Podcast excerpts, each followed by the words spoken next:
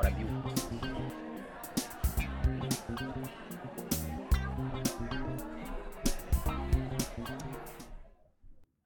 Fala rapaziada, hoje estamos aqui com um Antônio da Silva, o 1% investidor, ele falou que quer mudar isso, mas eu não vou deixar. 1% investidor, o Antônio que é aqui de Floripa, tá desbravando o mundo aí, você já deve ter visto ele na internet. Começou como investidor, hoje fala sobre empreendedorismo. É um cara que saiu de vender gelada, né, uma cervejinha, vendia gelada aí na, nos eventos, nas ruas de Floripa, e hoje conquistou o mundo aí, tá empreendendo, tá no digital, tá fazendo negócio e chegou aí a alguns milhões, que ele vai contar aqui daqui a pouquinho para nós como que ele chegou nessa história toda. Cara, muito bem-vindo aqui ao nosso boteco. É uma Tamo honra para nós receber o pessoal aqui de Floripa. Eu já te falei, né, que eu te sigo há bastante tempo, então para mim é um prazer também estar tá batendo esse papo contigo. Tamo junto, velho. prazer é meu, cara. E é até legal falar que eu enrolei, né? Eu até te pedi desculpa ali antes nos bastidores ali, mas deu uma enroladinha. Mas, pô, desculpa, cara. Mas é uma felicidade gigantesca estar aqui. Me convidou acho que faz um ano já, eu acho, Foi, né, cara? por aí. É. mas tá aí. Desculpa eu, o que importa é que veio. É. Isso aí. John, Bem-vindo, meu junto. querido. Mais um, segundo da semana ao vivo, nessa semana. Esse mês vai ser intenso. Esse mês é intenso, semana que vem tem três. Uhum. vamos que vamos, né? Quem quer é crescer, bom, constância é bom, e vamos nessa. E quem tá aqui com a gente também hoje é o pessoal da VIP Promotora de Crédito. O pessoal da VIP Tá com o Felipe Tito, né? Bonito pra caramba, que nem se compara com a gente. Um dia Não. a gente chega lá também. Se soma Mas o pessoal da VIP. Mas o pessoal da VIP Promotora de Créditos que acompanha o Boteco aí, começaram essa parceria ontem com a gente, estão acompanhando aqui. E, cara, qual que é o propósito da VIP? É fazer você tirar até 10 anos do teu FGTS, que vai ficar lá parado, então você antecipa o teu saque aniversário. O saque aniversário é aquela modalidade de FGTS aí, que o FGTS fica lá parado, rendendo 3% ao ano para você, porcaria, pior que poupança. Então eles antecipam esse saldo para você, para você movimentar o seu FGTS. Obviamente que você não pode ficar sacando o seu saque aniversário depois de fazer essa antecipação, mas o dinheiro vai estar tá na tua mão. E como que você faz isso? É muito simples. Vai ter QR Code aqui na tela durante o episódio, tá aqui na descrição do vídeo também. Você manda uma mensagenzinha lá pro pessoal da VIP que através do QR Code, em 3 horas eles te respondem. Falando o saldo que você tem lá disponível, quanto que vai poder sacar, já com as taxas, com tudo que tem lá para você fazer. Então, quer FGTS, quer antecipar o teu FGTS, quer uma graninha no bolso para resolver tua situação financeira aí, fala com o pessoal da VIP Promotora de Crédito. E agora também, né, um pré-feriado aqui, não posso deixar de lembrar, pessoal da Loop, gostou? Boa cervejinha demais, da Loop. demais. A Lupe é uma cervejaria artesanal aqui de Santa Catarina. Eles estão aqui em Floripa com dois bares, um em Coqueiros e um na Lagoa da Conceição. Fazem pizza artesanal, fazem, cara, um negocinho caprichado, é diferente a Lupe. Tem mais de 18 tipos de cerveja para vocês experimentarem lá nos tap rooms deles, lá de chopp e tal. E se você quiser levar uma cervejinha pro teu evento, né, a Loop também está disponível, então entre em contato com o pessoal da Loop também aqui na descrição do vídeo. Dá um salve lá na galera da Loop, que eles vão aí até o teu evento, vão programar com o tipo de cerveja que você quiser gelada pra caramba. Se você falar que viu aqui no boteco ainda, eles nem me autorizaram a falar isso, né? Mas vamos lá. Se você falar que viu aqui no boteco, eles vão botar um barrilzinho consignado aí pra vocês ainda, que só toma se abrir. Então aproveita aí, contrata teu shopzinho com a galera da Loop pra fazer os eventos. Estamos chegando no final do ano. E a gente também tá sempre aqui, né? Nós estamos sempre no copinho sempre da Sempre tomando uma lupezinha. Ontem a gente bebeu vinho, mas era só pra dar um rebate, é. né? Porque terça-feira Dá uma segurada Mas também. quarta né? já pode tomar gelado. Quarta pode, véspera de feriado. nós estamos aqui para isso, né? Pela bagunça. E cara, tu que já vou contextualizar aqui com o assunto de cerveja, já é até a capa do nosso episódio, né? Como é que é essa história, cara? Tu saiu de vendedor de cerveja mesmo aqui ou é a história do empreendedor para ficar bonito? Não, não, vendi cerveja mesmo, cara. Só pra testar, tá bom o áudio aqui? Eu sou agoniado com essas coisas, cara. Mas vamos lá.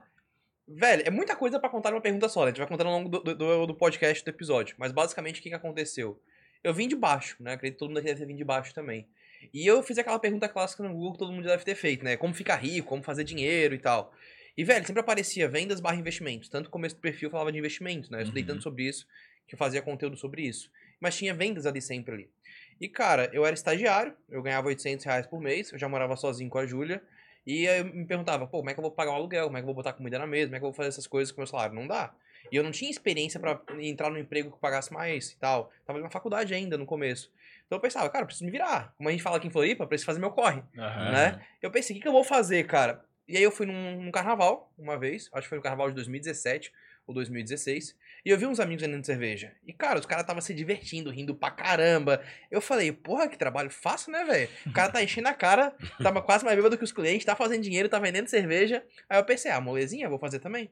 Aí no próximo carnaval, eu falei, vou entrar no, no edital, que aqui em Floripa ter um edital, um negocinho. Tem, é pra ter autorização, uhum. né? Isso, uns dois meses antes. Aí eu entrei e ele tem que ser sorteado. Falei, cara, marca ser sorteado. E eu fui sorteado. Aí fui lá no centro, peguei aquela caixa de isopor, todo aquele uniforme e tal, e fui vender a cerveja. Mas, cara, é um trampo, velho.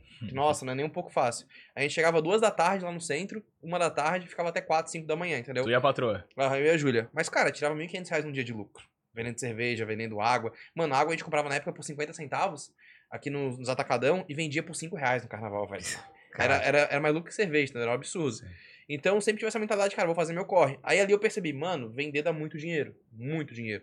Agora eu preciso ver o que, que eu posso escalar, né? Como é que eu posso vender em grande volume. Porque a gente até trocou uma ideia aqui antes do episódio, que falou de escala, né? Tu falou, porra, meu problema hoje é escala, ganho bem e tal, mas preciso escalar. E era o mesmo, meu mesmo problema. Pô, não tem escala, velho. Tipo, beleza, 1.500 reais por dia é top. Só que é no carnaval isso. E carnaval é no máximo 5 dias. E não são todos os dias que faz 1.500 conto no dia. E depois? Depois, beleza, tu vai num evento, tu vai na rua e tal, mas não é a mesma coisa. Não chega nem a 20% disso. Então tu precisa escalar. Daí eu comecei a procurar coisas que eu pudesse escalar, velho. Até que eu cheguei na internet. Depois eu vou contando no meio do caminho e tal. Mas na internet eu encontrei essa escala, entendeu? Pô, na internet eu consigo falar com o Brasil inteiro, sem um grande custo, sem aluguel, sem equipe no começo. Então eu comecei sem custo fixo nenhum. Ali foi minha Uhum. oportunidade, entendeu? Então basicamente foi disso. Então eu comecei procurando corres pra fazer. Vendi som automotivo, vendi celular, já vendi lingerie com a Júlia, vendi cerveja, até chegar no patamar de vender coisa dentro da internet. Aham. Essa tua transição aí, essa tua busca, né, que eu acho que é o que é o que todo mundo procura na internet, tá? Mas como conversar, como conversa- começar a procurar, por onde eu começo? Qual foi o caminho que te, claro, eu vi ali que tu já teve, tu teve várias coisas que tu vendeu, mas qual foi o trajeto que tu fez assim quando tu foi pra internet procurar alguma coisa? Tá, vamos lá. Primeiro de tudo, cara, eu sempre fui um cara muito observador, entendeu? Então, por exemplo, sempre quando eu vi um cara chegando num carrão perto de mim, pô, o cara chegou de BMW, o cara mora num lugar massa, sempre fiquei observando o que, que esse cara faz, sabe? Como é que esse cara age, o que, que esse cara faz da vida, o que, que esse cara estuda. E aí, eu joguei isso também pra minha vida pessoal e também pra internet. Então, eu comecei na internet de fato na pandemia, em 2020. Tá? Eu vi que tudo tava assim, eu vi que eu ia dar ruim na minha vida. Eu falei, cara, vai dar merda isso aí. Não é, não é o que eu tô falando, entendeu? Tinha, tava começando, tava começando aquele lockdown, todo mundo com máscara. Falei, mano, não vai parar nem. Vai, o negócio vai ficar feio, o negócio vai piorar. Falei, Deixa eu procurar alguma coisa pra fazer dinheiro que eu não preciso sair pra rua. Porque nessa época eu vendia roupa de cama na rua, no começo Hum. da pandemia. Eu tirava uma grana boa, só que eu tinha que sair pra rua. Daí eu pensei, cara, na pandemia ninguém mais vai me atender na rua. Já é difícil alguém te atender. Sim. É que trabalho de mascate, sabe? Bate palma e tal. Aham. Com pandemia, então, ninguém vai querer me Aham. atender. Ninguém vai querer pegar o máscara, vírus. de coisa. E isso falei- ali meados de 2019, Não, 2019, 2020, 2020. 2020. Março de 2020. 2020, isso. Aham. Bem quando começou mesmo. Nossa, bem no lockdown ali deu. bem quando começou mesmo. Daí eu tava um dia em casa, no sofá. Lembra quando começou aquelas lives? A primeira live que eu assisti foi do Sim. Gustavo Lima, né? Ah. Eu tava no meio daquela live e tal. Porra, foi massa pra caramba. Tava no negocinho. Aí aqui, aqui com o celular na mão e tal, não sei o quê. E tinha um moleque que eu seguia no YouTube que eu era muito fã, cara, que era o Breno Perrucho. Não sei se vocês conhecem, Aham, o canal aham. Jovem de Negócio. Sim. E eu conheci ele quando ele era pequeno. Conheci ele, eu digo, segui ele, né? Aham. Quando eu tinha, sei lá, uns 1.500 inscritos. Aí eu fui seguindo o cara, depois eu voltei no perfil dele, tava com 3 mil inscritos. Depois eu tava no perfil dele, tava com 10 mil inscritos. Até que naquelas lives e tal, eu entrei aqui e apareceu uma notícia. Canal Jovem de Negócio vende parte da sua empresa por um milhão de reais para o Grupo Primo. Aham. Daí eu falei, porra! Eu conheci esse moleque ontem, esse moleque não era nada, velho. Gravava vídeo no quarto dele, será que é verdade? Fui pensar, é verdade. Daí eu falei, cara, não sou mais burro que esse moleque, mano. Se ele fez, eu vou fazer também. O moleque saiu do zero pra em um ano botar um milhão no bolso. Praticamente o que ele fez. Uhum. Eu falei, vou fazer também. Daí eu olhei pra Júlia e falei, Júlia, vamos criar um canal no YouTube. Ela falou, ela deu aquela risadinha, tipo assim. Tipo, não botou Hum. muita fé, tá ligado? Aham. Eu era tímido, eu não sabia falar direito, eu não sabia nem falar o R, velho. Eu falava igual cebolinha, tá ligado? Então ela não botou muita fé. Eu falei, não, Júlia, vamos fazer. Porque a gente precisa. botar- Eu sempre tive essa ganância de, tipo assim, não é ganância, é ambição Uhum. de, cara, eu preciso me virar. Não posso depender dos outros, tá ligado? Então vamos fazer. E eu comecei, cara. Eu estudava muito investimento, estudava muito vendas naquela época, eu queria começar a investir e tal. E comecei a fazer um conteúdo pra quem tava na mesma situação que eu. Então, na internet, a galera de bolsa de valores fazia muito conteúdo pra quem tinha grana, né? Então, o Primo Rico, o Breno Perrucho, era pra quem queria investir, sei lá, 5 mil por mês, 7 mil por mês. Não era conteúdo pra quem não tinha pouca grana. Eu comecei a produzir um conteúdo pra quem queria investir 50 reais, pra quem queria investir 100 reais. É E agora- parecido com o que o Murilo faz também, né? O Do favelado, Favela, é, lá. Favelado É. Investidor. Pô, conheci ele, muita gente fina. Aí, cara, eu falei, vou começar a produzir um conteúdo pra essa realidade, entendeu? E o pessoal se conectou, começou a se conectar mais com a minha história do que com o meu conteúdo. Entendeu? E, cara, começou a dar certo, começou a fluir. Eu digo até no meu perfil que se tu pegar as pessoas que fizeram grandes feitos, assim, todo mundo que conhece que, pô, faz algo muito massa, a pessoa não fez algo extraordinário, ela fez algo básico, tá ligado? Só que ela fez todo dia. Igual tu, tu tá, tá falando de academia quando chegou, né? Uhum. Cara, pega alguém que tá com shape que tu admira, assim, pergunta pra ele, o que que tu faz? Ele fala, eu treino todo dia. Uhum. E, o que mais? Ah, eu, manto minha, eu, monto, eu mantenho minha dieta todo dia. Tá, como- não, eu faço isso todo dia, cara. Há sete anos. Aí tu pensa, porra, é só fazer isso todo dia, mas o foda é fazer todo dia, tá ligado? E na internet foi a mesma Sim. coisa, mano. Aí demorou sete meses pra fazer meu primeiro centavo na internet, né? Mas foram sete meses postando um vídeo por dia no YouTube, todo dia. Postando na época, eu era- tava começando no TikTok, era sete vídeos por dia no TikTok, era três posts por dia no Instagram, todo santo dia. Confesso que, cara, no segundo mês eu queria já jogar tudo pra longe, entendeu? Porque, velho, cansa. Mas eu pensava, mano, vai dar certo, parece que não dá resultado, Cansa né? e não, tu não vê retorno, Não via né? retorno nenhum, velho. Não via retorno nenhum. Eu falava sozinho, né? Então Sim. eu, posta- eu fazia um post, dava três curtidas, uma era minha, tá ligado? Outra meio- da Júlia. aí tu meio que broxava. Mas aí eu comecei a sacar, beleza, tô fazendo aqui todo dia, só que eu preciso que alguém me veja pra esse negócio começar a andar, entendeu? Daí eu comecei a pesquisar como é que a galera fazia pra se tornar conhecida. A galera que não tinha quem indicar, que não tinha quem, quem marcar. Como é que eu fazia pra eu aparecer? Daí eu cheguei num vídeo que era do Ryan, vocês conheceram o Ryan? Aham, Porra, o maluco fez muita merda depois, né? sim. Mas naquela época ele era um pouco inteligente, tá ligado? E ele falou assim, pô, uma boa estratégia pra você aparecer na internet é você atrair haters. É você dar margem pra erro, é você falar algo polêmico, não sei o quê. Daí eu pensava, cara, deixa eu cutucar alguma coisa aqui que tem a galera que é muito fã. Eu cutuquei o consórcio, tá ligado? Daí eu Uhum. fiz um vídeo apontando vários pontos negativos, assim, do consórcio. E, cara, esse bendito vídeo caiu num grupo muito. Uma, caiu num grupo de uma empresa muito grande de consórcio do Brasil. Eu vou falar o nome, né? Sim. Mas, tipo, sei lá, tinha uns duas mil pessoas, uns dois mil vendedores de consórcio naquele grupo. Mano, eu, tipo assim, ó, eu fui macetado, tá ligado? Quem é tu? Não sei o quê. Jogou ofen- na onde? É, não... tipo isso. Mas, cara, naquele dia, mano, eu ganhei, tipo, 3 mil seguidores. Tá ligado? Só com esse, só, com, só macetando ali o consórcio. Daí eu falei, vou começar a repetir isso. Entendeu? Daí eu comecei a atacar a aposta esportiva. Posso falar essas coisas aqui? Não posso? Pode, Pode, pode. Comecei a atacar a aposta esportiva, comecei a atacar pirâmide, comecei a atacar esse monte de coisa que tem uma legião por trás. Uhum. Cara, comecei a crescer, mano. Então meus primeiros seguidores vieram da polêmica, saca? Aham. Sim. E querendo ou não, é uma polêmica que tu atacou, mas tu atacou, tipo, consciente, né? Não Sim. foi, ah, vou arranjar treta com Não, os caras ali. certeza. Foi com tipo, eu certeza. tenho um embasamento que os caras estão errados de fato e eu vou atacar o que é Com o certeza. ponto ruim deles. Só que né? tinha aquele debochezinho também no Ah, meio, sim, né? sim. Aquela esnobadinha pra... A personalidade do É, cara pra, pros caras se vir pra cima, entendeu? Sim. Ah, então tu não começou, tipo, vendendo um produto em si. Não. Cara, eu, come... eu, pe- eu tinha isso muito claro na minha cabeça. Eu só preciso vender quando eu ver que o público tá pedindo, porque senão vou ser aquele cara chato. Sabe quando segue o perfil, que o cara fica toda hora vendendo, vendendo, e tu pensa, ah, vou dar um follow, não aguento mais seguir esse cara, só fica vendendo o tempo todo. Então eu pensei, se eu fizer isso, vou me achar chato também. Daí eu esperei a galera me pedir por algo, pra eu anunciar o que eu ia vender de fato. Mas eu já tinha em mente que eu ia anunciar um curso de educação financeira, quando eu comecei. E daí, e daí então o teu primeiro produto na internet foi educação financeira. Isso, era um curso de investimentos, MQ1, né? Uhum. E, cara, deu... su- Mas- deu... Pode falar. Ah, tá. Como tu já tava, tu já tava atacando coisas do ramo financeiro, Sim, né? é então meu- o teu público que vinha era sobre Sim. finanças também. Exatamente. Deu muito bom. Só que na segunda vez que eu lancei o curso, que a gente fazia a estratégia de lançamento, né? Vocês, vocês já ouviram falar. Uhum. Então eu fiz a estratégia de lançamento na primeira vez, deu muito certo. E na segunda eu fiz o faturamento caiu já um pouco, né? Daí eu falei, cara, minha audiência cresceu, o perfil tá indo melhor. Como é que caiu o faturamento da primeira turma pra segunda? Porque tu pensa, pô, se eu falar com 10 mil pessoas eu faço faturamento X, se eu falar com 30 mil, eu vou fazer 3X. Ou pelo menos 2X. E não foi, fez zero- foi 0,5X. Tá ligado? Daí eu, eu percebi que a galera não queria comprar curso de investimentos, a galera queria aprender a fazer dinheiro como eu fazia. Então, por exemplo, pô, Antônio, me ensina a vender na rua como tu vendeu, Ah. me ensina a vender cerveja como tu vende. Eu trabalhava com iPhone também, me ensina a vender iPhone como tu vende, Antônio. Porque, pô, eu tirava às vezes 6, 7 mil no mês vendendo iPhone, entendeu? Hoje isso é muito. Todo mundo conhece, todo mundo sabe Aham. trabalhar com iPhone, mas na época ninguém sabia. Entendeu? Então o Uhum. pessoal queria, pô, Antônio, me ensina a fazer o que tu faz e não o que tu tá ensinando. Sim. E eu percebi que eu devia mudar de nicho, cara. Então, dura- até os sete meses eu não vendi nada, eu comecei a vender um curso de investimentos, ve- fiz dois lançamentos desse curso, eu falei, preciso vender alguma coisa agora pra ensinar a galera a empreender, a fazer mil reais por mês, a fazer dois mil reais por mês, a galera quer começar a fazer uma grana a mais. Daí eu criei o T5K, que era um treinamento que ensinava o cara a fazer 5 mil reais. Isso foi depois de um ano e dois meses, um ano e três meses de ter começado. Aí o T5K engatou de verdade, cara. Tá, e o teu lançamento ali, o que, que tu fez? Tu teve ajuda de alguém? Tu foi atrás de alguém? Como é que funcionou esse teu lançamento? Que é uma coisa que é, é bem explorada hoje na internet, né? Mas tu teve ajuda de alguém ou tu fez por conta? Como é que foi? Meu primeiro lançamento eu contratei um cara pra fazer minha coprodução, que a gente chama, né? Tu paga ali uma porcentagem de faturamento, na época eu acho que foi 30%, eu acertei com ele. Ah, tu paga só quando tu- o que tu vende. Isso. E daí ele fez o- os bastidores, tipo, ah, subir um site, fazer o design, fazer o tráfego pago. Mas não deu muito certo, cara, pra te falar a verdade. Aí no segundo a Júlia assumiu tudo, que é minha, minha noiva, né? E até hoje. Daí, logicamente, hoje a gente tem uma equipe e tal, mas a Júlia segue encabeçando, entendeu? Então a Júlia virou minha coprodutora por um bom tempo, mais de um ano ela foi minha coprodutora. Aí, mas pensa, pô, mas ela sabia fazer site? Não, mas, pô, comprava um curso aqui, assistia um vídeo no YouTube, não sei o quê, ia se virando. Quem Cara, quer dar um jeito, né? É, se meus primeiros lançamentos, era horrível. Tipo assim, eu já fiz lançamento com voz Java e os skills, mano. A voz ficou fina, a gente não sabia mudar e foi uma hora de live aqui, ó. Oi, pessoal, não sei o quê. E foi, entendeu? E o pessoal ficou pelo conteúdo. E é- mas é normal, cara. Eu sempre falo pro pessoal, né? Sempre preparado pra errar, porque tu vai errar, tu vai fracassar. tá? O podcast de vocês que eu tenho certeza já fizeram um monte de gafe. certeza absoluta, tu erra, entendeu? Só que tu vai continuando, vai aprendendo. Aham.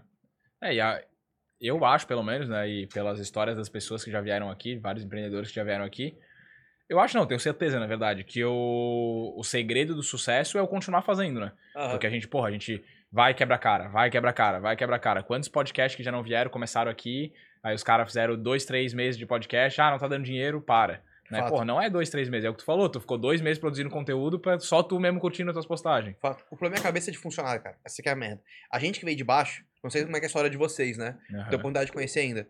Mas se eu ouvir aquela frase do pai de vocês, estuda pra conseguir um bom emprego, eu ouvi isso minha infância inteira. Cara, se tu analisar assim, ó, friamente, pensar o que é essa frase, o que é? Estude para pedir um emprego. É basicamente isso. Então a gente é criado pra ser funcionário, cara. E o que que é o ser funcionário? Você trabalha 30 dias e recebe um salário, né? A gente não é acostumado a trabalhar sem remuneração. Não existe, ah, vou pegar um emprego, o cara vai me pagar depois de um ano. Não existe. É 30 dias, filho. 30 dias que era salário na conta. Então tu é acostumado com isso. Aí tu imagina pegar um cara de 30 anos de idade, que há 30 anos é funcionário, há 30 dias recebe todo dia no dia quinto, no quinto dia útil. Tu fala pra ele assim, ó, cara, vai trabalhar um ano sem receber, tá? Não é, não é, não, tipo assim, o cara não aceita, tá ligado? Não dá pra julgar. Na cabeça do cara aquilo é inaceitável. Aí o cara pensa, ah, se eu abrir um negócio em dois meses não der dinheiro, eu vou parar, mano. Vou fazer outra coisa. E é difícil explicar isso pras pessoas. Um moleque de 18 anos, de 20 anos, tu explica o cara até aceita, mano. Agora tu pegar alguém de 30, 40, 50 anos de idade, Pra que tá a o vida ciclo, inteira né? assim, meu amigo. Velho, é complicado, cara. Mas até porque também a pessoa de 30, 40, 50 já tem compromissos com o Aham. mundo, né? Isso, isso- isso é verdade. Eu sempre falo pro pessoal, eu vejo os moleques de 18 anos de idade, vou falar até um pouco polêmico, né? E os caras falam, Antônio, eu quero fazer um concurso público, o que, que tu aconselha? Eu falo, cara, com 18 anos de idade, tu não tem uma mulher chata pra te incomodar, tu não tem conta pra pagar, tu não tem aluguel, tu não tem filho, tá procurando agora nada que não tenha risco, cara, porque concurso é algo sem risco, né? Sim, sim. O pessoal faz concurso pra não ter risco, pra ter estabilidade e tal. Mano, se arrisca, velho, mete o louco. Abre um bar, abre um negócio, vai empreender na internet, monta uma barraquinha de cachorro. Cara, arrisca, porque se tu perder tudo, tá na casa dos teus pais. Teu pai compra tua comida, teu pai paga a conta de luz, tua cuequinha lavada pela tua mãe, entendeu? Tá, pô, tá de boa, velho. Aí os caras com 18 anos de idade não querem se arriscar, já quer ir pro confortável, entendeu? Eu entendo quando o cara fala assim, pô, Antônio, eu tenho 40 anos, tenho três filhos, vou fazer um concurso. Não concordo, mas eu entendo pra caralho. Uhum. Pô, mano, o cara já não pode ficar se arriscando tanto. Agora, um moleque de 18 anos de idade, velho, tá ligado? Eu já não curto mais tanto. É, eu concordo, pô. Eu acho que é o momento perfeito pro cara correr algum risco, né? Que é Uhum. o, quando tu tem uma base, tem uma ostentação, tu não tem a tua casa própria pra bancar tuas contas, não tem filho, normalmente, né? Sim. Existem exceções, obviamente.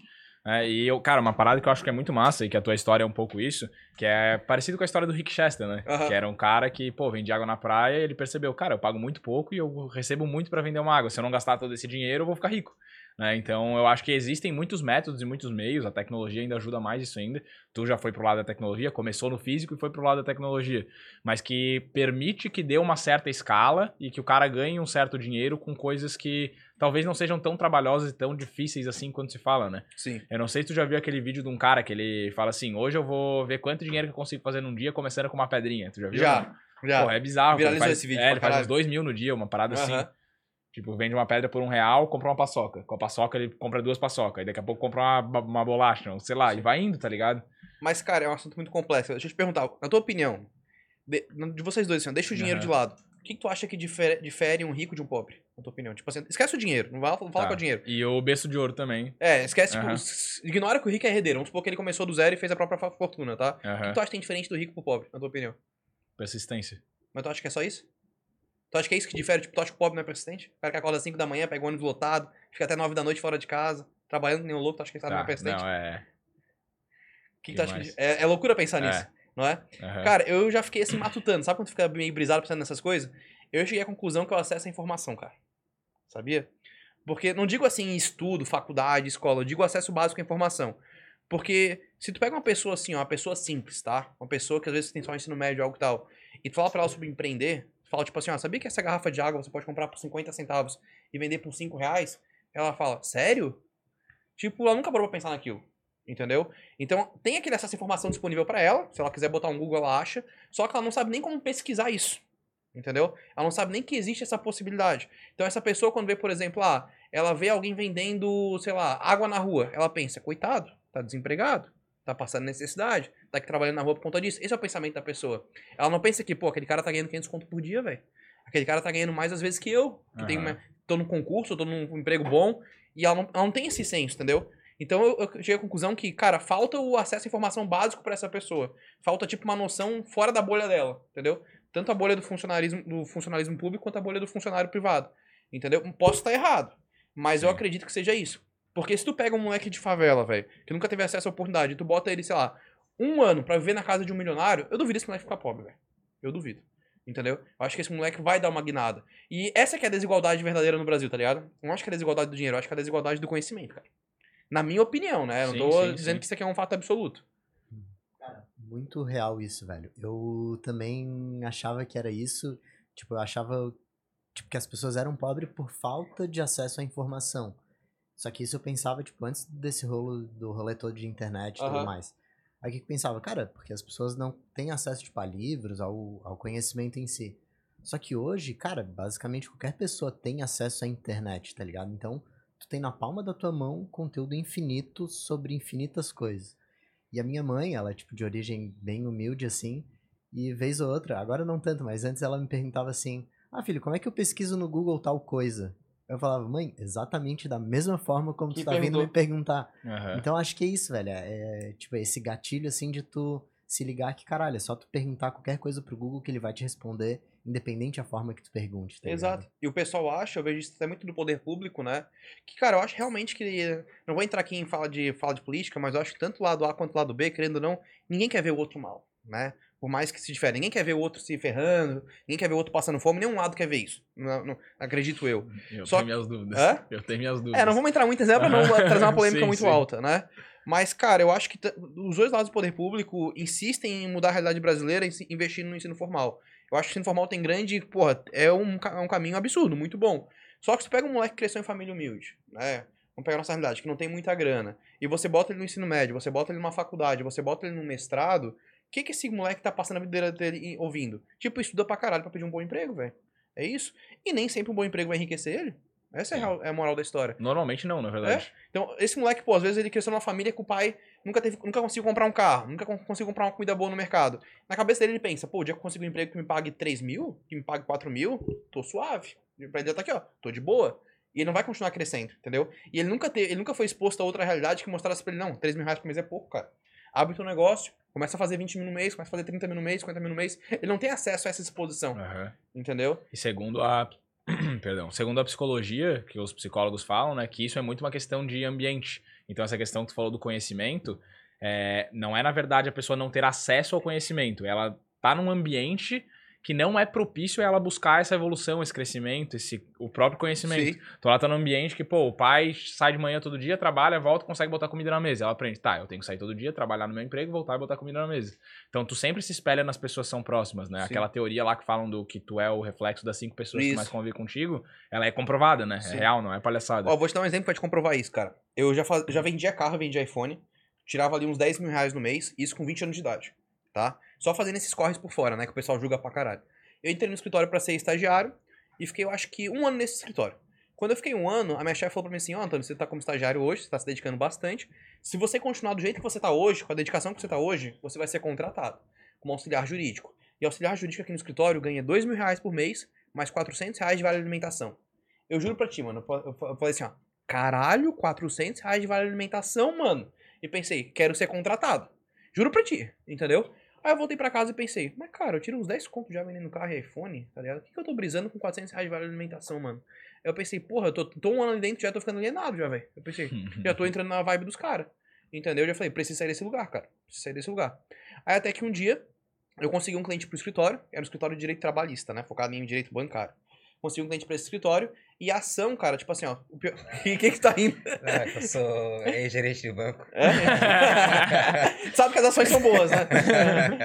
Aí, cara, tipo assim, no pior cenário, o cara ia levar uns 500 mil reais. E tu sabe que banco oferece acordo, que é dessa área. Então, se ele, se ele tirasse um acordozinho, ele levava meio bilhão pra casa, entendeu?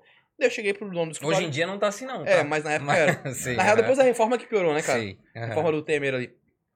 Aí eu falei pro dono do escritório assim, eu falei assim, olha, vou trazer essa ação aqui pro teu escritório, tá?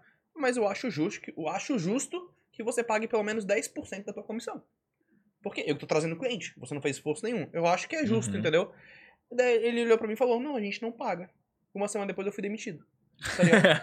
Justamente por ter pedido. Entendeu? Daí Eu falei Aham. com a minha chefe, não era dona, eu falei, cara, por que eu fui demitido? Ah, não gostaram da tua ambição, acho que você tá querendo demais, é, a gente não tem essa política de pagar aqui, acho que pode contaminar o resto do pessoal e não sei o quê. Véi, foi uma brisa muito louca. Daí eu falei, cara, realmente é uma alienação assim, ó, que eu tô me livrando. Que tá loucura. loucura, velho. Só que eu vou te dizer, lá na viagem, esse escritório fazia uma viagem final de ano, né? Pra todo mundo, porque eram várias unidades do Brasil. Escritório gigante, deve conhecer. Escritório gerente deve conhecer. Escritório gigantesco. Aí fomos uma viagem final de ano, lá no Guarujá, em São Paulo, um hotel massa, um hotel que custa 3 mil reais a diária, entendeu? A galera nunca teve acesso a isso. Aí a gente, numa uma mesinha assim, todos os advogados, os maiores advogados do escritório, tá? Funcionários, não sócios. sim. Bebendo, enchendo a cara, quando enche a cara começa a falar besteira, né?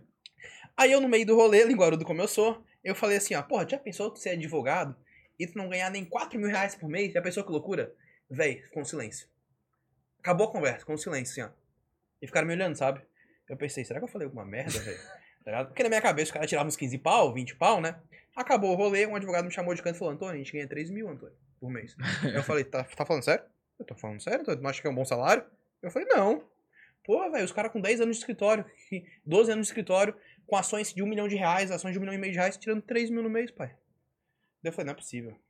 Tá? Aí, só que as pessoas não, não tem essa. Não sei explicar, não, não se incomodam com isso. Aham. Na cabeça deles é, pô, é massa, 3 mil reais por mês. Pô, meu pai ganhava mil reais, tô ganhando 3 mil, tá muito bom. Entendeu? Era tipo isso. Molecada que veio de baixo, mano. Sim.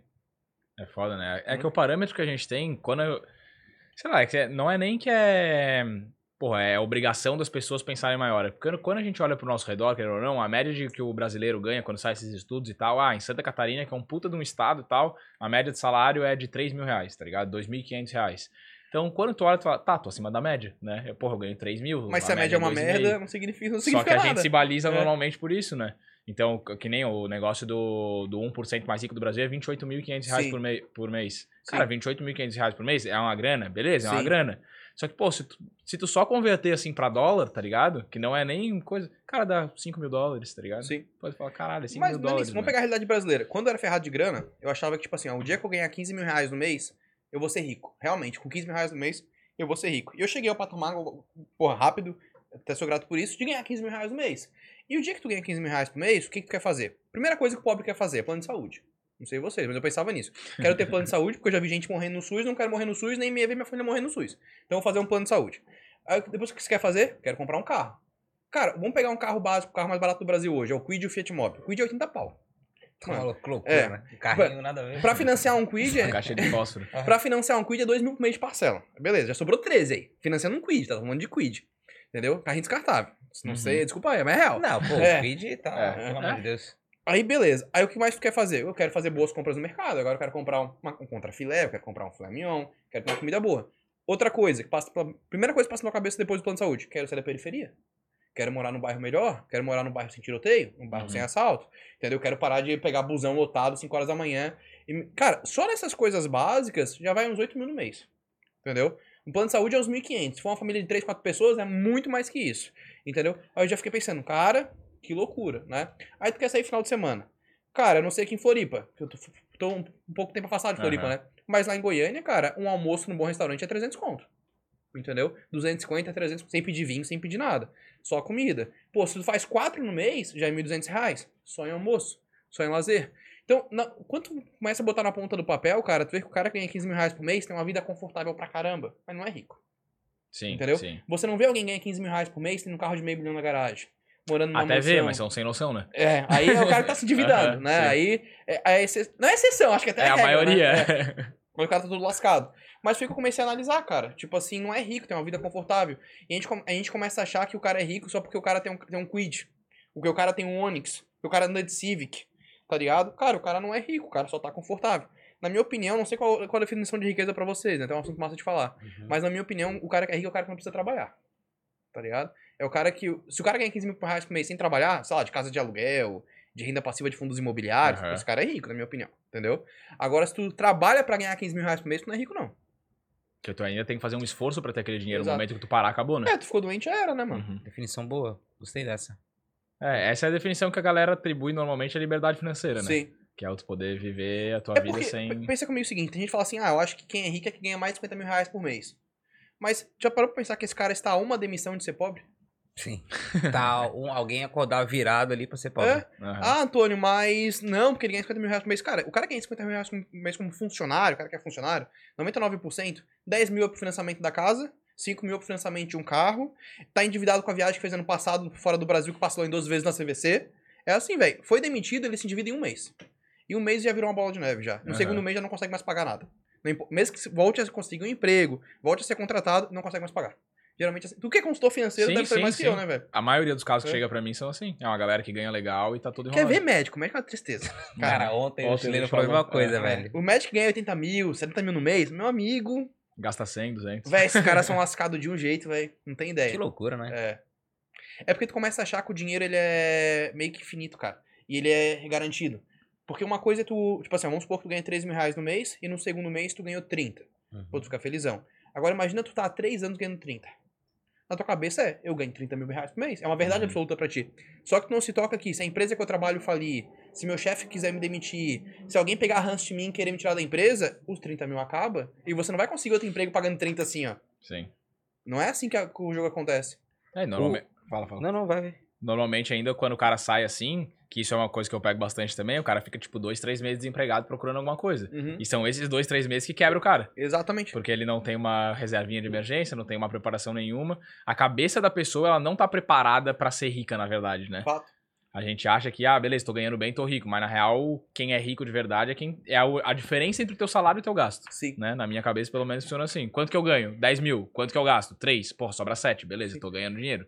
Até porque a riqueza que é pra um não é a riqueza que é pra outro, né? Esse não sei se você viram aquela entrevista com o Barsi, que o Barsi fala que ganha um milhão de reais por dia de renda passiva, né? E anda de Passat. É, ele fez uma entrevista, Dá pô, eu uma ando de, nele, um. Passat 2012, eu acho, né? Um negócio assim. Ah, eu ando de Passat 2012. Eu acho que ele tem um Cherry também, mano, um Tigo 2. Um negócio assim, Aham. tem um Passat e um Tigo, velho. Tipo, é, é absurdo, tá ligado? E aí tu vê os comentários, é o pessoal falando, tipo assim, ó, que absurdo, esse cara não sabe ser feliz, não sei o quê. Só que todo mundo acha que ser feliz é ter carrão, é viajar e não sei o quê. Aí o senhorzinho lá falou, cara, minha felicidade pra mim é comprar um monte de tênis. O cara tem 200 pares de tênis. felicidade pra mim é acordar de manhã cedo, não ter preocupação, é ler meu jornalzinho, Uhum. é ir pro meu trabalho sabendo que meu dinheiro tá garantido. E as pessoas acham que, pô, não felicidade é a mesma coisa pra todo mundo, tá ligado? Eu só vou ser feliz se eu tiver um Civic na garagem. Sem Civic Sim. na garagem eu não sou feliz. E é uma loucura. E aí, continuando o papo de antes, cara, indo pro outro lado, a gente pensa, tá, se o cara ganha 50 mil, tá um passo da, da, da pobreza, da falência, então o concursado não tá, né? Só que aí que tá o erro, cara. O concursado, ele tem a estabilidade, né? E ele é mais, ele pensa nisso mais ainda. Cara, se eu ganho 30 mil, se eu ganho 20 mil, eu vou ganhar 20 mil por mês pro resto da minha vida. Porque ninguém consegue me demitir. E na verdade, é quase, isso é quase que verdade, né? Porque é difícil ele conseguir ser demitido. Só Uhum. se ele fazer alguma besteira muito, Muito grande lá dentro. Aham. Só que o que ele começa a fazer, contando com isso? Empréstimo consignado. Véi, é muito raro um concursado não fazer empréstimo consignado. Por quê? O banco vai lá e fala assim, ó, os juros é de 3% ao ano. E tu pensa, cara, 3% ao ano realmente vale a pena? Vou pegar. Só que em vez do cara pegar essa grana pra abrir uma empresa, pra investir no negócio, ele pega pra comprar um Civic. Ele pega pra Aham. comprar uma casa de praia. Ele pega pra sa- ir pra viajar. E aí chega um momento que ele começa a pegar empréstimo e pagar outro empréstimo. E aí o cara ganha 30 mil no mês, só que ele recebe 8. Recebe 5. Só porque não pode pegar mais empréstimo. Porque se pudesse pegar, ele não recebia mais nada. Tá ligado? E aí não não tem uma vida boa também, cara. Sim. Educação financeira é uma... Tem gente É. que é, Cara, né, foi velho? aprovado agora em São Paulo, achei sensacional. No Rio Grande do Sul foi negado ano passado, né? Eu achei um absurdo lá. Fizeram uma educação financeira obrigatória na, Ah, ensino escolas? básico, pô. Eu achei isso, eu achei sensacional, cara. Tomara que seja uma galera que realmente ensine as pessoas a Aham. educação financeira de verdade, né? Não seja uma parada enviesada e etc. É, esse que é o problema, né? Educação financeira já existe, se parar pra pensar. Entendeu? ah, em cara, casa, né? Não, na escola, velho. O que, que, que o professor ensina na escola? Joãozinho, estuda, se dedica pra você conseguir um bom emprego, pra você conseguir se aposentar. Isso é uma educação financeira.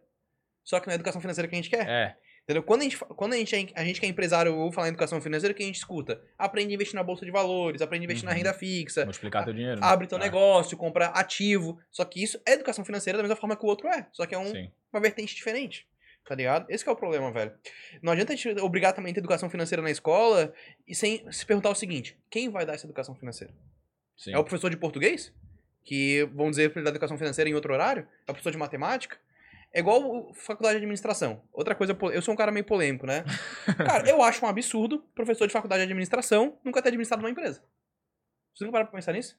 Eu já parei, eu concordo 100%. Não, eu, eu não concordo, cara, concordo porque 100%. a, a faculdade de administração não é só administrar empresas, são outras coisas também. Administrar o quê? Às vezes é processo e não é administrar uma empresa. Processo é empresa. Dentro de uma empresa? Mas tu não administra empresa, tu faz processo. Então, porque eles estão te ensinando a ser Tu funcionário. pode ser o melhor pra fazer o processo no mundo. E tu não pode ser o dono da empresa, entendeu? Pode ser o melhor gestor de operação, mas tu não é dono de uma empresa. Tá, mas o Então cara, acho que não tem nada a mas ver. o cara tem que ter sido Acho isso que- aí. Beleza, daí tudo bem. Mas não administrador. O administrador é quem administra o negócio. Entendeu? Aham. Eu, eu- eu vejo por esse ponto. Então, ter cadeiras de negócios, empreendedorismo e negociação, acho muito válido. Assim como outras cadeiras também que são importantes, que não necessariamente o cara precisa ter sido um administrador de empresa pra dar aula, entendeu? Tá, então eu vou te dar outro exemplo. Eu fiz faculdade de Direito, né? Na faculdade Uhum. de Direito a gente tem um estágio obrigatório, que é o escritório modelo que a gente chama. Só Sim. atende a população carente e tal, não sei o quê. Tu concorda com um professor que cuida do escritório modelo nunca ter advogado na vida? Mas a, o direito não é só advogar. Não, mas ali a gente tá o advogando. escritório é um escritório de advocacia. Ali a gente tá advogando pra população carente. Só que o, o líder que comanda aquilo ali nunca advogou.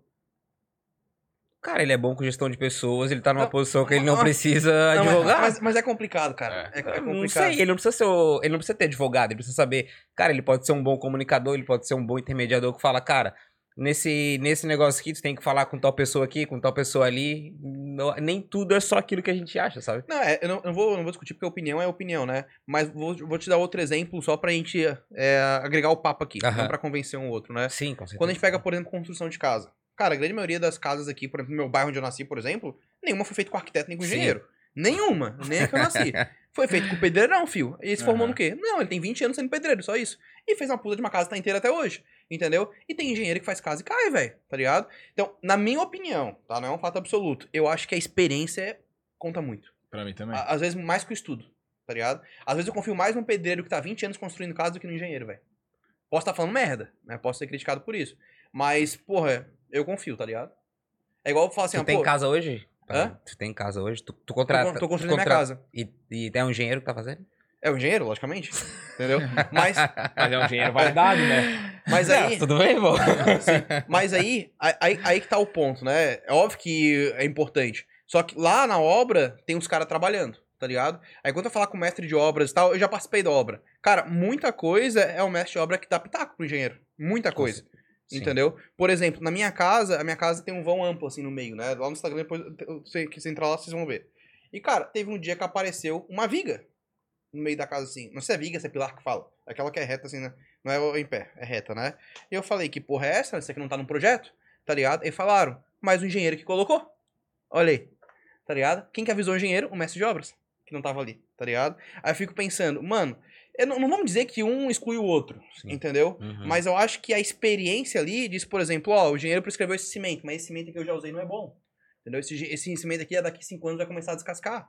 Vamos usar o outro. Ó, aqui no piso não usa essa argamassa, usa outra argamassa. Mesmo seja um pouco mais cara. São esses esses feelings, tá ligado? Uhum. Quando a gente fala de tocar em empresa, por exemplo, se tu estuda a teoria, a teoria é bonita. Compra algo por um preço X, vende por um preço Y e tá sossegado. Só que aí, a teoria ignora a pressão de pagar os boletos, de tu chegar, por exemplo, no dia 5, dia 7 é o dia de pagar o salário e não tem dinheiro na conta da empresa.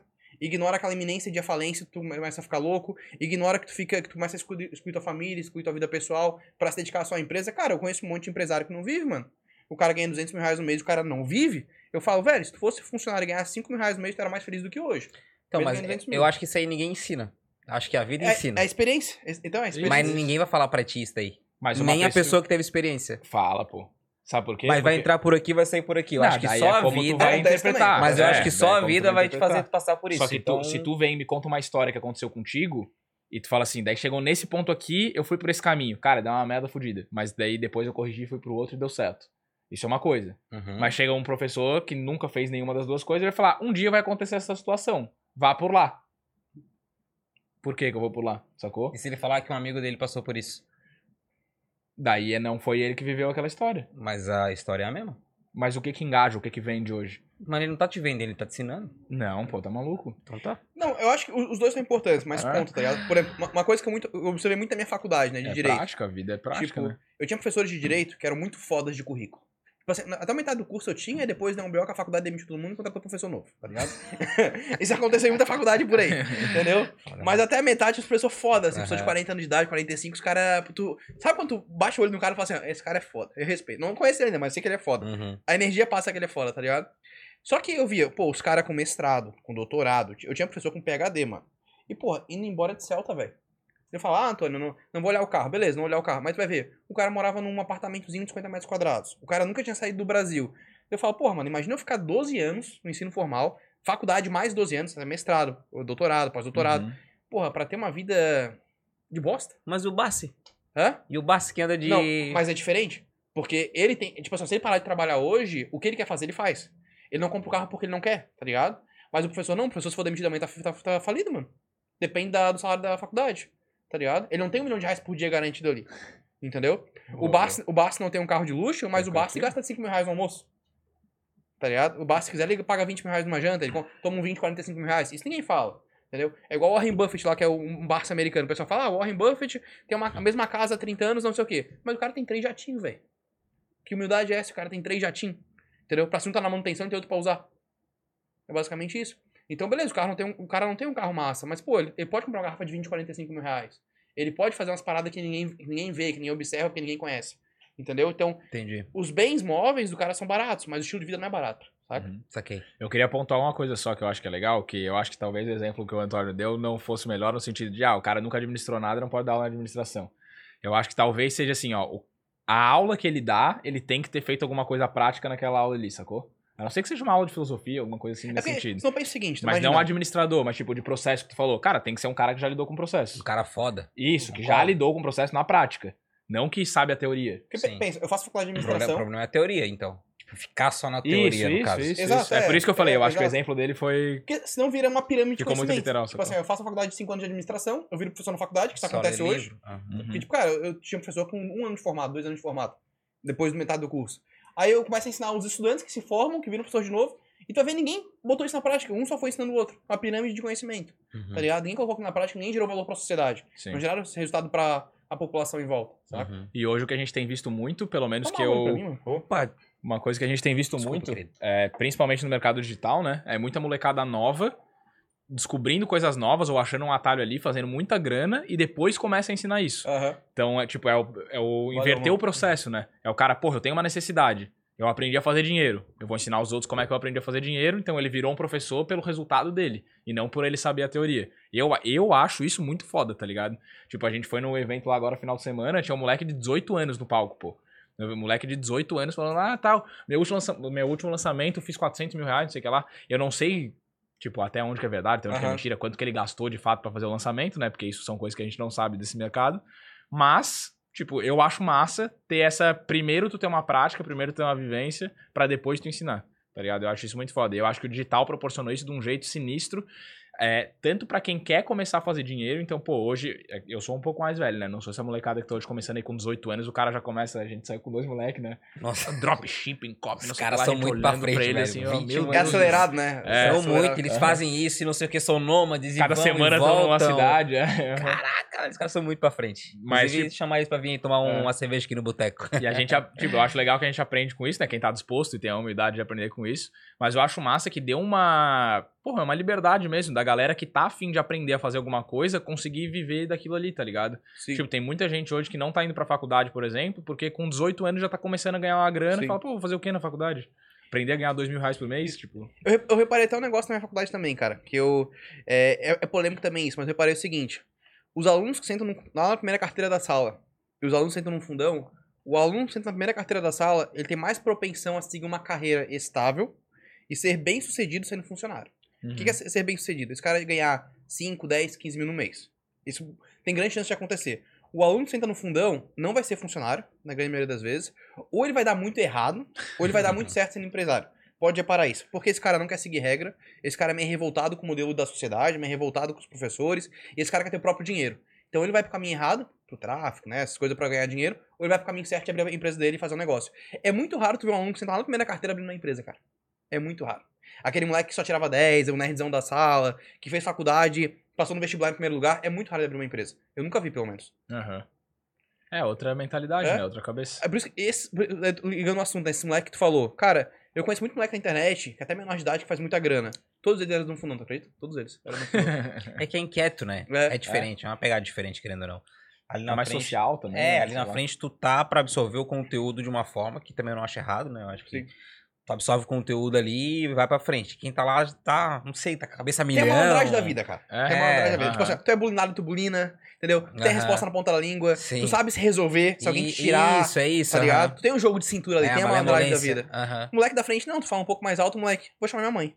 É basicamente isso, tá ligado? Sabe aqueles moleque que precisa ouvir, tipo, ah, seu gordinho, seu botijão. Eu sei que isso é bullying, gente, eu sei que é meio polêmico. Mas na minha época isso acontecia pra caralho. E se o cara me xingasse, eu xingava ele de volta. E a gente se, se ria depois, virava amigo. Hoje não, você fala assim, ah, seu gordinho, a criança tá chorando. Tá ligado? Também é meio, é, é não vamos entrar nisso, que é um assunto muito polêmico, né? Mas, cara, o, o moleque lá de trás tem um jogo de cintura, tá ligado? É, eu acho que tem um pouco mais essa soltura. É o dia a dia, né? A prática Aham. do dia a dia. É, É o aconteceu que você alguma... acostuma a viver. Bota na selva ali é o que vai se dar melhor, digamos Aham. assim, né? Se você chegar ali pelados e largados É. em Floripa. Cara, e a vida real é isso, né? A vida real ela é meio selva, assim, né? Meio selva. Tipo, o mercado, pelo menos, é. Sim. Então, pô, se tu estiver fazendo uma coisa alguém estiver fazendo melhor, o cara vai ganhar mais que tu. É, né? eu acho Ou que tende a ganhar mais que Eu tu, acho que uma né? grande habilidade que é hoje, cara, eu vendo as pessoas que eu quero contratar na entrevista de emprego e tal, que pouca gente tem é sangue no olho, sabia? É muito difícil encontrar alguém hoje com sangue no olho. Então, eu faço entrevista de emprego, cara, que chega pessoas com uma faculdade, um diploma assim, ó, excelente, um histórico excelente, mas tu bate o olho no cara e tu vê que ele não tem um sangue no olho. É tipo assim, ó. Pode falar. o que que é sangue no olho? É tipo, vou dar um exemplo, tá? Ah, Se eu, se eu falar pra tipo, assim, ó, cara, é, se tu fizer isso até o final de semana, tu vai ganhar um bônus X. Tu não vai dormir, tu vai, pô, sacrificar, tu vai ter que virar a noite aqui, mas vai ganhar um bônus X. Quer? Não. entendi. É tipo assim, o cara é foda, mas não, não quero, tô de boa. Tá? Mas numa entrevista, como é que tu identifica uma pessoa assim? Com algumas perguntas e do jeito que ele. Vou dar um exemplo, tá? Quando troca ideia com alguém, tu não sabe na hora se o cara é meio desenrolado, se o cara é meio tímido. Sim. Não precisa perguntar, Aham. sabe? É a Uhum. mesma coisa, cara. Então, por exemplo, não é, não é perguntando, não são perguntas específicas. O pessoal acha, tipo assim, ah, aquela pergunta, né? Qual a sua pretensão salarial? O cara acha que dependendo da resposta ele vai ser contratado ou não vai. Não é a resposta, é a forma que tu responde. É a entonação de voz, é a forma que tu se comporta. É se tu tá aqui, ó, tremendo a perna, ou se tu tá aqui de boa, com o peito aberto, desenvolto, entendeu? É a forma que tu tá ali, mano. Entendeu? Uhum. Imagina tu vai falar com uma pessoa e a pessoa fala o tempo todo tipo assim, ó, com a mão no bolso, olhando pra baixo. Sim, é verdade. Tá, mas tu se formou naquele lugar lá? Sim, era muito bom, era um bom aluno. E o cara ficou o tempo todo assim, mano, outra coisa, o cara assim, ó, sim, eu, pô, fiz a faculdade lá, não vai acreditar, foi um curso excelente, velho. Foi, tipo assim, um aprendizado gigantesco na minha vida. Tenho certeza que eu vou conseguir ajudar na tua empresa com tudo que eu aprendi lá. Já pensou, opa? Uhum. Tipo, só pela forma de falar. Entendeu? Aham. Então é assim que vai percebendo. Cara, a comunicação é uma das habilidades, né? A gente já ouviu alguns convidados aqui falando sobre isso também, especialistas em comunicação, que a comunicação é uma habilidade que quando o cara desenvolve, tipo, te dá um ganho absurdo com, tipo, perante o resto das pessoas, digamos assim, né? Saber se posicionar, tu saber falar. Pô, tu vai numa entrevista de emprego, às vezes tu é pior do que o cara que tá do teu lado. Aham. Só que tu sabe se expressar melhor do que ele, tu leva a vaga. A oratória é foda. É. E sabia que existe uma forma de tu ver se o cara que tá na tua frente, ele tá confortável ou não com a tua presença? Ou se ele tá meio retraído? É só tu olhar os pontos vitais dele. A gente é um animal. A gente é um ser humano racional, a gente é um animal. E o animal, quando ele não tá confortável, ele esconde os pontos vitais. Se tu reparar teu cachorrinho, o cachorrinho não dorme com a barriga pra cima, tipo, na casa do teu vizinho. Ou na casa do que ele não conhece, mas na tua casa ele dorme. Na caminha lá com a barriguinha pra cima. A gente é igual, cara. O cara que não tá confortável, geralmente ele tá escondendo o punho, ele tá escondendo o pescoço, tá escondendo o peito. Então, ou ele tá assim, pra esconder o peito e o punho ao mesmo tempo, ou tá com a mão no bolso. A mulher ou bota o cabelo aqui na frente, pra esconder a nuca. Cara, a mulher quando quer dar uma. tá na balada, deu uma olhadinha na mulher, a mulher quer retribuir o olhar, o que, que ela faz? Ela joga o cabelo pra trás na hora, velho. Só pra mostrar a área vital, mostrar o pescoço. Ela abre o ombro, ela começa a mostrar os punhos, entendeu? Tá, tipo, confortável com a tua presença. Sabe que não vai ser atacado ali. E, cara, isso na entrevista de emprego acontece. Então, quando eu recebo um moleque lá que fica assim, ó, fechando o pescoço, queixo pra baixo, braços cruzados, escondendo um punho, eu falo, mano, esse moleque não tá sabendo o que tá fazendo da vida, velho. O pai obrigou a estar aqui, eu nunca fiz uma entrevista de emprego, não sabe conversar com ninguém. É aquele, aquele nerdzão que estudou a vida inteira, mas não sabe nem conversar. Imagina. Tu bota esse cara na posição de líder, esse cara não sabe nem dar uma chamada, um puxão de rabo ninguém. Entendeu? Não sabe dar uma ordem, não sabe se posicionar. Ninguém vai respeitar esse cara. E com relação a isso, tu acha que o conhecimento técnico ou a capacidade de. a sociabilidade, digamos assim, Ó, é mais importante? Eu contratei um moleque na minha empresa que em um ano e meio ele virou meu sócio. Em um ano e meio. Ele entrou na empresa sem saber nada, velho. Não sabia nem falar direito, tá ligado? Só que ele tinha um sangue no olho.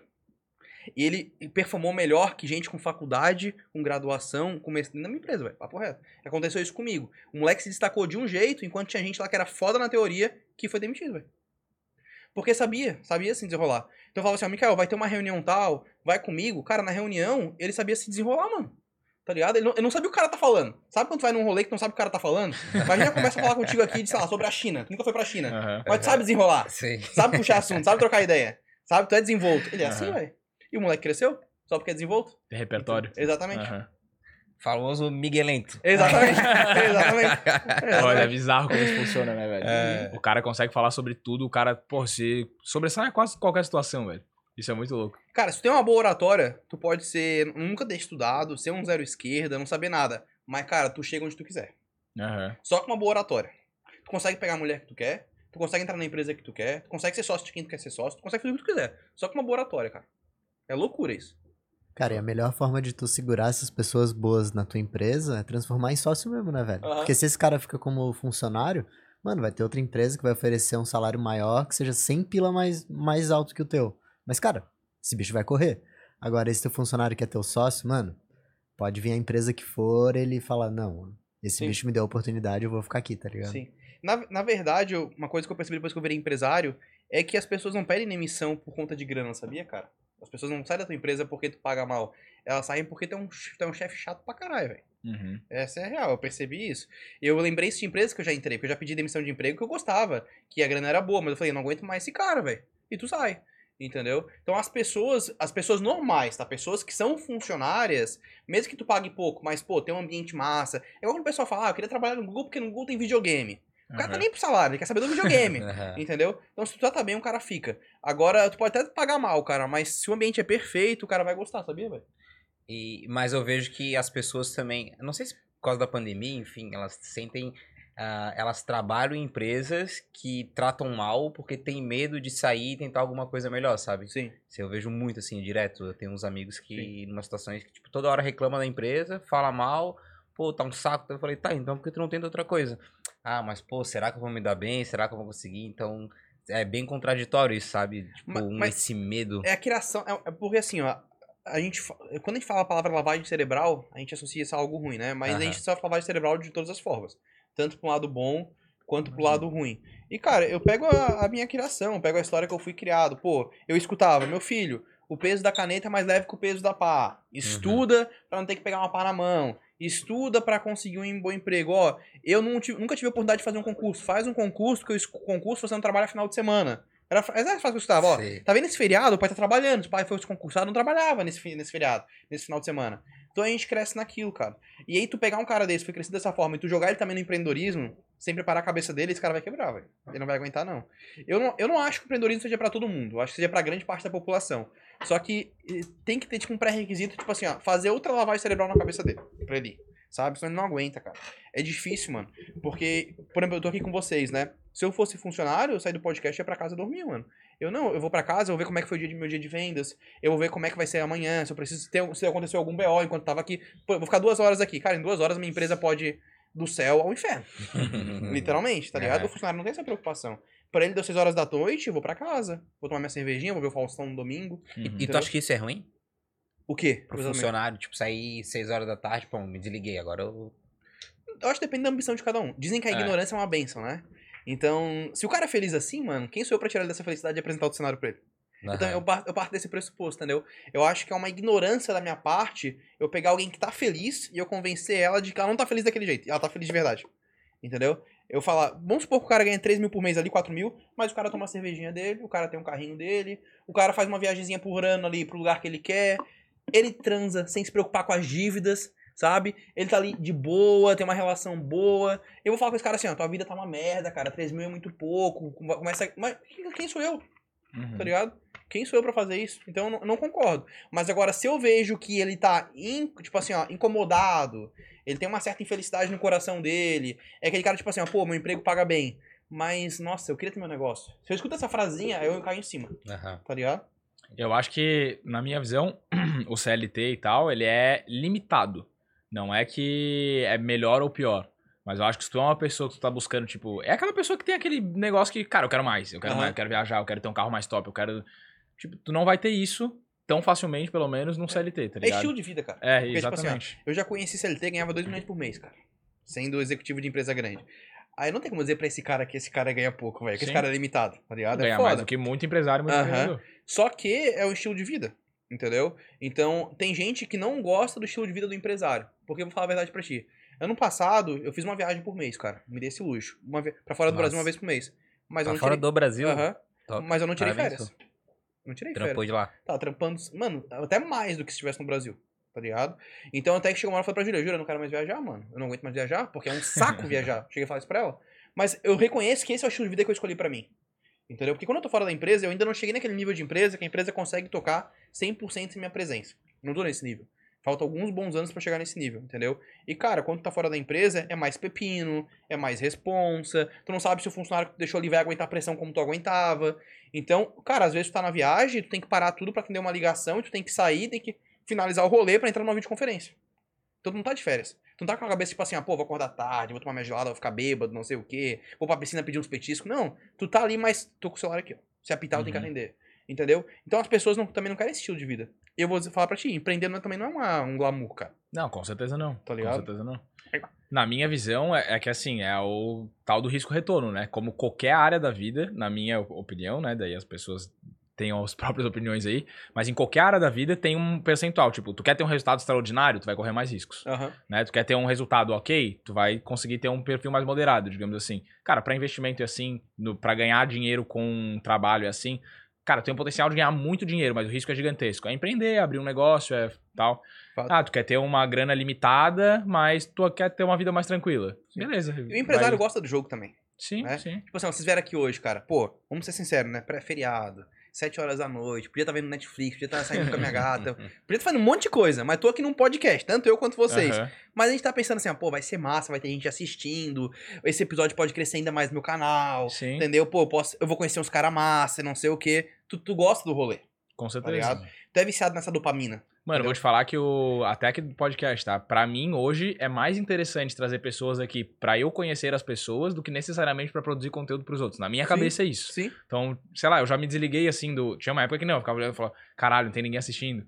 Né? Mas hoje não, tipo, eu não ligo muito se tem gente assistindo ou não tem gente assistindo. Me importa muito mais tentar absorver o que quem vem aqui traz Sim. e conhecer a pessoa, talvez fazer negócio depois, talvez só virar amigo mesmo, sair tomar uma gelada, tá tudo certo. Sim. Do que necessariamente o resultado que eu vou ter fazendo isso. E eu acho que isso é uma coisa que faz diferença também. Que normalmente o cara que é só empregado, ele não tem aquela necessidade de amar o trabalho, né? Sim. Porra, o empreendedor, o, execu- o empresário e tal, pra ter sucesso, ele precisa gostar muito do que ele faz. Precisa. Senão não sai do lugar, né? E pra quem tá assistindo, não custa, não custa nada dar um likezinho, se inscrever aí Também, no canal. é. Se inscreva no canal aí, deixa o like, dá aquela moral pra nós que ajuda também. Mesmo que eu não ligue, o resto do nosso time aqui se importa muito com isso. Pô, deixa eu fazer um pedido, cara. Tem como baixar um pouco o ar ou não? Ah, pra deixar mais frio? Não sei você, mas eu já comecei a suar aqui já. é, acho que só baixar um pouquinho ali pra ele já. A direção mesmo. Vamos ver. É que é a vida real, gente. Não tem história, não. Quem sabe faz ao vivo. Melhorou? Melhorou. Melhorou. Ah, nossa, tô quebrado, velho. Não, e, a- e, tipo assim, a gente foi pra. Tu falou ali que tem que ser prazeroso, a gente poderia estar fazendo outra coisa, né? Aham. Acho que foi a semana mais intensa que a gente teve por aqui. E, e vai continuar ainda, porque tem semana que vem. Uhum. Mas a gente saiu sexta-feira de carro, fomos pra Curitiba. A gente gravou sexta. Nossa, é verdade. a gente Saiu da gravou gravação sexta, direto pra Curitiba. Fomos pra Curitiba. Aí chegamos segunda de madrugada, de domingo pra segunda, né? E, tipo, e eu. Aí quando cheguei em casa, que eu trabalho, né? Eu sou CLT, PJLT. E daí. Pejotizado. Isso. Foi pejotizado. Gostasse dessa? E daí trabalhei. Programador ou não? Não, mas eu sou Scrum Master. Eu cuido ali Que do. Eu, eu, eu trabalho com a metodologia, metodologia ágil, né? O Agile. Então. Fala português, Tá, o, o time. velho. Porra nenhuma. Os, os Ele coordena os programadores- projetos é, dos programadores. Os programadores, e a gente cria uma metodologia. A gente, existe uma metodologia, que é o Scrum. E, e a gente tem pequenas funcionalidades para entregar no final de uma semana de trabalho, por Aham. exemplo. Então a gente faz banco digital. Então lá o nosso time a gente programa. ah, uma parte da equipe vai trabalhar, tipo, no Pix, vai fazer Pix para, sei lá, o Pix parcelado. Aham. E daí a gente faz pequenas tarefas durante a semana, cada um vai fazendo suas atividades, e no final da semana a gente tem uma entrega. Tipo, ah, a gente não fez o Pix parcelado, mas a, a gente fez pelo menos a solicitação. Aí semana que vem a gente faz a solicitação o retorno. Só que. Então a, a gente trabalha essa metodologia, e daí eu que orquestro esse, o andamento dessa parada. Só que. E aí, enfim, cheguei em casa, não fui pra academia, cara. Dormi, tipo, 9 horas da noite. Quebradaço, assim, né? Acordei de manhã, fui trabalhar. aí terça, daí ontem a gente veio aqui, gravou. Daí hoje a gente gravou e tipo, Uhum. e daí semana que vem tem mais três dias também e não para, velho. Tipo, foi uma semana mais intensa. Mas tu mais... curte o rolê? Curto. Pô, pra Daí caralho, tá. né? Não É. tem como. tá. Eu já percebi que eu sou meio viciado em criar problemas, sabia? Vocês já repararam nisso? tipo assim, ó, quando eu vejo que o rolê. Sabe quando o rolê tá confortável? Tem um negócio ali, pô. Não tá do jeito que eu queria, mas tá andando, tá tudo certinho, ninguém tá Tem reclamando. que arranjar uma tá sala pra me coçar. Eu já penso, cara, tem que fazer alguma coisa, velho. Ou vou criar um produto novo, ou vou pensar numa forma nova de vender. Tem que. Não sabe? Não tem. Cadê a agitação disso aqui, cara? Aham. Cadê a dopamina, tá ligado? Cadê o É, risco? é. Vou quebrar, vai dar certo, não sei o quê. Mas é muito perfil, eu acho, né? Sim. Eu acho que essa questão que tem muita gente que fala, ah, é, é fácil, é pra todo mundo, é não sei o quê. Eu, eu tenho meus poréns, Não é, assim. não é. eu também acho que Não tem muitos, muitos poréns, na verdade, né? sim. Além do ter que pagar as contas, então tem muita gente que já veio de uma criação, que tá a vida inteira já, pô, sei lá, o cara que tem 30 anos, já tá fora de casa, já tá pagando as contas, ele não tem como, ah, vou empreender, né? Bonitão. Não é assim tão fácil. Paralelo a isso, ele pode estar no trabalho dele de CLT e começar algum coisa. negócio, né? Eu comecei assim. Mas isso que é o difícil, Comecei sabia, assim. cara? É o trabalho depois do trabalho, né? É mais difícil, É. tu acha? É porque tem gente que não quer passar por. Vou te dar um exemplo, tá? Não, mas quem quer, assim? É mais só? sofrido, É porque. porque são mais horas, né? Qual, qual que é o cenário de empreender hoje pra quem não tem grana? Que é o nosso cenário, tá? Uhum. A gente que não é herdeiro, como é que a gente começa a empreender? A gente começa a trabalhar depois do trabalho. Então, se você chega em casa 9 horas da noite, o que você vai fazer? Você vai trabalhar até uma da manhã, até meia-noite, vai dormir pouco e vai fazer isso todo dia, até o negócio dar certo. Foi o que eu fiz. Só que tem cara que pergunta assim, ó, cara, tá disposto a fazer isso pra em vez de ganhar 5 mil reais por mês, daqui 3 anos, daqui 4 anos começar a ganhar 15? Tem cara que já fala, não, não tô. Pô, quero participar da criação dos meus filhos, minha filhinha tem 5 anos, daqui a 3 ela vai ter 8, vou ter perdido 3 anos da vida dela, não quero me sacrificar. Tem gente que não quer, velho. Entendeu? E a gente tem que respeitar isso. Uhum. Eu acho que o erro de todo empresário é dizer, faz, vai lá, cara. Você tem que ganhar mais, para de ser meio. Não, pro cara não é importante. Entendeu? Só que pra quem quer, esse é o caminho. Se o cara não tá disposto, não tá disposto a trabalhar depois do trabalho, não vai vingar, cara. Mas não vai mesmo. E pra sair da situação que a pessoa tá, daí eu quero saber se tu concorda com isso ou não, né? Ah. Pra sair da pessoa que a. Que a... Caralho. Calma, volta, volta, volta. respira. Pra sair da situação que a pessoa tá, tu acha que só depende dela? É uma pergunta boa. Mas eu não acho que só depende dela. Eu acho que a hipocrisia fala isso. A gente já entra agora no assunto da meritocracia, né? Aham. Mas eu acho que 70% é ela, tá? Porque quando a gente fala de meritocracia, tem um lado que fala que concorda que existe, eu faço parte desse lado, e tem um lado que não, fala que não concorda. Sempre que tem alguém contrário a mim, eu gosto de pensar o seguinte, cara, esse cara não tá contrário a mim por uma rixa contra mim. Ele tá contrário porque ele acredita naquilo. Então, por que, que ele acredita naquilo? Por que, que ele é contrário a mim? Aí quando vai pro lado das pessoas que não acreditam na meritocracia e que elas são contra a meritocracia, é porque elas falam o seguinte: nem todo mundo parte do mesmo ponto de partida. Se não existe o mesmo ponto de partida pra todo mundo, não existe uma meritocracia. Tá. Não tem como dizer que o pobre, se ele se esforçar, vai ter uma vida igual o filhinho de madame. Isso é verdade? Só que eu parto também de outro pressuposto. Se você encontra um menino favelado, o menino tá passando fome, tá? O que você prefere dizer pra esse menino? Trabalha, se arrisca que você consegue melhorar de vida, ou você prefere dizer, não importa o que você faça, você não vai melhorar de vida? Entendeu? Tem gente que fala isso, não, não existe meritocracia, não importa o teu, teu esforço, você não vai ter mérito. Só tem mérito quem nasce em família rica. Pô, imagina pegar um favelado e dizer isso pra ele, cara. Ó, só porque você nasceu na comunidade, você vai morrer aqui pobre, tá? Pô, eu acho isso ridículo, Uhum. entendeu? Então eu acho que, tipo, o moleque que tá ali, talvez ele não consiga chegar onde o, o menino herdeiro nasceu, talvez ele não consiga chegar nisso, porque em uma vida ele não vai conseguir fazer isso. Pô, tem moleque que nasce em família bilionária, mano. Sim. O moleque já nasce. Tem Já, na- três gerações é, já, já nasce andando de jato. Aham. Então, eu não. É muito difícil em uma vida só você chegar ao patamar de um bilhão de reais. É possível, lógico, mas é muito difícil. Só que talvez ele consiga sair da comunidade, consiga morar num apartamento massa, ter uma casa de praia, andar num carro massa, ter uma BMW, viajar pra fora do Brasil. Isso é possível ele fazer. Entendeu? E eu gosto de estimular esse moleque a ir atrás disso. Entendeu? Então eu parto do pressuposto que existe a meritocracia, mas a meritocracia, ela não é igual pra todo mundo. Não, não vou dizer que, tipo assim, ó, se você se esforça cinco vezes, você vai ter um retorno 10. Não, um vai se esforçar 5 vai ter um retorno de 7. O outro vai se esforçar 5 vai ter um retorno de 15. Entendeu? Porque tem pessoas ali empurrando em volta, né? Mas Uhum. você vai ter um resultado com aquele esforço. É, existe um mérito, mas o mérito ele não parte do mesmo lugar, né? Eu, Exato. ta- eu concordo também. Exato. Tipo, Tem um, a gente- o Pode nosso esforço ele dá resultado, na Uhum. minha visão assim, né? Tem gente que fala, ah, não, porque tem gente que se esforça muito mais. É que existe o, o esforço físico, o esforço intelectual, existe vários tipos de Uhum. esforços assim, né? Mas eu acho que se tu tá na direção correta, digamos assim, e tu desempenha nas nas situações da tua vida, assim, né? Pô, Sim. vou na academia, vou bem na academia, vou fazer direito. Ah, quero me alimentar legal, vou me alimentar legal. Quero trabalhar, pô, vou ser o melhor estagiário dessa empresa aqui. sim. Não tem como tu não ser notado, pô. Sim. Em algum momento alguém vai te ver e falar, pô, esse cara aqui, beleza, Talvez ele não fique milionário, mas ele vai sair do estagiário para talvez um diretor de uma Sim. empresa que ninguém da família dele nunca conseguiu.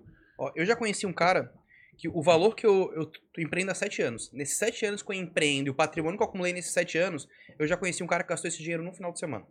Pra gente ter uma ideia. Sete anos de trabalho meu. Então, de fato, não importa o quanto eu trabalho, eu nunca vou chegar no nível dele. Eu acho que talvez eu nunca chegue. Porque é um cara que às vezes recebe um bilhão, cara, por ano. Uhum. no líquido da conta dele. Não sei se eu consigo nessa vida receber um bilhão por ano, ou 100 milhões por ano. Não sei, posso ser que sim, entendeu? Só que eu saí da pobreza, mano, até chegar no, até ser milionário. Então eu tô feliz com o meu esforço. Eu tô feliz com a minha recompensa, tá ligado? E não tô triste porque eu não consigo gastar 5 milhões no final de semana, porque eu não consigo gastar 10 milhões no final de semana. Não tô triste por isso. Só que eu sei que ele nasceu já numa condição muito melhor que a minha, Aham. tá ligado? E o que, que é pra ti o principal fator do teu sucesso, no caso? Eu acho que é acesso à informação e absorver essa informação, que a gente falou no começo. Por quê? Quando eu conheci o Breno Perrucho lá, que foi que eu comecei por conta dele, Uhum. né? Teve muito moleque que viu o canal do Breno Perrucho e pensou, pô, esse moleque conseguiu fazer um milhão de reais, que massa, como eu queria fazer isso. Eu olhei e pensei, não, eu não sou mais burro que ele, se ele fez eu vou fazer também. Então, o outro moleque teve a mesma informação que eu tive, só que eu absorvi de uma forma e ele absorveu de outra. Saca? E alguém absorveu com inveja, alguém absorveu com, com tristeza, e alguém absorveu, posso fazer também, saca? Eu tenho certeza que além de mim, outras pessoas viram aquilo e também pensaram isso. Posso fazer também. Cara, eu fui no Hotmart Fire agora, mano, eu conheci gente lá que já fez 15 milhões, 10 milhões, começou em 2021, cara. Começou depois de mim ainda e fez mais dinheiro que eu. Saca? Tem uma, geração nova aí que tá fazendo muito dinheiro na internet. E eu conheço players que começaram em 2016 e faliram Uhum. saca? Então a informação tá ali pra todo mundo, só que a forma que tu absorve é é diferente. Então eu não, não acho que é persistência, não acho que é, não acho que é motivação, eu acho que é literalmente o acesso à informação em si, sabe? Tudo que tá em volta do acesso à informação. E daí tu tenta disseminar isso pra, pra galera também Aham. absorver essa ideia. Só que nem todo mundo tá preparado também, né, cara? Esse que é o problema. Eu, já, eu faço posts polêmicos lá que, tipo assim, eu tenho uma raiva no Quid, cara. A gente falou do Quid ali, né? Mas eu tenho uma raiva porque eu acho que o brasileiro é feito de burro aquele carro. Não, aquele É. carro ali é uma vergonha, pô. Não, o, mas, o mob também. mas o mob é, é até que vai, cara. Porque, tipo, o mob tem quatro parafusos na roda. tá ligado? O Quid não tem quatro parafusos na roda. Então ali até vai, ali, ali a gente pode chamar de carro. tá ligado? Aí, pô, quando a gente pega o Quid, mano, 80 mil reais, cara. Um carro que, Não, velho. deboche, pô. Tipo assim, ó, os furos na lataria do carro. Porque... tu viu isso? Tu viu isso? Não vi, não vi, pô. Tipo assim, ó, eu, eu vi um vídeo do cara comparando dois carros, o Quid e eu acho que era um Onix, tá ligado? Normal. Aham. Aí, tipo assim, todo carro no chassi tem os buraquinhos do chassi, né? O que, que uma montadora faz no buraquinho do chassi? Porra, bota um plástico, bota um soft touch, bota alguma coisa ali pra tampar o negócio, né? Os buracos do Quid, o cara bota um adesivo, mano, por cima, tá ligado? Um adesivo, velho. Daí eu falei assim, não é possível, cara. Aí quando tu pega o freio, né? Pô, um freio de um carro normal, vamos, pôr uma pinça, né? Vamos supor isso aqui é a pinça de um freio de um carro normal. Do Quid é isso aqui, cara, tá ligado? Aí a gente especialista falando, isso é um absurdo. Tipo, não tem motivo nenhum pra ser desse tamanho, é só pra economizar dinheiro. E o foda é que o brasileiro compra. Aí, pô, vou julgar o cara que tá comprando? Não, porque às vezes esse cara nem sabe o que tá comprando. Ele pensa, ah, é o carro mais barato, eu quero um carro zero pra não me incomodar. Porque, ah, não sei não sei a direção do pai de vocês, né? Mas meu pai fala, ah, eu compro carro zero pra não me incomodar. Sim. Não importa se é caro ou se é barato, é pra não me incomodar. Uhum. Não quero carro usado. Então o pobre pensa isso também, eu vou comprar um Quid pra não me incomodar. Só que, porra, é um carrinho descartável, mano. Um carrinho com 30 mil quilômetros tá parecendo uma bateria de escola de samba ali dentro. entendeu? Andando no liso ainda. Então eu acho. E, aí- e aí tu vai pros outros países, não existe esse carro nos outros países. tá entendendo? Só Aham. funciona no Brasil esse carro. Tá então, maluco, porra, né? quando a gente pega outros carros, o Gol, por exemplo, cara, o Gol é um carro barato, mas, pô, existe no México, existe na América Latina, existe uma porrada de Barato país. médio, né? Já foi É. barato. Não, tá caro. Tá sem pau, velho. Mas o Gol Quid é não. absurdo. Quid é Brasil, mano. Aham. Tá ligado? E é um carro de uma, uma empresa francesa. Sim. Entendeu? O que eles pensaram? Ah, o brasileiro compra, vamos vender lá. Essa é real. E por que, que o brasileiro compra? Pelo preço, literalmente pelo preço. Porque é, a- essa mentalidade, a gente, a gente que é brasileiro, a gente tem um apego muito grande com o carro. O brasileiro, ele, ele bota o carro muito no centro da vida dele, essa é a verdade. Já conheci muitos países, cara, tanto americano e tal. Lá nos Estados Unidos, eu vi muita gente ter uma boa condição financeira e o cara tem um Civic tal. Eu vou falar, pô, Antônio, mas Civic é carro top. Mas a gente tem que lembrar que lá, Lá é um era. carro acessível. Uhum. Entendeu? Então é um cara que poderia estar andando, às vezes, de BMW, poderia estar andando de Mercedes, mas ele tem um Civic 2007. E ele tá, ele tá de boa. Lá fora, o pessoal não se importa com quilometragem de carro. Eu conheci pessoas que têm carro com 200 mil quilômetros, 300 mil quilômetros. É normal. Aqui no Brasil, um carro com 150 mil quilômetros, tu já pensa, é bomba? Esse carro é bomba. Não- nem vende, nem, nem compra, né? Aham. Então a, gente, então a gente tem uma mentalidade diferente. A gente pensa que o sucesso é ter um carro. Principalmente molecada nova, né? Molecada pensa, ah, eu quero comprar um carro, rebaixar, botar rodão. Uhum. É é um pensamento de molecada de baixo, entendeu? Tunar. E aí tem a geração mais velha, que tem outra mentalidade, que é o carro que não incomoda, entendeu? Quando pega a galera que compra Quid, são dois públicos, é o Uber e o, cara mais velho. Você não vê um moleque de 18 anos comprando Quid quando faz 18 anos de idade que juntou uma grana. Um moleque de 22 anos comprou um Quid, você não vê. Literalmente não vê, só se for Uber. Aham. Entendeu? Você não vê. Quem compra Quid é o cara de 50 anos de idade, que ele pensou, vou comprar um carrinho, um carrinho zero pra não me incomodar, que a parcelinha cabe no meu bolso. Esse é o público. Ele tá nem aí se o carro, se a roda tem três parafusos, se a roda tem quatro parafusos. Se é um adesivo É. que tá ali no chassi. É, se, se o, ban- o banco, um o banco não tem nenhum ferro, velho, tá ligado? Cara, o, o banco é interesse pra economizar, mano. É uns absurdos, tá ligado? Que, eu, É. porra, não, não, dá- não faz sentido. O painel do Quid, mano, o painel do Quid é só velocidade. Os caras quase não botaram. O negócio da gasolina é pequenininho assim, ó. Eu pensei, pô, quase que não botaram o negócio da gasolina também. O RPM não tem, do giro, quanto a giro não tem. Só no, É, não tem nada, velho. no barulho. É, é louco, tá ligado? Mas o que eu digo por que que tu acha que compra é porque, assim, tipo, esses carros não tão lixo, vai, digamos assim, quando o Quid, mas uns carros simples, que já é um nívelzinho melhor, um Clio, por exemplo. Um Clio lá fora, o cara vai pagar, sei lá, eu, tipo, 5 mil dólares, É, 4 baratinho. mil dólares. Tipo, é um carro muito Nem barato. tem, Estados Unidos nem tem, tá? Gol, nem, não existe. O pessoal nem conhece, não existe. Nunca existiu. Mas por que que... o- É, é isso que eu queria entender de ti. Tipo, por que que o brasileiro paga esse absurdo no carro? Porque, porra, um carro aqui, vamos supor, um Quid de 80 mil reais. O cara ganha 2 mil reais por mês. Aham, Dá quantos meses de trabalho pra ele pagar isso aí? Fora que o financiamento ainda bota uma taxa em cima, 100 pau. aham. Ele vai ficar pagando 2 por 50 meses. Ele vai ficar pagando 50 meses pra ter um Quid. Tá, a pessoa, a pessoa que não tem grana comprar um carro no. Brasil envolve um cenário um pouco mais complexo, cara, principalmente mobilidade urbana. Isso não é só culpa da pessoa, tá? Tá. Porque quando tu vai pra fora do Brasil, por exemplo, nos Estados Unidos, cara, o transporte público você. Tem cidade não, Nova York, por exemplo. Nova York, na real até Nova York dá, metrô. Consegue Aham. andar com Nova York inteira de metrô. Então, na real, lá, lá eu acho que tô quase toda a cidade. Cara, lá fora é metrô e ônibus, mano, e é perfeito. Eu fui pra fora do Brasil, foram poucos lugares que eu aluguei carro. Paris, só metrô. E perfeito. Fui pra Luxemburgo, na Europa, só metrô. E de graça, e perfeito. Aí, é tipo assim, ó, pô, quero ir num shopping hoje. A pessoa que não tem, que não tem carro, não tem dinheiro pra pegar um Uber, ela vai pegar dois, três ônibus pra ir no shopping aqui no Brasil, Uhum. tá ligado? Aí tu pensa, pô, imagina eu ficar duas horas no ônibus pra ir no shopping. Aí o cara pensa, quero ter meu carrinho, entendeu? Lá fora não, mano. Lá fora o metrô para dentro do shopping. A estação é dentro do shopping. Então olha a diferença de mobilidade urbana. Então lá é difícil alguém pensar assim, ó, quero ter meu carrinho pra andar melhor. Não, porque o metrô é melhor que um carro. Aham. Em Paris, por exemplo, eu nunca vou alugar um carro. É impossível alugar um carro lá. O trânsito não compensa. Um rolê que eu faço de metrô em 5 minutos, de carro faria em meia hora. Uhum. Então as pessoas não querem comprar carro lá. Entendeu? Então eu acho que no Brasil é muito complexo, cara. Não é só a mentalidade do cara, não, tá? É. Eu acho que não tem como você viver bem no Brasil sem um carro. Papo É, eu, eu acho que é necessidade. É, N- não é conforto. Conforto é um outro nível, depois É. o cara pega ali, mas eu acho que é necessidade. É, claro que tem um cara que podia comprar um Clio e compra uma BMW. Sim. Aí é Ah, beleza, não. é viagem do cara. E- mas também é exceção, tá? Eu, eu não sei se seria a regra assim, eu Porra, acho. vou te falar que... Não acontece, cara. Não, É. é exceção. Eu não, não, não acredito que seja a regra assim. O cara que tem capacidade de comprar um Clio, comprar uma BMW, cara, é uma exceção. Vou te falar que todos os nossos amigos que têm carrão não têm dinheiro pra ter carrão. Mas você pode ver numa bolha também, é foda a gente dar a nossa É, realidade. é, É, foda. É. É foda. Mas. Mas é porque é foda também, porque, tipo assim, a gente pensa que. o- Pro brasileiro comum, fugir da realidade de comprar um carro que ele não pode pagar, mano, é comprar um Honda Fit, cara. Sim. Tá ligado? E ele deveria ser um carro básico, mas não é. O carro, ele ele tem dinheiro pra comprar um Clio, mas ele compra um Honda Fit porque é mais seguro, porque não quebra, não sei o quê, porque é mais confiável. Só que pra ele já tá fora da realidade. Isso que é uma merda no Brasil. Porque o carro, o carro que é básico aqui é, é carro de luxo. É, então, é, é- aí entra na necess- na necessidade ali, né? Uhum. Tipo, pra pegar um carro ali que é pra ser básico, que é uma necessidade, tá? Sei lá, quanto que é um popular hoje, 2008, 10, sei lá, 9, Ah, uns 20 mil. é uns 20, 30 Ó, mil. eu vou te dar um exemplo. Hilux, né? Hilux no Brasil é o quê? É carro de imponência, é carro confiável, é carro que todo mundo quer. Eu- ano passado eu tive a oportunidade de ir pra Dubai, cara. Fui pra Dubai e pra Abu Dhabi. E lá tem aquele rolê no deserto, de passeio no deserto, né? E lá tinha um carro da Toyota que não era uma Hilux. E eu trocando ideia com o cara, aquele meu inglês ruim pra caramba, né? Que vai desenrolando. Mas eu perguntei, que carro é esse? Parece uma Hilux, mas não é Hilux. Parece uma Hilux que vocês transformaram. Daí o cara falou, uma Land Cruiser. Eu fui pesquisar. Teve Land Cruiser no Brasil. Teve, em 2002, 2004, um negócio assim. Eu perguntei, por que vocês não usam Hilux? Hilux é o melhor carro pra isso aqui. Ele falou na minha cara, Hilux não presta. A gente não compra Hilux, aqui Hilux não vende. Daí eu falei, como que não vende? Ele falou, não presta, que só presta Land Cruiser. Depois, um carro que no Brasil que é vangloriado, que é um carro perfeito, lá os caras nem compram, mano. Tá entendendo? E aí, outro episódio que eu passei nos Estados Unidos. Peguei um Uber nos Estados Unidos, e eu, como cresci em família de baixa renda, fui ajustar o banco. O que, que eu fiz? Enfiei a mão aqui embaixo do banco pra puxar o, O ferrinho. o ferrinho pra ajustar o banco, né? Aí o cara, o que que tu tá fazendo? Eu falei, tô procurando um negócio aqui pra ajustar o banco. Daí Ele falou, não é no lado aqui, ó, elétrico. Daí Eu falei, hum, tá ligado? tipo, eu acho que os caras nem conhecem banco manual, mano. Entendeu? A- até o. A, a direção. Como é que fala? Hidráulica. É, não, não.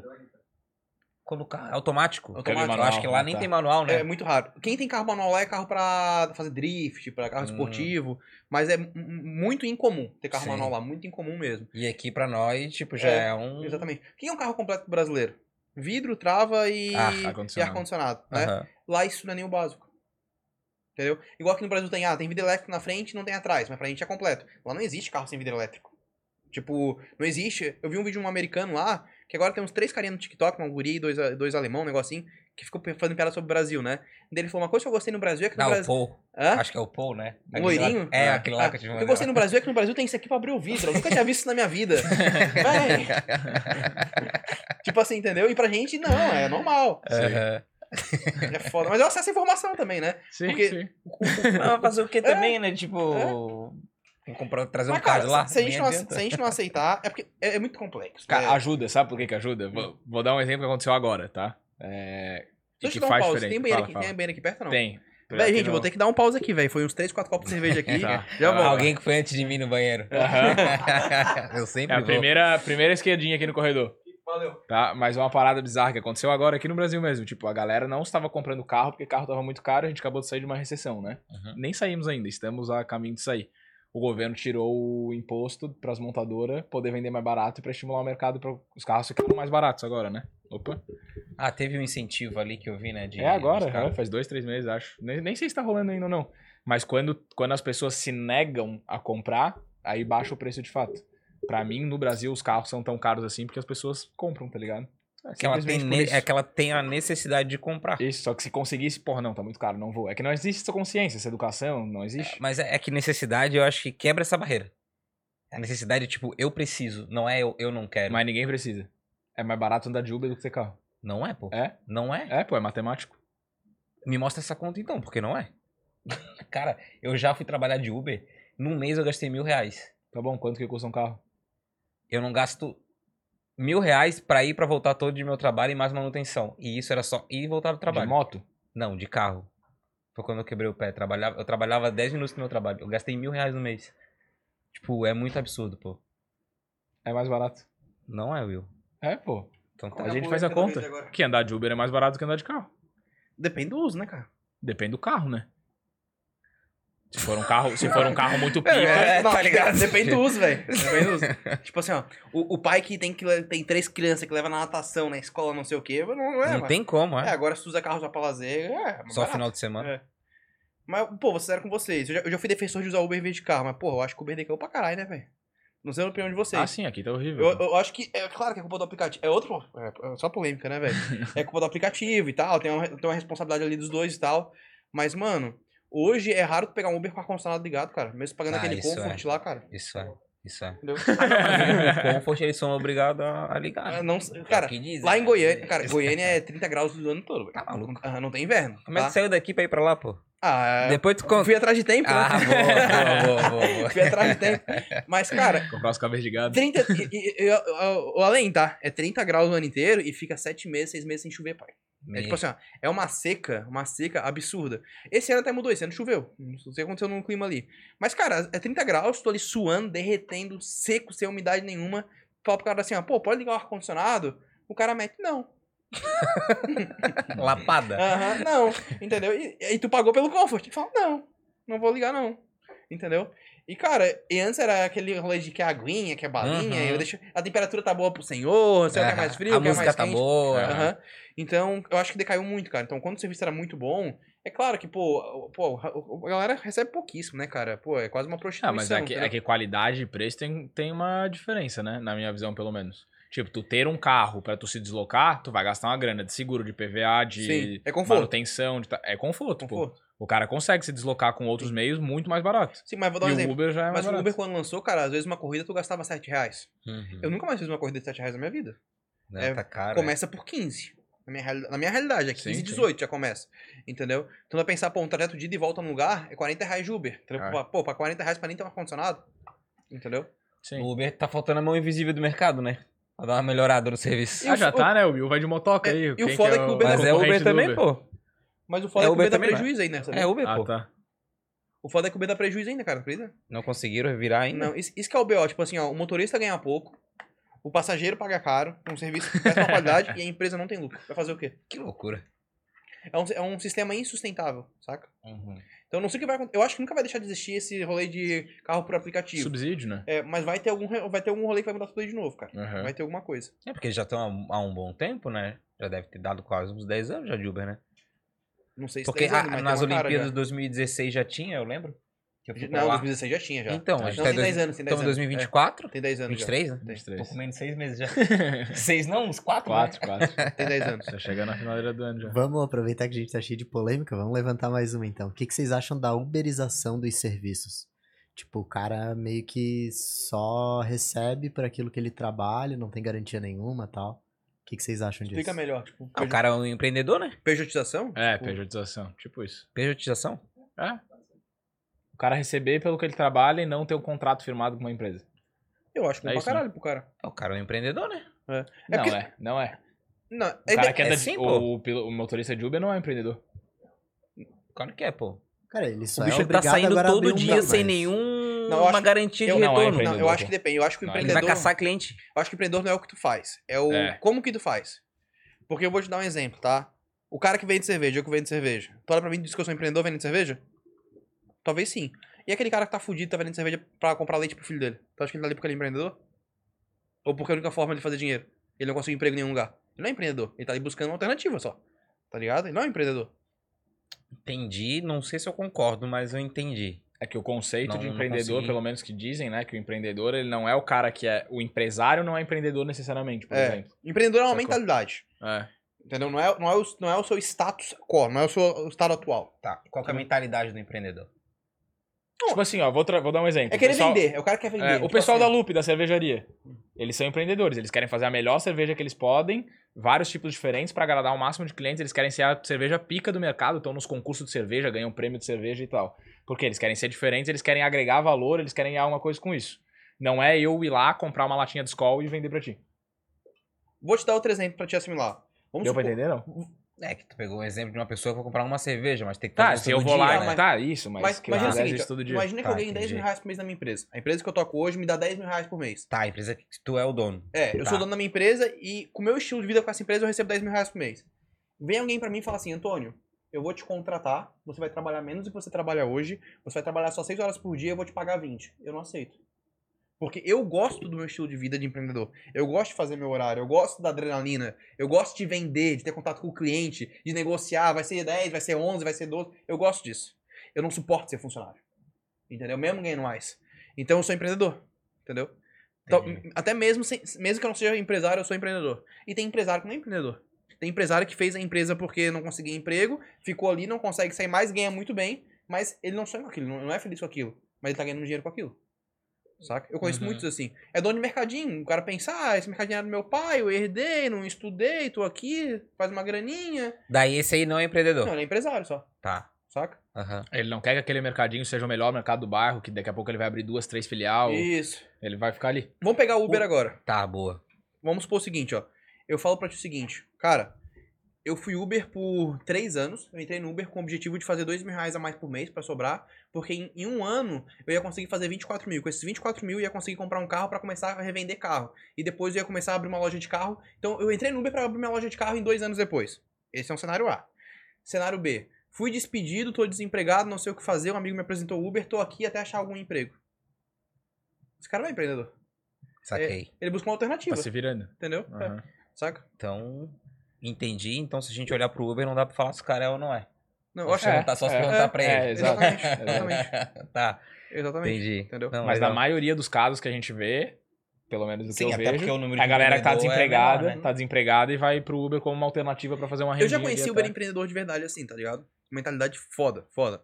Mas o cara, todos que eu conheci, eu acho que conheci uns três só, que era assim. E os três falaram que tinha data pra sair. Eu vou ficar aqui até dia X, Uhum. entendeu? Só que tu percebe que tem algumas coisas por trás. É porque o ser empreendedor é, é todo um complexo, uma complexidade também. Tu precisa de algumas coisas que não são relacionadas a você pra você ser empreendedor. Entendeu? Por exemplo, o cara que tá endividado, que precisa comprar comida pra, pro filho dele, por mais que ele seja um empreendedor, ele pode deixar de ser, cara. Só pela necessidade. Ele vai aceitar um emprego, ele vai fazer qualquer coisa não, o filho dele não passar fome. Entendeu? E às vezes a pessoa que tá a vida inteira na necessidade, que nunca conseguiu viver sem estar na necessidade, a maioria, da população é assim. A população é assim, cara. Tipo, ah, é, não sabe como é que vai ser o mês que vem. A pessoa tem um salário, mas ela não sabe. Ela não sabe se vai conseguir pagar a fatura do cartão, se não vai conseguir, se vai pagar. Ela não sabe. A pessoa tem essa instabilidade. E é difícil ser empresário assim, ser empreendedor assim, entendeu? Tem que ter uma Uhum. cabeça muito fora da curva pra ser empreendedor assim. Sim. Muito. Então, eu saí de baixo, só que eu nunca passei fome, cara. Então eu acho que isso, eu tenho esse privilégio.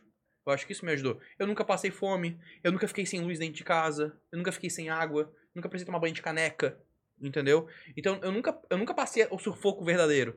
Eu não sei se eu tivesse passado esse sufoco ser empreendedor. Talvez eu quisesse só um concurso público pra não passar fome. Sim. Entendeu? É- Essa, é- existe uma geração que é assim. Meus pais são assim, entendeu? Uhum. Meu pai falou, meu filho, tem, pega um concurso público porque você nunca vai passar fome, você nunca vai trabalhar final de semana, você nunca vai ficar sem dinheiro. Do contexto que tu vem, ele te limita um pouco a tua, a teu Exato. leque de oportunidades, digamos assim, né? Porque tu já descarta várias coisas dependendo da tua origem. Cara, o meu pai veio uma, veio uma família de pescador, mano. Sabe, sabe aquela família que nunca comprou nada, que via de escambo? Uhum. Mano, o escambo não é extinto. Existe gente que vive de escambo até hoje, entendeu? Minha família era assim. Pescava peixe, era tainha, lá em Bituba, e trocava tainha por arroz, trocava tainha por não sei o quê.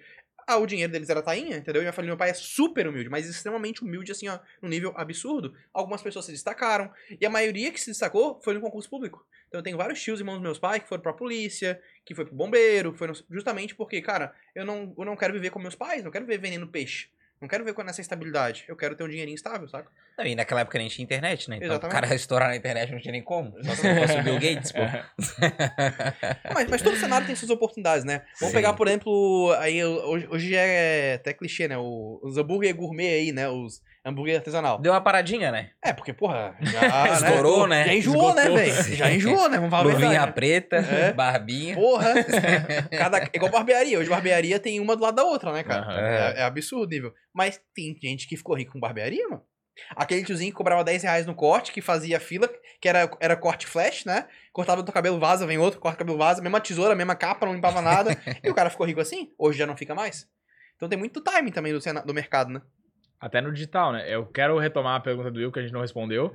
Não Mas, não, Ah, verdade. mas, mas só pra complementar, até no digital, a gente tem essa. Tipo, dizem que já, já passou a fase de ganhar dinheiro vendendo curso, né?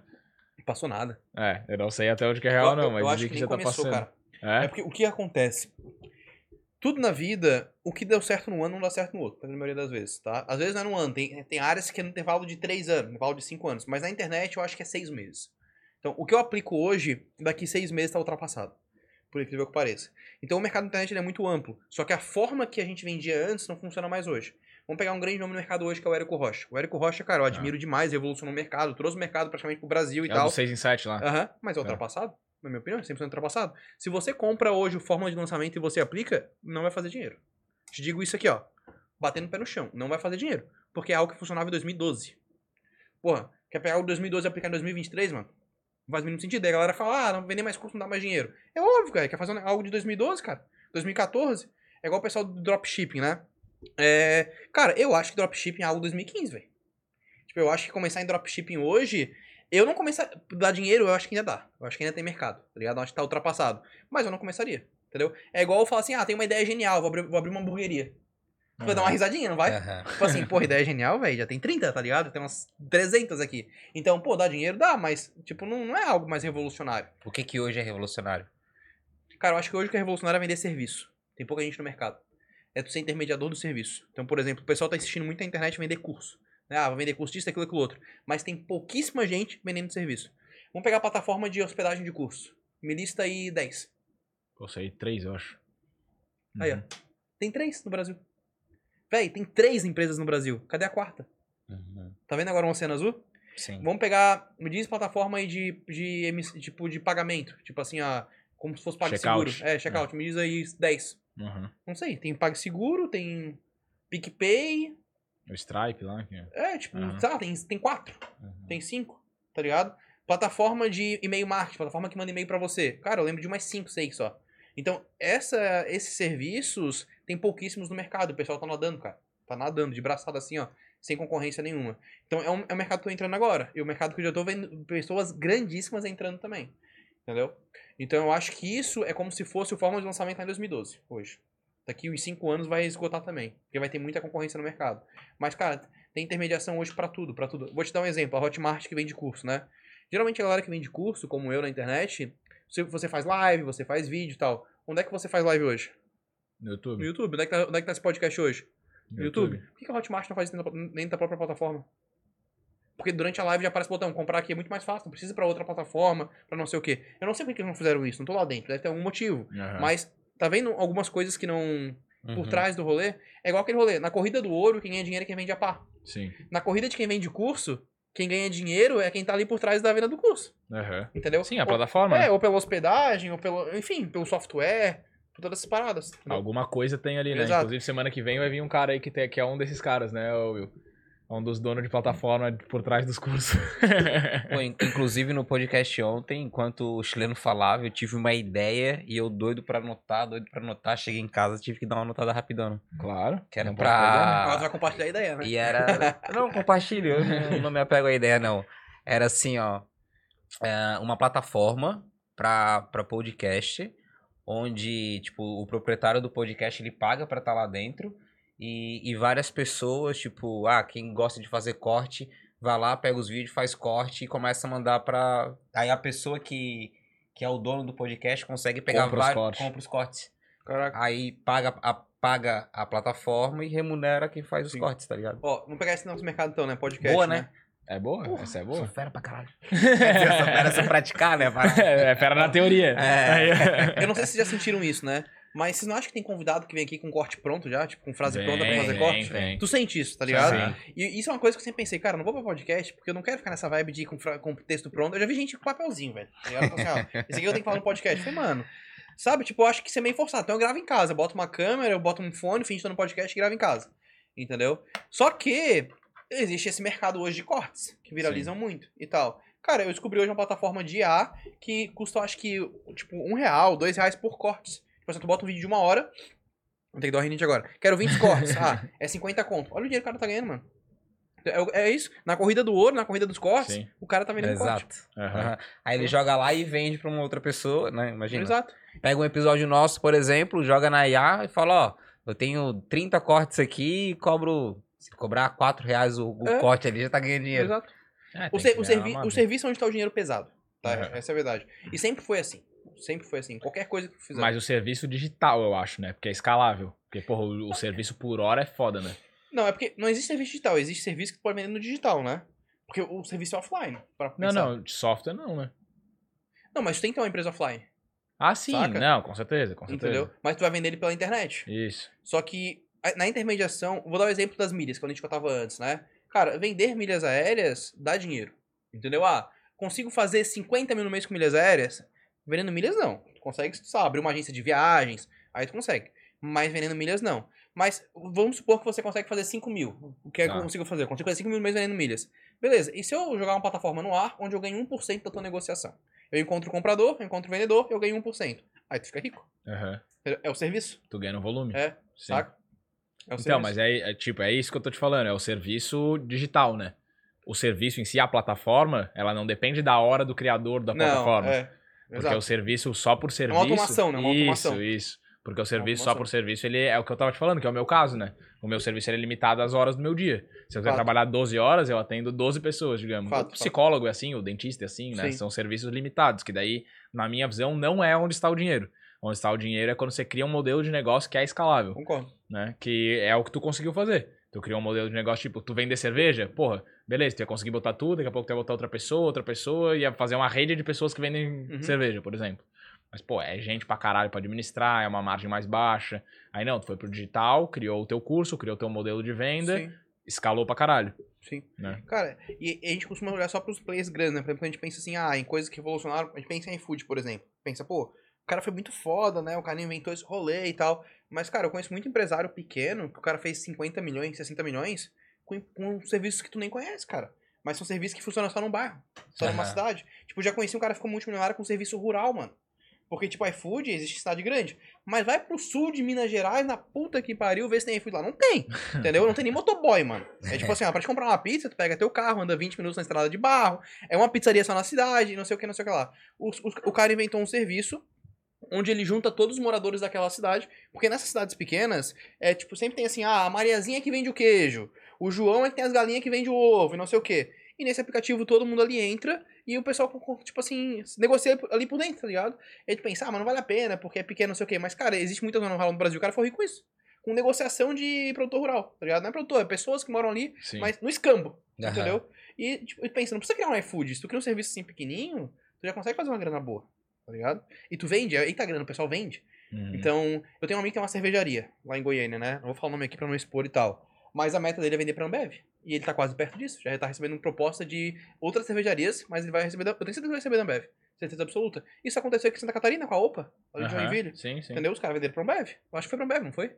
Ah, eu acho que sim, eu não tenho certeza. Não mas aquela...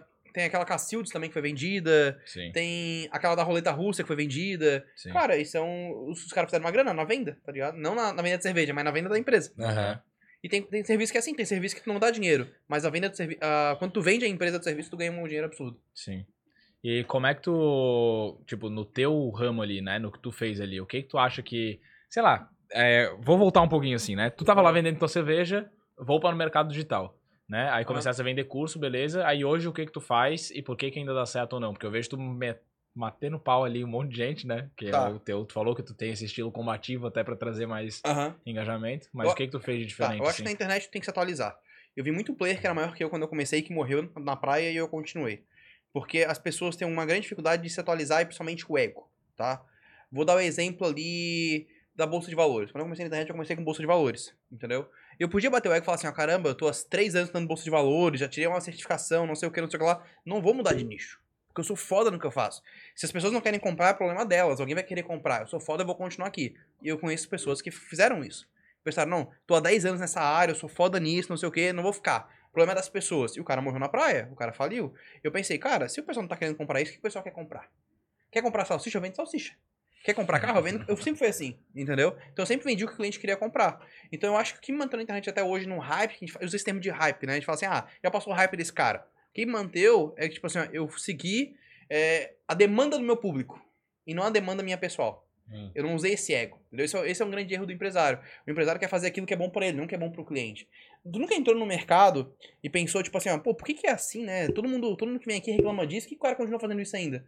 É porque, só porque o cara quer, entendeu? Aham. Mesmo seja ruim pros clientes, o cara tem esse ego. literalmente. Então, se adaptar ao mercado, eu acho que é essencial pro empresário, cara. O empresário tem que ser o camalhão. Principalmente na internet. A internet é coisa rápida, mano. Em dois meses, três meses, algo já morre, outra coisa já recria. Vamos pegar aqui, por exemplo, aquele moleque o Kaique lá e o, o Fint, né? Que ficaram Uhum. multimilionários com PLR lá e tal. Cara, esses caras brotaram. O, o Kaique brotou na internet em 2022, acho. 2021. Entendeu? Tipo, olha só, é coisa de um ano. Entendeu? E muita gente não olhou esse mercado, ele olhou. Ele fez grana com isso. Então o empresário tem que estar atento, tem que estar uma anteninha ali, sabe? Tipo assim, o que, que tá acontecendo no mercado? Fico aqui, não fico. Não tem que ser um capitão, ah, se o barco afundar, eu afundo junto. Não existe isso. Tu falou de PLR agora, cara. Tu não acha que isso aí é uma, um migué do caralho? Eu acho que ele existe, só que eu não acho que ele existe da forma que ele é prometido. O que que é PLR? Só pra eu poder Tá. entender. Vou em português básico.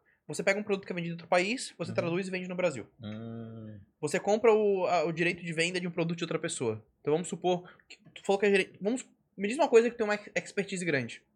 Que tu sabe muito, sabe? Uma coisa que tu gosta, um hobby, Gestão qualquer de coisa. processo. é, gestão, gestão de de processos. processos. Eu vou falar o seguinte, você vai gravar um curso de 50 aulas, eu vou te dar 50 mil por esse curso, você nunca vai poder vender ele. Vou te dar 50 mil, quem vai vender ele sou eu. Aceita? Falou, aceito. Isso é o PLR. Então você compra um conhecimento de alguém que, te- que não vai poder vender o próprio conhecimento, ele assinou um contrato que ele não pode vender o próprio conhecimento, mas tu vai vender pra ele. Entendeu? Isso é o PLR. Só que o que aconteceu é que, tipo, o pessoal falou, ah, você vai fazer 10 milhões com essa porra. E dá pra fazer? Dá, velho. Não vou dizer que é impossível, porque também é errado da minha parte. Mas não é assim, entendeu? Não é Tá, mas os caras registram onde isso daí? Tipo, porque o cara tá fora do país, é isso? Assim, o que acontece, né, ne- da forma que eles ensinam, eles fazem através com e-book. Então eles compram um e-book de um americano, tipo, ah, como perder 30 quilos em um mês, entendeu? Eles Tá. compram de um, de um produtor americano, de um influencer americano, traduz e vende aqui no Brasil. Através do tráfego pago. É, é- isso é o PLR, entendeu? Mas. Entendi. Eles vendem muito, bota muito tráfego pra rodar, vende pra caralho. Isso. Faz tipo 100 mil, gasta 80 mil em tráfego e tira 20 mil pro lucro. Entendeu? entendeu? Uhum. Só que qual que é o problema? É que eu não curto PLR, eu não sou a favor. Porque eu acho que é o seguinte, cara. Eu acho que é vendido muita fraude. Entendeu? Eles vendem qualquer coisa. Qualquer Uhum. coisa. Ah, eu consigo, consigo comprar um e-book por 2 dólares aqui da pessoa. Ah, não importa se é bom, se não é, foda-se. Vou vender esse e-book. Não tá meu nome nele. Não é meu perfil. Entendeu? Se for ruim, se incomoda com a fulana lá. Não foi eu que fiz, tô só vendendo. Então existe isso, entendeu? Eu não concordo muito. Eu acho que é o seguinte, cara. O cara que ele aprende a vender. Porque, tipo assim, a forma mais difícil de vender na internet, a forma mais difícil é quando ninguém te conhece. O cara que consegue fazer dinheiro na internet sem ninguém te conhecer, esse cara é foda. Esse cara é muito foda. Se você é tão foda ao ponto de vender só no tráfego pago sem ninguém te conhecer, por que raios você não vende teu conhecimento? Uhum. concorda comigo? Uhum. É igual dizer pra ti assim, ó. eu sei construir uma casa em um mês, ninguém sabe. Por que eu não tô vendendo esse conhecimento então? Todo mundo quer aprender a fazer isso. Eu vou ficar rico vendendo esse conhecimento. Por que eu não faço isso? Então, existem algumas coisas contraditórias nesse nicho, tá ligado? E a galera que fez dinheiro com o PLR, que ficou famosa, eles fizeram uma grana realmente. Só que eles não fizeram 100 milhões de reais. Uhum. 100 milhões de reais eles fizeram vendendo o curso de PLR. Entendeu? O cara fez 100 mil com PLR, fez 150 mil, entendeu? Não fez 100 milhões. Se a galera acha que vai fazer 100 milhões com PLR, entendeu? Não vai fazer. É, e que quando a gente bota, porque isso é uma coisa que a gente viu lá no, no evento lá do Strider lá também, muita gente falando, né? Ah, faturei 300 mil, né? Daí tu fala, porra, faturou 300 mil? Né? Se- Não, mas mesmo assim, pô, se eu separar num ano, dá mais ou menos uns 25 mil por mês. Isso. Mais o que eu tenho que pagar, porque Isso. faturamento é faturamento, que eu tenho que Isso. pagar o que eu tenho que pagar. Pô, deve ter sobrado uns 10k pro cara, Aham. né? Não deixa de ser um dinheirinho legal, né? Mas, Mas é- não é aquele negócio todo É. glamouroso que parece, ah, faturo 250 mil, 300 mil. O 6 em 7, se parar pra pensar, o 6 em 7 ele é uma, uma, é uma ilusão. Se você parar pra pensar nisso. Porque o que acontece no 6 em 7? Quem faz o 6 em 7, fórmula de lançamento, faz 3 vezes por ano. Você faz 100 mil a cada 3 meses. Então você faz 300 mil reais no ano. E o 6 em 7 ele é baseado em tráfego pago. Você vai gastar pelo menos 50% ali com tráfego pago. Ou seja, tu vai faturar 300 mil no ano, 50% é tráfego pago, você vai faturar 150 mil. 150 mil dividido por 12 meses dá 10 mil reais por mês. 11 Uhum. mil reais por mês. E aí o pessoal pensa, vou fazer 100 em 7, vou ganhar 100 mil reais em 7, em 7 dias. Não vai. Você vai ganhar 11 mil reais por mês. Na- na- no final da Sim, matemática é isso, sim. e ninguém olha pra isso. É uma glamorização muito grande É. da parada Por também, isso que né? muita gente desiste também do lançamento, cara. Eu conheci muita gente que desistiu, porque falou assim, Antônio, é ilusão, cara. Eu faço 100 mil no lançamento, faço 200 mil no lançamento, só que quando eu pego, eu não consigo fazer lançamento todo mês, não consigo fazer lançamento toda semana. Quando eu pego no ano, eu me matei trabalhando nessa porra pra tirar 10, 10 conto por mês. Pô, 10 conto por mês eu tiro um curso, cara. entendeu? Uhum. Então também tem isso. É claro, tem gente que faz lançamento e tira um milhão. Já fiz lançamento de 1,7 milhões. Porra, mas é exceção também. Eu nunca vi alguém que faz 2 milhões por lançamento, todo... não existe, entendeu? E o, o lançamento de 1.7 ali, quanto que volta? O meu foi orgânico, cara. Foi 100% orgânico, sem tráfego pago. Mas vou ser sério contigo, foi a exceção da exceção da exceção da exceção. Entendeu? Eu não consegui replicar ele. Até hoje. Já consegui fazer lançamentos no orgânico, consegui. Consegui fazer um de um milhão no orgânico, já consegui fazer lançamento de 800 mil no orgânico. Mas de 1.7 não consigo fazer de novo, não. No orgânico, não. Entendeu? Então, é porque também tem time, né, cara? Tem muita coisa que depende do mercado. Quando eu tava na internet, eu, pô, eu comecei na pandemia, né, cara? 100% da galera tava na internet. Todo mundo tava ali, como é que eu faço dinheiro, como é que eu faço dinheiro? Pô, perdi meu emprego, minha empresa quebrou. como é que- Todo, todo, mundo, todo mundo ali. ali. E tu Aí. ensinando o que? Milhas, né, sabe? Exatamente. Eu, bolsa, foi mais, a maioria foi milhas. A maioria foi milhas. Só que eu meti um louco também na pandemia, né? Eu fiz o que ninguém fez. Eu fui viajar. Então, pensa, todo mundo em casa trancado. O cara tava três meses em casa trancado, quatro meses, não aguentava mais ver a mulher dele, a parede, o cachorro, não sei o quê. E ele me via viajando o mundo inteiro. Não podia, né? Tá- Eu tava meio que legal assim viajando, né? Aham. Mas eu falei, vou chamar atenção com isso. Entendeu? E aí, pô, aí todo mundo queria me olhar. Cara, meus stories batiam recorde de visualização. Recorde, recorde, recorde. Porque ninguém tava viajando, eu tava viajando, entendeu? Tanto que deu ruim, né? Eu fiquei preso em Dubai por 30 dias.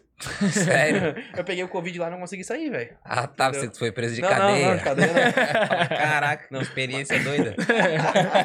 mas, mas deu um BOzão, entendeu? Mas isso me ajudou a vender muito. Porque eu, eu tava no Oceano Azul. Entendeu? Ninguém tava me olhando. Ninguém tava atraindo atenção tão, tanto quando eu atraía. Entendeu? E, cara, em Dubai foi louco, cara. Porque lá os caras eles levavam a pandemia a sério, não é igual no Brasil. Não sei como é que funcionava, mas, tipo assim, em Dubai tem, tem muita câmera com sistema de reconhecimento de face. Hum. Então, quando você pega o Covid, apita pro governo que tu pegou o Covid, entendeu? Aí automaticamente eles começam a rastrear teu celular, teu celular entra no rastreamento. Ah, você pode deixar o celular em casa, ok. Mas se uma câmera te pegar na rua e reconhecer teu rosto, era 75 mil reais de multa. 75 pau. Daí Eu falei, não vou pagar essa multa, velho. Vou ficar aqui no, no hotelzinho, de boa. E foram, não foram 30 dias preso, né? Foi 15 dias de viagem, mas 15 dias preso. Tá, tu não considera que a tua viagem não seria o que daí durante a viagem tu fez o teu lançamento? Não seria, tipo, talvez o tráfego pago? Não é igual o tráfego pago, ele alavan- alavanca muito mais, cara. Porque o o que, que acontece com o tráfego pago, principalmente? O tráfego pago, ele atrai pessoas novas. A viagem não atrai pessoas novas. Entendeu? Então vamos supor que você tem 100 mil seguidores. Com tráfego pago, você consegue atingir 2 milhões de pessoas. Na minha viagem, o máximo que eu consigo atingir é 100 mil. 100%. Mas não atinge. Entendeu? A viagem engaja o público que já te conhece. O Uhum. tráfego pago te expõe para um público novo. São estratégias diferentes. Entendeu? Uhum, entendi, entendi. Cara, esse mercado digital eu acho bizarro, assim. Tá, mas e, de- e voltando daí um pouquinho assim. E dessa grana que tu fez, assim, beleza, foi orgânico e tal, mas tem uma estrutura de empresa por trás ou nessa época nem tinha? Eu comecei a ter empresa quando eu fui pra Goiânia. Eu fui pra Goiânia em. Começo... Foi em janeiro de 2022. Foi quando eu comecei a ter empresa. Até janeiro de 2022 eu não tinha empresa. Era tu por ti. Era só eu, a era. Júlia e prestador de serviço. E daí tu sim. já tinha feito esse um milhão aí e tal. Em janeiro de 2022 eu tinha feito, eu acho que 4 milhões. E não deslumbrou? Hã? Não deslumbrou? Como assim? Deu uma deslumbrada, tipo, porra, nunca vi dinheiro. Dei, gastei dinheiro pra caralho, velho. gastei, gastei muita grana. Eu acho, eu acho que eu gastei, cara, só em viagem. Eu me perdi muito com viagem, pra ser bem sério contigo. Por que que aconteceu? Eu tava fazendo muita grana, eu ia viajar, e eu não fazia aquela viagem normal, eu fazia viagem tipo assim, ó, foda-se o, preço de qualquer coisa. Ah, esse hotel custa. Não, foda-se. Ah, essa comida. Foda-se. Esse carro pra alugar por dia. Era tipo tudo assim. Não me importo com o preço de nada. Então tem viagens que eu gastei 150 mil reais, cara. Em 10 dias de viagem. Tá ligado? 15 mil reais por dia Aham. viajando. Então eu gastei. Não me arrependo, sincero com você, mas eu tomei um aprendizado disso. Eu falei que eu, eu não, não preciso ficar olhando o preço de tudo, só que eu não posso também mais meter o louco. Tipo assim, Sim. ah, ignorar o preço todo 100%. Não dá mais pra fazer isso. Entendeu? Mas eu sinto que, tipo assim, ó, foi. Eu acho que valeu a pena, cara. eu digo, não farei de novo, mas não me arrependo de ter feito, tá? Mas quando a gente fala de grana, daí é. Vou entrar aqui no questionamento filosófico mesmo, mas quando a gente fala de grana assim, tu acha que o dinheiro ele não deveria trabalhar pra gente no sentido da gente fazer esse tipo de coisa? Tipo, o que, que vale mais? Eu vim pra essa vida, viver as experiências que eu tenho ou acumular uma grana Ah, na conta lá? Certeza, mas a, te- a prática é diferente, né? Vou dar um exemplo, tá? Vamos Tá. supor que tu fez um milhão de reais. Tá. Você nunca teve grana, você fez um milhão de reais. Aí chega eu pra ti e falo assim, ó. Se você esperar cinco anos pra você viver como um milionário, isso não vai sair do teu bolso, vai sair de juros, vai sair de renda passiva. Você vai falar, foda-se, mano, eu fiz um milhão de reais, eu quero gastar alguma coisa, eu quero comemorar. eu- Tipo, a prática é diferente, cara. Sim. Não tem como, entendeu? É, o, que, o que não dá pra fazer é você gastar 100%. Então, eu não concordo em você pagar luxos com o seu patrimônio, concordo em pagar com a renda passiva, entendeu? Só que pro cara que nunca teve grana, no começo o cara tem que gastar. O cara tem que ver o resultado daquilo. É igual dizer pra você o seguinte, ah, você ganha mil reais por mês. Agora você conseguiu um emprego e você ganha 15. Eu digo pra você, não compra carro, não compra comida melhor, não viaja, não compra roupa, fica no mesmo padrão. Morando na mesma casa. Porra, velho, é sacanagem. Vamos ser sério. É sacanagem com o cara. É recompensa, né? É, o que- ele tem que fazer é, se ele vivia com mil reais e agora tá ganhando 15, vive com 6. Vive com 7. Foi o que eu fiz, entendeu? Então eu não gastei 100% da minha grana. Pô, Ah, levou bem o padrão de vida, é, mas. tipo, a viagem que eu gastei 150 mil, nesse mês eu fiz um milhão, mano. Aham. Entendeu? Eu gastei 15% da minha renda. Só que se tu bota na ponta do papel, pô, 150 mil reais numa viagem é, é, é loucura, cara. É dinheiro jogado, é loucura. Tipo, é, nunca mais eu fiz na minha vida, entendeu? É loucura. Aí foi bom, fez, tinha, né? Exato, mas não foi uma responsabilidade, saca? Não Sim. foi, um, uma, foi uma burrice, Aham. entendeu? Tem esse lado, né, do, do dinheiro, tipo, essa. Porra, esse confronto mesmo do dinheiro entre o que é certo eu fazer, ou se eu deveria gastar ou não deveria, só se vive uma vez ou não, né? Tem A, esse. a única coisa que eu não olho o preço hoje, que eu me botei isso como regra pra minha vida, é comida. Eu não olho o preço de comida mais, cara. Nunca mais olhei. Então, eu vou no restaurante e eu peço aquilo que eu gosto, saca? Porque a minha vida inteira eu passei olhando lá, o lado esquerdo do cardápio, né? Eu falo o seguinte, tem duas vidas. Tem a vida que você vive olhando o lado esquerdo do cardápio, e o lado direito, perdão. Tem a vida que Ah, você vive tá. olhando o lado direito do cardápio. Entendi, entendi. É, e tem a vida que você vive olhando o lado direito. O lado esquerdo. Eita, agora eu me confundi todo. Volta, É o volta, volta, o- volta, o, volta. direito é o que tem o É o dinheiro. preço. É, o, o, o direito é o preço. É, o esquerdo é a comida. Isso, é. Entendeu? Então a gente vive pensando, ah, cara, tu chega no restaurante, eu ainda tenho esse hábito. Eu, eu não, não consigo tirar, pô, minha vida inteira foi assim. né? Mas a primeira coisa que tu bate o olho é o preço. Sim. Sempre, sempre.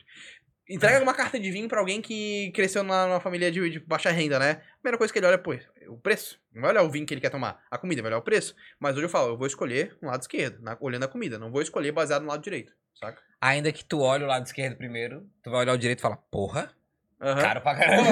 mas, vamos- mas vamos embora. Mas vou pedir, mas vou pedir. mas vou pedir. Deixa eu só fazer uma adenda aqui pro pessoal que tá assistindo a nossa live aqui, tanto conteúdo. Quem quiser fazer uma pergunta aqui pra gente responder na hora, é só mandar um superchat ali. eu Ah, acho que tem verdade, valores boa. mínimos. Não sei se é 5 reais, 10 reais. Acho que dois pila dá pra É, mandar. dois reais dá pra mandar.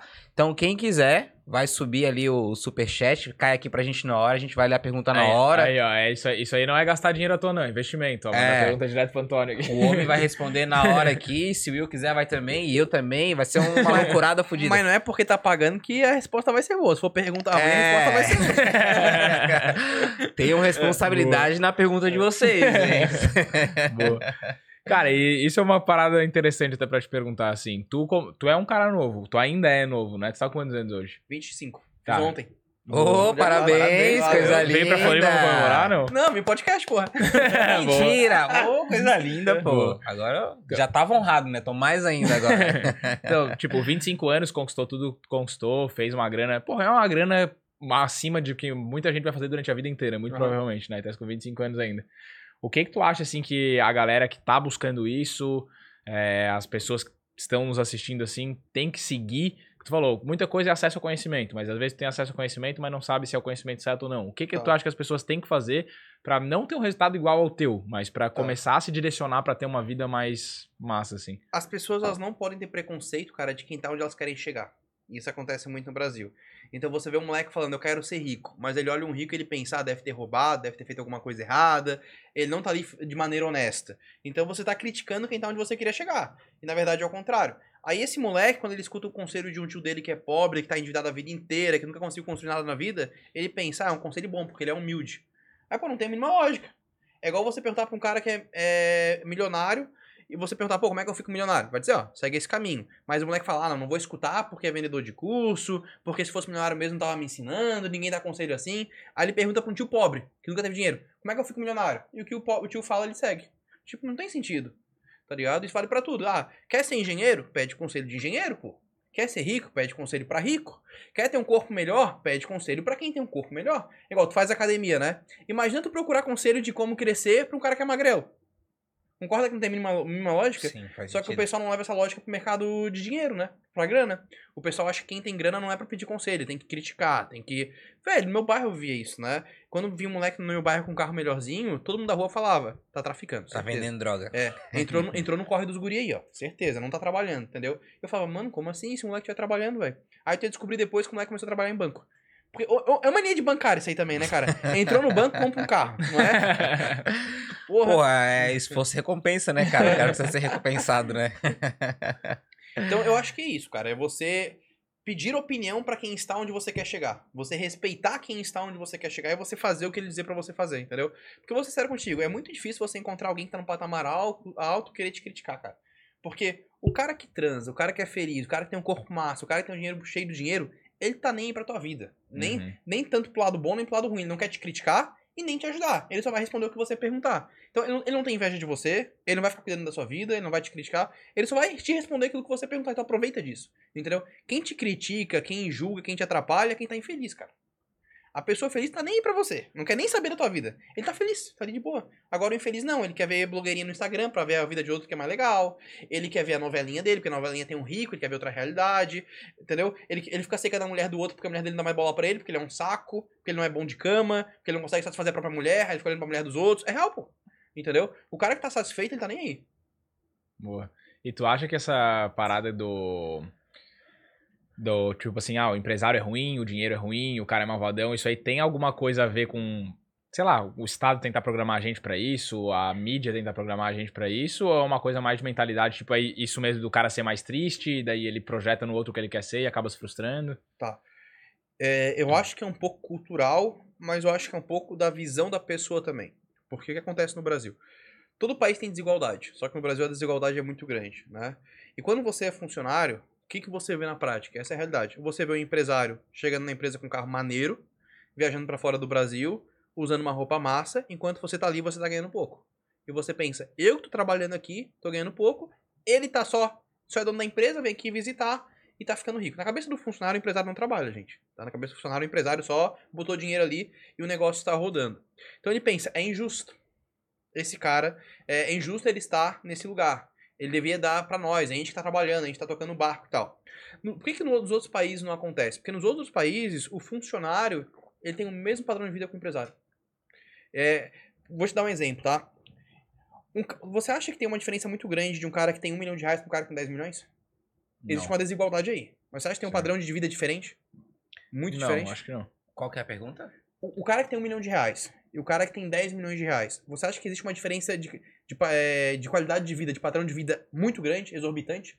Pô, eu acho que tem. Eu acho que não. Tipo o quê?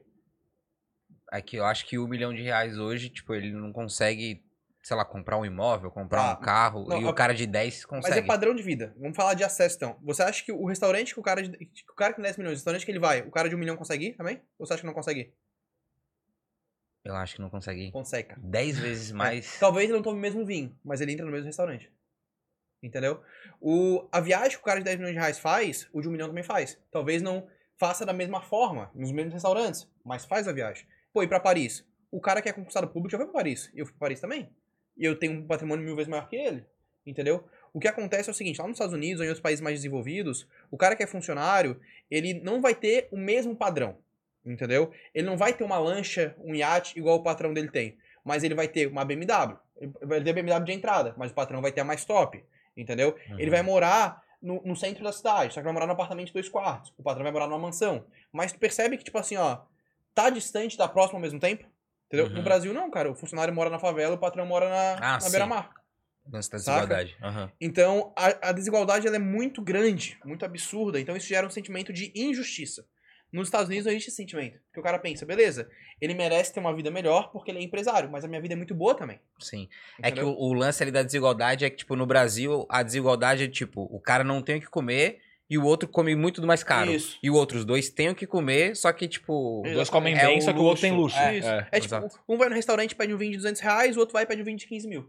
Mas os dois estão no mesmo restaurante, comendo Sim. o mesmo prato. Só que um tá Uhum. tomando vinho mais caro que o outro. Sim, entendi. Entendeu? Essa Faz é a desigualdade. sentido. Faz É sentido. tipo isso. Então, eu acho que isso não é nem cultural, cara. Eu acho que é. Eu não sei se é- não sei te dizer porque eu não sou um filósofo, tá não sou aquele cara sábio, mas eu acho que é todo o, o contorno, sabe? Não é só aquilo que seus pais falam, só aquilo que a sociedade te fala. Eu acho que é o que você vê, cara.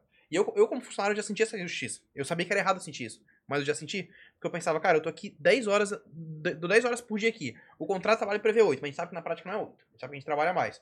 Eu tô aqui o dia inteiro, pô, tô me lascando pra ganhar mil conto. Cara, meu patrão tá agora andando de Ferrari, mano, lá em Miami.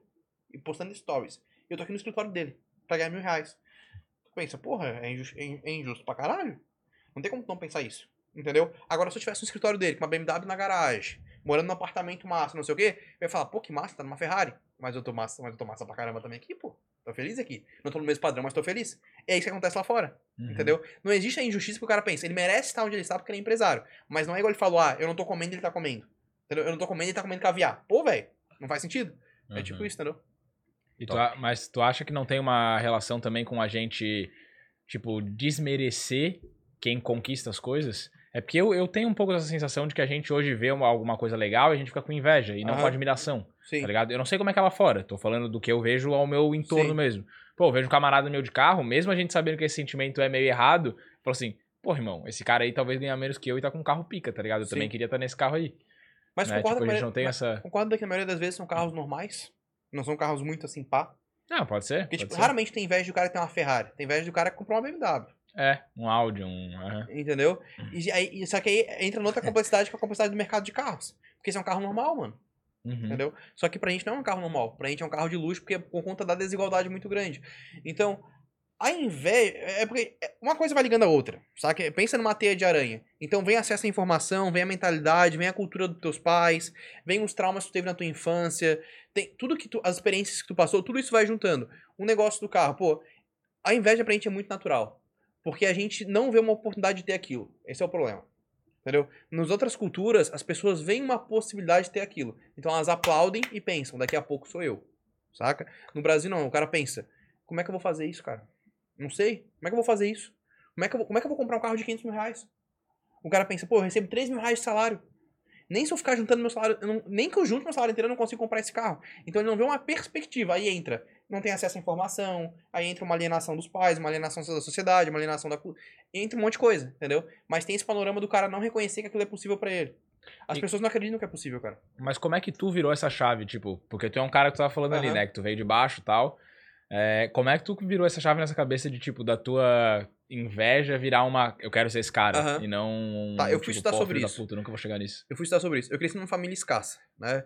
Tudo que envolve muita escassez, muita extremidade, geram dois tipos de pessoas. As pessoas que fazem a mesma coisa e as pessoas que fazem o contrário. Por exemplo, o pai que bate na mãe. Ou o filho vai bater na mulher dele, ou o filho vai ser totalmente contrário.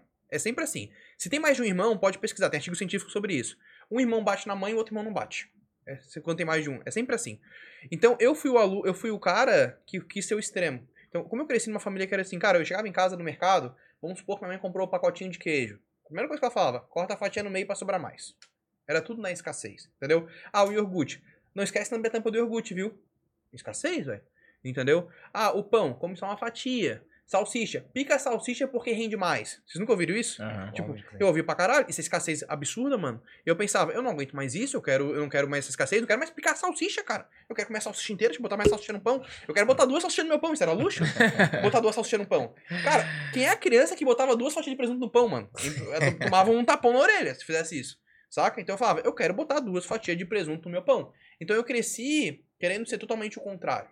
Eu, eu pensava, eles só são assim porque eles são funcionários. E eu não vou ser funcionário. Entendeu? Mas eu tenho primos que cresceram no mesmo sistema que eu, com pais na mesma realidade que eu, que eles pensaram, a vida é assim. Tem que aceitar. Entendeu? Eu acho que isso vai pouco da pessoa, cara. Foi um acaso, talvez. É, eu acho que tal- talvez tenha uma casa, essa mentalidade, entendeu? Uhum. Porque eu cresci numa família que era pra ser concursado. Eu cresci para ser concursado. Eu falo isso com toda certeza. Alguma coisa no meu cérebro foi contra isso. Entendeu? E, cara, quando eu comecei a empreender, quando o canal começou a dar dinheiro, olha que loucura, tá? Quando começou, o canal começou a dar dinheiro e tal, que eu tava na minha família, eu lembro que eu falei isso pra minha família e o pessoal falou, tá, mas o concurso não pensa em fazer, não?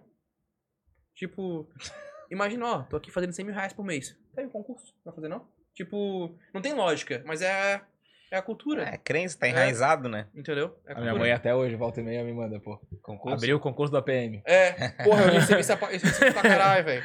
E, e era aquela historinha, né?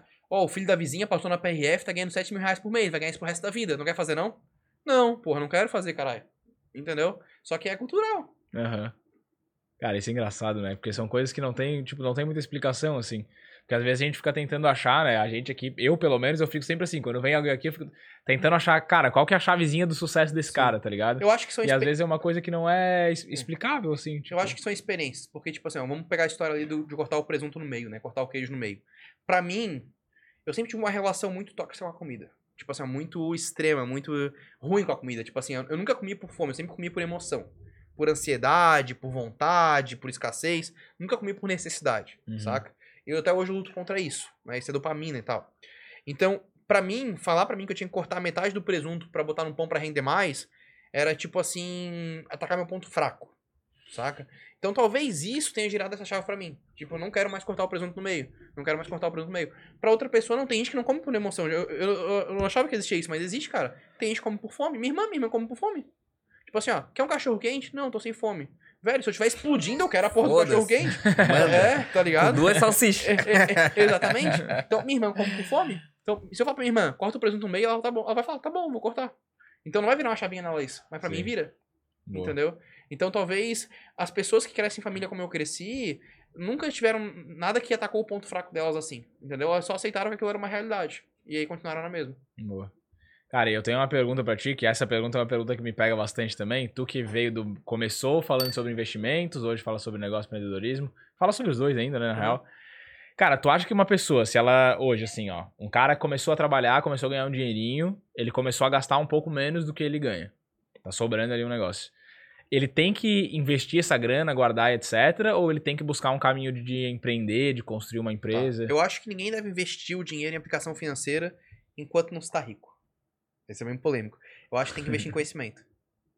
Porque eu parto do pressuposto que, tipo assim, ó, cara, eu sou desse nicho, tá? Eu sei que tu é desse nicho também, eu Sim, também vou, vou atacar algo que tu fale. Por Mas, favor, fique à vontade. mas investir 100 reais por mês não muda porra nenhuma na tua vida, cara. Não muda nada. Tu investir 100 conto por mês, ah, mas tu investir 100 reais por mês, em 40 anos tu vai ter um milhão de reais. Tá, e o que, que um milhão de reais compra daqui a 40 anos? Tá ligado? Pô, eu lembro que um, um milhão de reais, há uns, quando eu era adolescente, comprava uma casa no Bosque das Mansões, mano. Tá ligado? Hoje com um milhão de reais não compra nem na- não compra nada ali. Não compra nem um apartamento no estreito. Entendeu? Eu lembro de ter apartamento top no estreito por 150 mil. Hoje 150 mil é um Coab. Aquele- Uhum. aquele- Aqueles apartamentos de Minha Casa Minha Vida. Não é Minha Casa Minha Vida, é Coab mesmo, tá ligado? A gente chama de pombal aqui em Floripa, né? Pecado. Aham, Não é pecado, pombalzinho. É, pombalzinho. exatamente. Então, o que, que um milhão de reais compra daqui a 40 anos? Saca? Cara, um quiz tá 80 mil, mano. Então, eu não acho que investir 100 reais por mês vai mudar a tua vida numa aplicação financeira. Agora, pega 100 conto e compra dois livros todo mês. Eu acho que muda. Entendeu? Pega 100 conto e compra um curso. Pega 100 conto e paga por uma palestra. Paga por uma, uma mentoria com alguém, uma consultoria, uma- Uhum. algo do tipo. Eu acho que já muda. Entendeu? Mas é a minha opinião. Sim. Saca? Eu nunca teria ficado rico investindo meu dinheiro em bolsa de valores, mas eu fiquei investindo em conhecimento. Sim.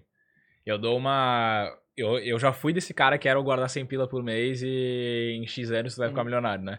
Mas eu, o que me mudou um pouco assim, cara, foi mais a questão comportamental, na real. Tipo, se tu guardar 10 reais por mês, hoje, quando entra alguém pra mim e fala assim, ah, eu tô todo fudido, não sei o que lá. Eu falo, tá, tua missão esse mês é guardar 10 reais. Mas é mais no sentido de, tu tem que ter um comportamento de gastar menos do que tu ganha. Entendeu? Só que, só que é mais sentido de. Só que ele não vê recompensa. Eu vou te dar um exemplo, tá? Eu, eu, eu concordo um pouco e discordo. Vamos, vamos pegar o cara que tá fudido, tá?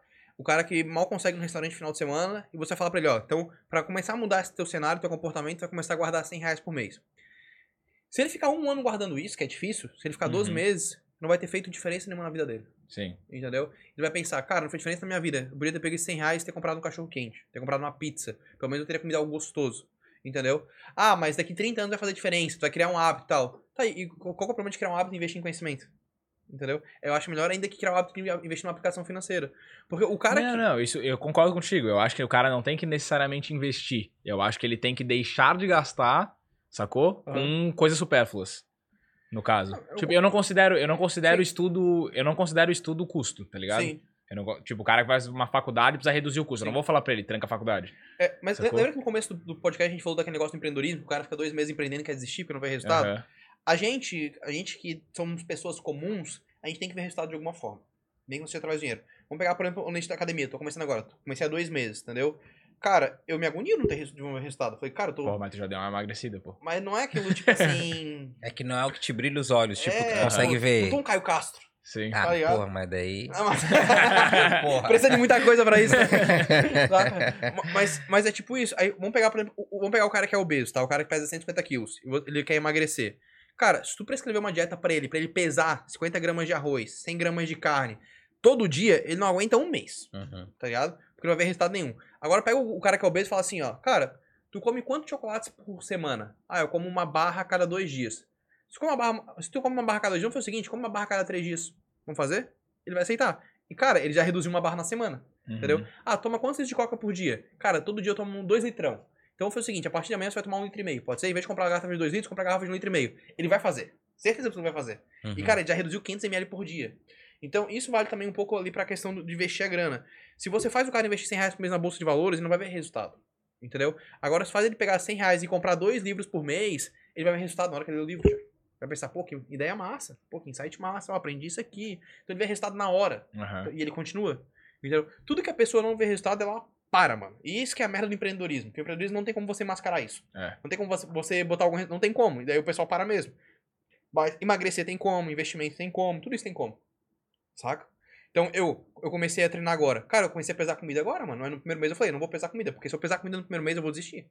Certeza absoluta. Pra mim já era um grande sacrifício todo dia pra academia, ainda é, cara. Eu fico pensando, porra, que saco pra academia todo dia, cara. E não muda nada, eu só, só me dá dor, perco meu tempo aqui, entendeu? Mas eu, eu já sei que eu vou ter um resultado. Minha cabeça já está preparada pra isso. Já mudou, né? É, entendeu? Mas as pessoas não têm a cabeça preparada pra isso, então você tem que dar um resultado. E como é que tu acha que dá pra virar essa chavinha assim? É, com resultados pequenininhos, é tipo isso, entendeu? Igual Fazer você, mini metas é, ali. igual você pegar um cara que é viciado em cigarro, o cara fuma um maço por dia. Fala assim, ah, amanhã, amanhã você vai parar de fumar. Não vai parar de fumar amanhã. Mesmo que ele queira. Mas você fala, em vez de você fumar 15 cigarros por dia, fuma 10. Ele vai fumar 10. Entendeu? Ele vai conseguir, ah, pô, se ele fumava um cigarro a cada meia hora, ele vai conseguir fumar um a cada 45 minutos. Vai, vai ficar meio puto ali e tal, mas ele pensa, não, é só 15 minutos, tá? Eu vou fumar agora. Mas vai ter reduzido uma, uma grande quantidade de cigarro ali. Entendeu? Então essas pequenas doses, elas funcionam muito, cara. É, eu não sou da nutrição, tá? Então não vou. Gente, quem é nutricionista aí me perdoa, mas eu vou dar minha opinião como paciente de nutrição. Saca? Eu acho uma merda nutricionista que impede você de comer pizza, de comer hambúrguer, de comer chocolate, não sei o quê. Eu fiz um cálculo burro, né?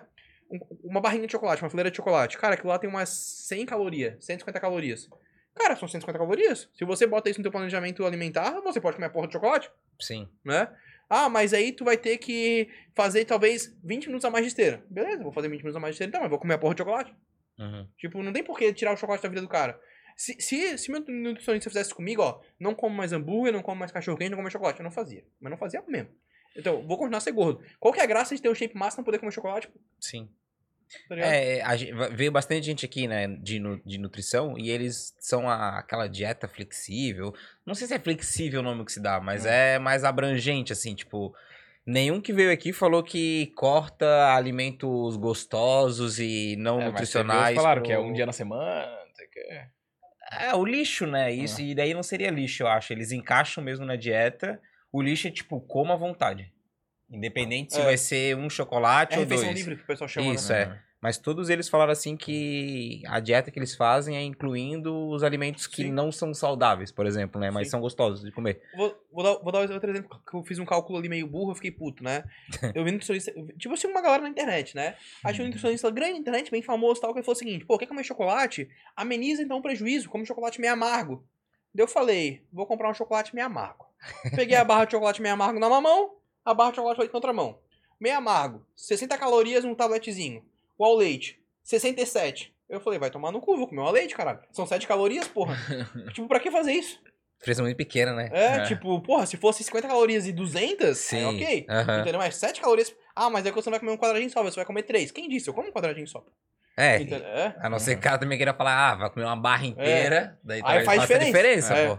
Sim, senão não. Mas eu acho que uma coisa que é legal, isso é uma coisa que o Primo Rico fala, hoje eu já não curto mais muito conteúdo dele, né? Por quê? Aí, ah, porque se passou, né? Errou ali em algumas coisas, mas. Fofoca! É, o que que ele errou? Não tô acompanhando. Ah, não, sei que lá. mundo é esse que tá vendo que eu não sei? Tu não sabe esse mundo do Primo Rico? Foi da Não. mulher- tá falando da mulher lá do casamento? Tá lá? Claro, Ah, né? daí por isso tu não segue mais ele? coisas. Não, eu sigo, eu continuo seguindo. Não, segui. Pô, eu vou, Mas eu vou ter que ir no um banheiro de novo, velho. Ih, achei alguém pior que eu, velho. Não, fugiu do assunto. Vai voltar mais vezes. Pra não falar, não voltar. falar do assunto. Não, mas a, questão, a questão dele ali é que ele falava várias paradas que ele se contradisse depois, tá ligado? Tipo, Entendi. o conteúdo dele era inteiro numa linha. Nunca mora em uma casa, comprou uma mansão de 15 milhões de reais. Ah, quando casar faz separação total de bens. Aí casou com comunhão total até as diante do casamento, tá ligado? Tipo, foi várias paradas, Entendi. foi assim. Contraditório. É, e daí isso não me agrada, né? Sim, Tipo, pessoa- Parece que a pessoa tá indo no conteúdo só pela Caráter, grana. caráter duvidoso. Quem É. se contradiz tem caráter sei nem se é duvidoso. caráter ou se tomou um É, chá ali pô. de. e apaixonou, né? Que pode acontecer também. Chá de Casou em um mês. Porra. Tá, mas quando é que a gente tava mesmo que eu ia falar? Ah, tá, mas daí Do tem uma parada Rico. dele que ele fala que eu Ah, gosto tá. muito, que é o do, tipo, do mil a milhão sem cortar o cafezinho, né? Que se o cara Ah, fica tá. nessas... Que daí é a mesma coisa da dieta, a mesma lógica da dieta. Se Sim. o cara fica economizando na coisinha tola, na coisinha burra, tipo, não é isso que vai fazer uma diferença no longo prazo, né? Apesar de eu achar que o hábito é bem importante, de criar alguns hábitos antes do... A não ser que seja o café do chileno de ontem, né? O Nossa. café, ô, o café do cara que ele falou que tomava lá no Itaim, era, ele falou, não, eu comecei a cortar, o chileno teve aqui ontem, ele falou, eu comecei a cortar o Pô, cafezinho, porque eu tomava, olha só, quem diria, Maria? Primeira vez que tu vê essa. olha só, como o mundo não gira, ele capota, meu amigo. Porque ele não vai no banheiro, não? Ele vai, é, não, ele, não, Não só vai? eu vou. Daí o, o chileno tava aqui ontem com a gente, e daí ele falou assim, ó, não, porque eu comecei a cortar o cafezinho e tal, uma vez ao dia, ele falou que tomava três cafés, dez cafés ao dia. Tipo, só que daí ele pagava por isso, né? Aham. Eu tomo mais do que isso ao dia, mas a empresa paga, né? Graças a Deus. Já tá no meu contrato lá. E daí ele falou que daí cortou isso, daí foi uma diferença muito grande. Daí eu pensei, pô, cortar o cafezinho, como é que o cara vai economizar? Só que daí ele tomava café no Itaim, lá em São Paulo. Itaim 15 Bibi. conto, 20 15 conto conto café. O cara gastava 150 pau por dia tomando café, meu amigo. Daí faz diferença, tá ligado? Demais. Agora não tu ir ali no Titri ali comprar 2,50 um, um copinho de café daí. Mas também que proporcionalmente também ao salário da pessoa pode ser que faça bastante diferença, né? Eu acho que não faz, sabe por quê? Porque o Ah, cara... alguém que ganha um salário mínimo? Tá, vamos lá. Vamos supor, o cara ganha um salário mínimo, o cara toma café, tipo, num terminal de ônibus, Aham, tá ligado? Que custa dois reais o café. vai. Vamos supor que ele toma um café por dia. Não, Aham. vamos botar, vamos botar um, jogo, um número mais. Vamos botar que ele toma três cafés por dia. É, enquanto espera o ônibus ali Isso, na tá. volta. Dá seis conto por dia de café. Concorda? Em 30 dias, dá 180 reais. Concorda? Aham. Se o cara ganha um salário mínimo, que eu já acho que é 1.300 conto, Deve ser por aí. dá, dá uns 11% do salário dele. É 12%. bastante, né? É bastante coisa. Agora, o que, que, o que tu acha que é mais fácil? O cara deixar de tomar três cafés por dia ou o cara fazer 180 reais numa renda extra? Entendeu? Cara, Uhum. se ele tirar um sábado do mês dele pra vender água num semáforo. Ah, mas o cara quer vender água no semáforo. Tá, vamos botar outro exemplo. Sabe qualquer, cara, qualquer coisa. vender. Comprar roupa de um lugar É. e vender pros amigos. Se o cara só. se cadastrar na Avon e vender Avon na empresa dele que ele trabalha como Aham. funcionário, ele faz os 150 reais. Uhum. Entendeu? E não vai deixar de tomar o café. Agora, o problema de economizar nessas pequenas coisas, cara, é que quando tu faz isso, tu vê resultado, vamos supor, o cara economizou no café, parou de tomar o café, e no final do mês ele viu, pô, economizei 180 reais. O que tu acha que esse cara vai fazer no segundo mês? Vou economizar em outra coisa? Ah, vou comprar papel higiênico mais barato agora. Ah, o detergente. Agora eu vou usar duas gotinhas de detergente em vez de usar uma xingada de detergente. Desodorante, vou passar um segundinho em vez de passar cinco. Quando tu vai ver, o cara virou aquele episódio de Mukiranas. Ele tá pode ligado? criar um hábito ruim, né? Exatamente, entendeu? Vira- vive numa escassez absurda, saca? Então ele Uhum. começa a cortar o padrão de vida dele pra sobrar 200 reais no mês. E isso é Uhum. uma merda. E esse cara não vai conseguir fazer dinheiro depois, porque a cabeça dele vai estar focada 100% na escassez. Entendi. Aí, quando o ideal era, cara, faça alguma coisa pra conquistar 200 reais a mais. Não Exatamente. vive na miséria, digamos, no sentido de com pouco, Aham. pra economizar os 200 reais a Exatamente. mais. No cenário comum do brasileiro, cara, é muito mais fácil fazer mais dinheiro do que economizar dinheiro. Por Papo quê? correto. 65% da população brasileira ganha até um salário mínimo. 65%. 65%. E 100 reais, pra quem ganha o salário mínimo, faz muita diferença. Fazer mais 100 reais é mais fácil que economizar 100 reais. É muito mais fácil, papo reto, entendeu? Ah, Antônio, mas como? Cara, vamos supor que você trabalha numa empresa gigantesca que tem 50 funcionários. Se você fizer 10 brigadeiros em casa, você levar os 10 brigadeiros pra empresa, você vai vender os 10 brigadeiros. Entendeu? Ah, Antônio, mas eu tenho vergonha de vender. Aí é problema teu. Né? Mas é mais fácil do que economizar 100 reais. Porque Sim. o, o cara que ganha, o cara que ganha 1.100 reais, ele já vive no básico, mano. Ele já- não é nem no básico, ele vive na mediocridade já. Isso é verdade, é uma palavra pesada, mas é verdade. Esse cara compra papel higiênico mais barato. Esse cara controla o tempo de banho. Esse cara não dá descarga sempre que faz xixi. Esse cara dá descarga a cada duas, três mijadas. Já vi gente fazendo isso.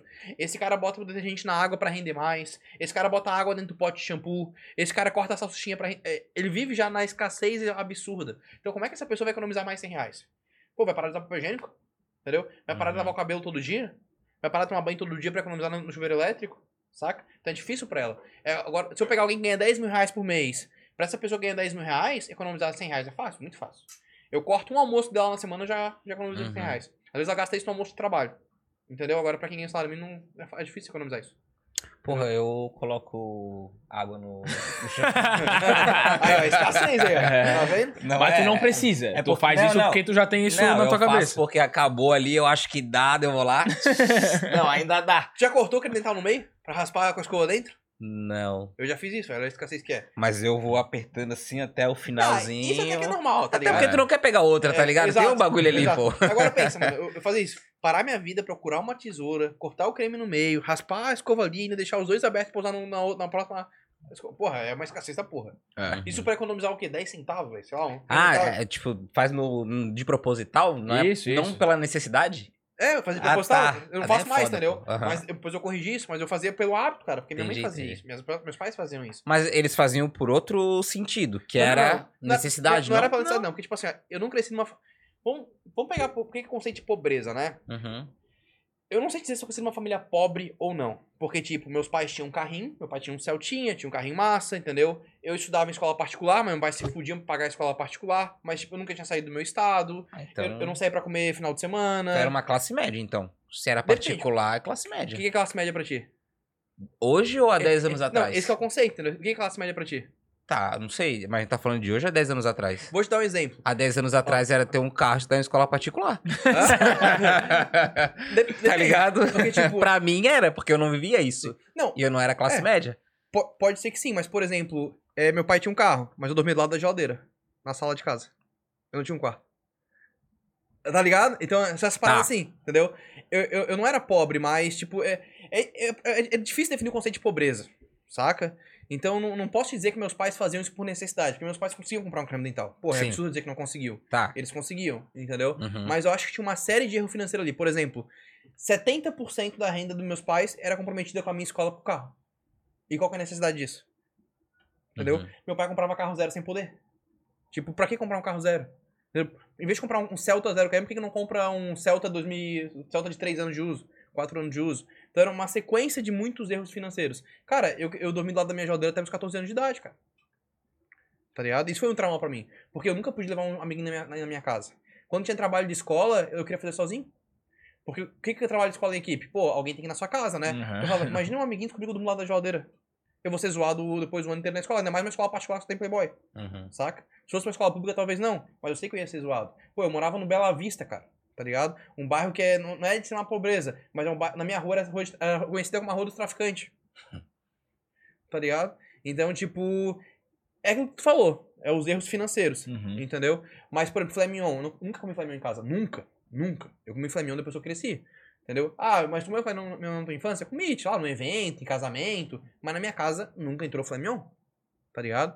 Então são essas coisas. Eu nunca comi picanha em casa. Nunca. Nunca fiz churrasco de picanha na minha vida. Quando o pessoal falava, era tipo assim, o que é picanha, entendeu? Lá em casa não existia picanha. Era churrasco de linguiça e alguma carne. Sei lá, uma maminha, uma fraldinha. Isso quando eu ia fazer churrasco. Então, é, não cresci, nunca passei fome mas Uhum. também nunca tive nenhum luxo. Entendeu? Então era esse rolê. Meu uniforme da escola era uniforme doado, velho. Vinha uniforme com um rasgo no joelho, mas botava aquele remendo. Eu usava aquele uniforme com aquele remendo Sim. no joelho, Aham. botava remendo pra esconder o furo. Entendeu? Então tinha esses rolês. Mas meus pais tinham condição de ter uma vida melhor. Só que eram muitos erros financeiros, tá ligado? Muitos. O carro era um deles. A escola particular não posso dizer que é um erro, porque, porra, me ajudou pra caralho, entendeu? Mas financeiramente foi um erro. Eles não podiam pagar a escola particular pra mim. Mas eles sacrificaram pra aquela parte é, pra mim. Isso que eu ia tá falar. ligado? Teve sacrifício É. deles pra poder te Sim. dar uma condição. Agradeço, logicamente, pra caralho. Cara, em relação a usar os produtos até o fim, tipo, até a baga, assim, do, do produto, tá ligado? Eu faço isso, mas é por uma questão ambiental. Mas vocês sabiam que todo mundo usa o detergente da forma errada, mano? Porque ninguém lê o modo de uso? Como é que vocês usam detergente hoje? Tem que botar na água, não é? É? Como é que vocês usam detergente? Bota na esponja. Esponja. Direto na esponjando e dá Cara, o certo é tu botar num potinho. Ah, mano, aí, Ah, aí porra, Aí daí é muito deveria esforço. vir pela pô. metade da, da, na, na garrafinha, pela metade do preço, e daí eu encho de água. Faria mais sentido, pô. Mano, é o modo de uso do bagulho, tá Tá ligado? errado, ninguém lê aquela porra. tipo, tu bota num potinho com água, bota detergente, aí tu mergulha a esponja nessa água com detergente, tá ligado? Ah, tipo, um baldinho tipo de sorvete, assim. É. É. É. Ah, Tá no modo louco. de uso do bagulho, tipo. Não É, é. mas não, é não, tá economia, errado, tá errado, tá errado. Aí é escassez. Se o cara, Não é, se o cara mano, não faz é, essa, é é escassez Porra, sim, velho, é mano. É escassez sim. bagulho, mano. Pega, usa dois ainda na esponja, foda-se. Um de coco e um de outra... Ó, uma coisa, uma, coisa que, eu- uma coisa que eu já presenciei, tá? Na, na minha família. O, o carro era. O carro não era flex, o carro era só gasolina. Só que pesquisaram. Foi um tio meu que fez isso. Eu, eu fiz isso. Ele, Estudioso. é, ele pesquisou e ele viu que o carro que é normal, ele aceita ter álcool misturado a não sei quantos por cento. O que, ele fazia? Ele botava, tipo, ah, vou abastecer 50 reais. Ele botava 50 reais de gasolina e 50 reais de álcool. e, e o carro era gasolina, velho, tá ligado? Porque na época o álcool era muito mais barato. Loucura. Mas a mistureba ali já era. Era tipo no risco para não fuder o motor. Entendeu? Pô, e a gente tá falando de escassez e tal. Tu é da adepto daquela teoria que já veio uma galera aqui que fala que sim ou a galera que fala que não. Do que. Daquela anti... é, fake, fake it until you make it, que é tipo, finja até você ser. Não essa porra, não, velho. O cara que, por exemplo, assim, pra tu ser rico, tu Ah. tem que se portar como rico. Então tu tem que andar com os ricos, mesmo que tu não ah, seja. funciona pra caralho. Tá ligado? Tipo, tu tentar fingir que é antes de ser, tá ligado? Funciona. Papo correto, funciona. Funciona. Mas tem que ser bom. Tem que ser, igual ele falou, tem que ser miguelento pra caralho. Tem que ter uma oratória assim, ó. Perfeita, velho. Porque eu já tive rolê de rico, tipo assim, ó, rico de verdade, tá? Que não entra quem não tem grana. E tinha gente sem grana lá dentro. Entendeu? E eu descobri depois, falei assim, pô, moleque é bom, velho. O moleque é ligeiro, o moleque conseguiu entrar. Isso é normal, cara. Em São Paulo acontece muito, tá ligado? São pessoas que conseguem comprar uma. Tipo assim, ó. A, mulher, a guria vai lá, a guria não tem grana. Mas ela comprou uma bolsa da Gucci de 15 mil reais. Entendeu? Só por ela ter uma bolsa da Gucci, todo mundo presume que ela tem dinheiro. Ela pode estar com uma blusinha da Renner, uma calça da Renner, um tênis normalzinho, mas ela tá com a bolsa da Gucci. Pô, ninguém tem uma bolsa de 15 mil reais se não tem um carro de 200 mil, se não mora numa casa de um milhão. Tipo, porque é a última coisa que tu vai comprar, tá Uhum. ligado? Então tu presume, ela tem grana? Então quando ela chega num lugar que é só pra rico, tu olha pra ela e fala, ela tem grana, ela pode entrar. Mas ela não é, tem. Mas por ela estar ali, talvez ela feche negócio com alguém que faça ela ter a grana. Uhum. O Felipe Tito falou isso no podcast, né? Ah, é? Não vi. Não viu? Falou. Ele disse tá que- aqui, ó, é. ó, o nosso amigo. Ah, posso falar ou não posso falar agora, Pode, será? Pode? Pode, pode. que- é, ele falou então. Sim, né? Ele ele falou, falando tá isso falado. A gente bota É. o corte aqui depois dele Ele, também. ele disse que não tinha grana e que financiou, financiou um carro de meio milhão, que ele não conseguia pagar nem a primeira parcela, pra conseguir chegar nas reuniões, o pessoal ver que ele era rico e o pessoal contratar ele. E ele disse que funcionou. Como ator, né? Aham. Olha só. Eu Então funciona, assim. Aham. tá ligado? Era Funciona. um áudio, não sei das É. contas lá, tá ligado? Meio milhão vale um Audi? Depende do. Né, Porra, que o áudio. Ah, é? Eu não sei, eu não Tem áudio de 10 milhões, mano. É. Um R8. Ah, R8 Depende é- do áudio, né? Eu subestimo o Audi, velho. Mas Nossa, ele é um carrão? Não, é que a Audi é a marca, né? Sim. É. Aí tu vai ter o Audi de, sei lá, o mais barato é batido nos 200 mil, Tem, né? tem Chevrolet de. Tem, tem Chevrolet, acho que, acho que é Equinox, acho que é o mais caro, é 250 mil reais. Mas é Ah, não, Chevrolet. tá É ligado? porque o Camaro é da O Chevrolet. Camaro, é. Ah, não, é, tem um Camaro, mais É. caro ainda, é. 500 mil, pô, verdade? Aham. 500 pau. O Chevrolet tem carro de meio milhão, Tem. tá ligado? Não, Ah. a Audi tem uns absurdos, É, cara. tem o uns RS6, absurdos. que é um milhão e meio, da Audi, tá ligado? Audi eu não manjo, pô. Tem o É. R8, O, é uma- o SUV grandão da Audi lá é um é, absurdo o, também. tem o RSQ8, que é um esportivo, que é, porra, é mesmo motor da Lamborghini, da Urus, mesmo motor da Urus, se eu não me engano. Posso estar falando merda, né? Depois o pessoal vai criticar, mas acho que é. Fala, eu É, acho. é, eu acho que é. Ele Tem salva, ele salva tá bastante. Mas isso, isso aí, tipo, eu acho que faz sentido até certo ponto, tá ligado? Que é tu se maquiar, É. fingir de ser quem tu não é pra É, poder ganhar as Eu coisas. acho que vale até certo ponto. Eu acho que o cara. Pô, tipo assim, ó, o Felipe Tito, ele já era ator, tá ligado? Aham. Então ele, assim, eu já sou um ator, eu sou um bom ator. Agora eu vou dar um peitaço aqui pros caras verem que eu sou bom mesmo. Aham. Tipo, tem sentido. Médio, mas tem. Mas, porra, um cara que tá fudido e não sabe nada da vida e vai tentar dar um peitaço dele, ele vai morrer pobre, mano. Eu acho, tá ligado? Se fantasiando assim? É. Mas tu não acha que ele tá sendo visionário? Depende, cara. Depende De- muito, é, Depende se o cara exato. for ligeiro, velho. Exato. Porque pensa comigo, tá? Vamos supor que o cara tá ali, fez um monte de dívida, não conseguiu pagar nenhuma dessas dívidas, só que o nome dele tá limpo ainda. Só que ele sabe que mês que vem, o nome dele vai ficar sujo. Mês que vem, ferrou a vida dele. Só que ele sabe que se ele for na concessionária hoje e tirar um carro de 300 mil, passa no financiamento. Mas é só esse mês que ele pode fazer isso. Ele vai pensar, o que, que é um peido pra quem tá tudo cagado? Se eu financiar um, um carro a mais, meu nome vai ficar sujo mesmo, ah, então eu vou ficar com o carro, tá, vai estar de busca e apreensão, mas foda-se, eu escondo o carro, eu, né? eu ando de vez em quando, eu posto foto com ele, ninguém sabe que tá com busca e apreensão, tá ligado? E, e e talvez isso possa fazer ele quitar as dívidas, mano. Possa fazer ele fechar um contrato que ele quite todas as dívidas e organize a vida dele. Porra, que eu acho muito perigoso incentivar esse tipo de pensamento, Não, tá incentivar ligado? nunca, pô, Lembrando é. que Não tô é, incentivando não nada, são velho. Sim, sim, responsáveis é. pelos que os convidados É. falam aqui. Eu não tô incentivando nada, Alô, polícia, eu não sou responsável. não tô incentivando nada, Deus me livre. Sim. Mas... Não, sim, mas- sim, eu, eu entendi É. a lógica da parada. Cara, é que, assim, cabeça. é que pra mim tem muita gente que faz isso sem responsabilidade e se fode ainda mais, tá ligado? Tipo, eu acho que tem, tem certas pessoas que vão fazer e A- A acertar. maioria deve se lascar. Cemitérios fracassados são É, pessoas, né, mano? exato, exato. Tipo assim, o Tito fez isso, deu certo. Aí ele vai no podcast e vai contar que deu Ó, certo. quem o cara que se fudeu, Quem faliu não vem nem pro podcast. Você não, você Exato. não chama alguém que faliu tá endividado quebrado. Entendeu? Então quem tá quebrado não fala, mano. Quem tá quebrado não é conhecido, não se Sim. expõe. Só depois que. É só depois que dá certo. é, Que daí é, É, o só- herói. Só conhece quem dá certo, mano. Sim. Tá? A diferença entre um louco e o gênio é que o gênio conseguiu fazer, o louco não Aham. conseguiu. aham. Então, Não vou- é? É verdade. É verdade, é verdade. É, tem, tem alguns, não me lembro nem quem que fala, mas é algum desses pensador famoso aí que fala uma ideia é, é, você só é louco até deixar de ser, né? Uma coisa assim, eu- a sua ideia só é louca até deixar de ser. Eu lembrei de um caso coisa agora. Eu tenho uma amiga que é médica e teve, não lembro qual que foi o rolê que teve uma polêmica bem grande no Brasil de uma cirurgia. Que vem- tá- fizeram de um jeito que não podia fazer e deu certo, né? assim. Ah, foi em Itajaí ali na Covid, botaram ozônio no rabo da rapaziada, não foi? Sei lá. Ele já assumiu que era o do Osório, que era do Tá ligado? Itajaí. Tá Eu lembro disso daí, velho. Porra. Não fizeram isso não, mas...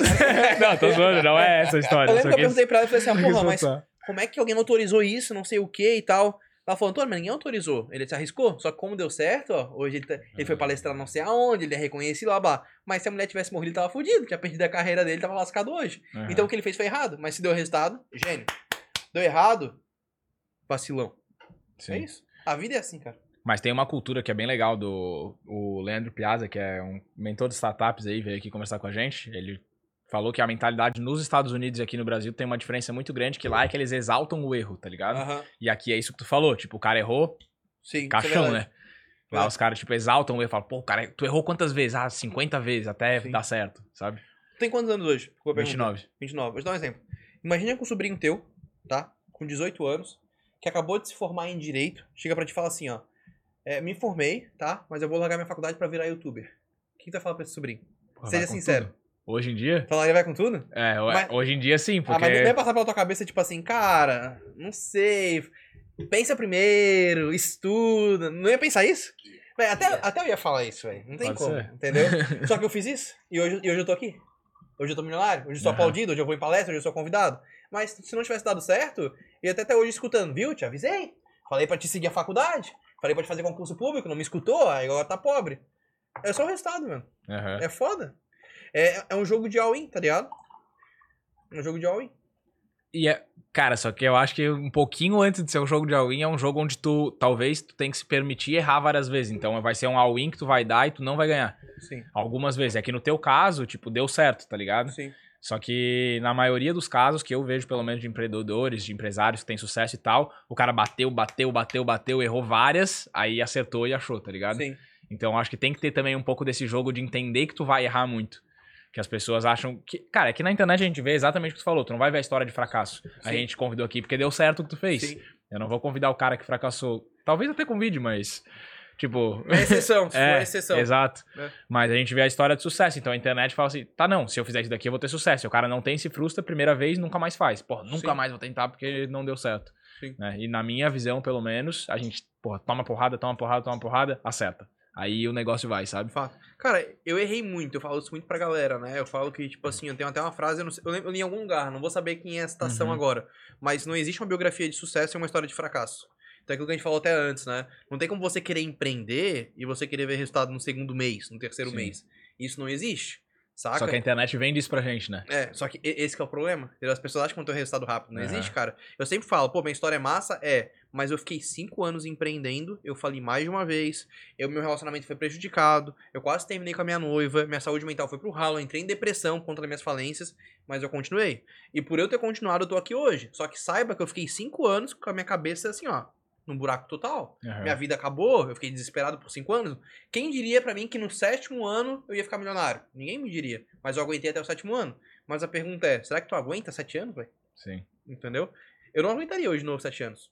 Eu não teria mais esse pique que eu tive lá atrás. E talvez eu aguentei só porque eu era novo, né, cara? Eu tinha 17 anos quando comecei a empreender. Sem, sem nenhuma perspectiva melhor do que isso. É, aí vai, Agora né? imagina, tu acha que um cara que tem 30 anos, dois filhos, já tá cansado da vida, vai aguentar 7 anos, 5 anos empreendendo?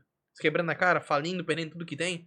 Ele pensa, beleza, eu tenho aqui meu Onixzinho, tenho minha casinha, minha, minha casinha de 100 mil reais, se eu empreender eu posso ficar milionário. Mas se eu perder tudo que eu já tenho? Porra, não tá ruim meu Onix e minha casinha aqui, tá ligado? Tá- Os dois estão quitados, tá de boa. Pode ficar melhor? Pode, mas não quero correr o risco de perder o que eu já tenho, Aham. entendeu? É foda. E nesse sentido de crescimento, tu acha que tem, tipo, espaço pra todo mundo crescer? Ou a riqueza, digamos que ela é escassa? Tá. Não tem espaço para todo mundo ser milionário. Isso não existe. Mas tem espaço para não existir mais a pobreza. Isso é, isso é fato. Tá? Só que isso não é culpa do empresário, que é o que o pessoal acha, né? Ah, só existe quem ganha um salário mínimo porque o empresário não quer pagar mais. Isso é uma mentira. É a culpa do mercado como um todo, do cenário como um todo, Uhum. entendeu? Da, desde o sistema político, o sistema monetário, o sistema tributário, por aí vai. Quando a gente entra no sistema tributário, que o empresário paga mais de 50% do que ele fatura de imposto, cara, já começa errado. Entendeu? Isso não existe lá fora. Então é até errado culpar o empresário. Eu fico pensando, cara, abre tua empresa aí e paga 40% de imposto, vê se tu aguenta. O produto que tu vende por 10 reais, 4 reais só pro governo. Tu vende por Uhum. 100, 40 reais vai pro governo, só aí. Entendeu? Essas empresas grandes que o pessoal fala, ah, a Nestlé quer ferrar com o consumidor, reduziu a caixa de bombom porque são.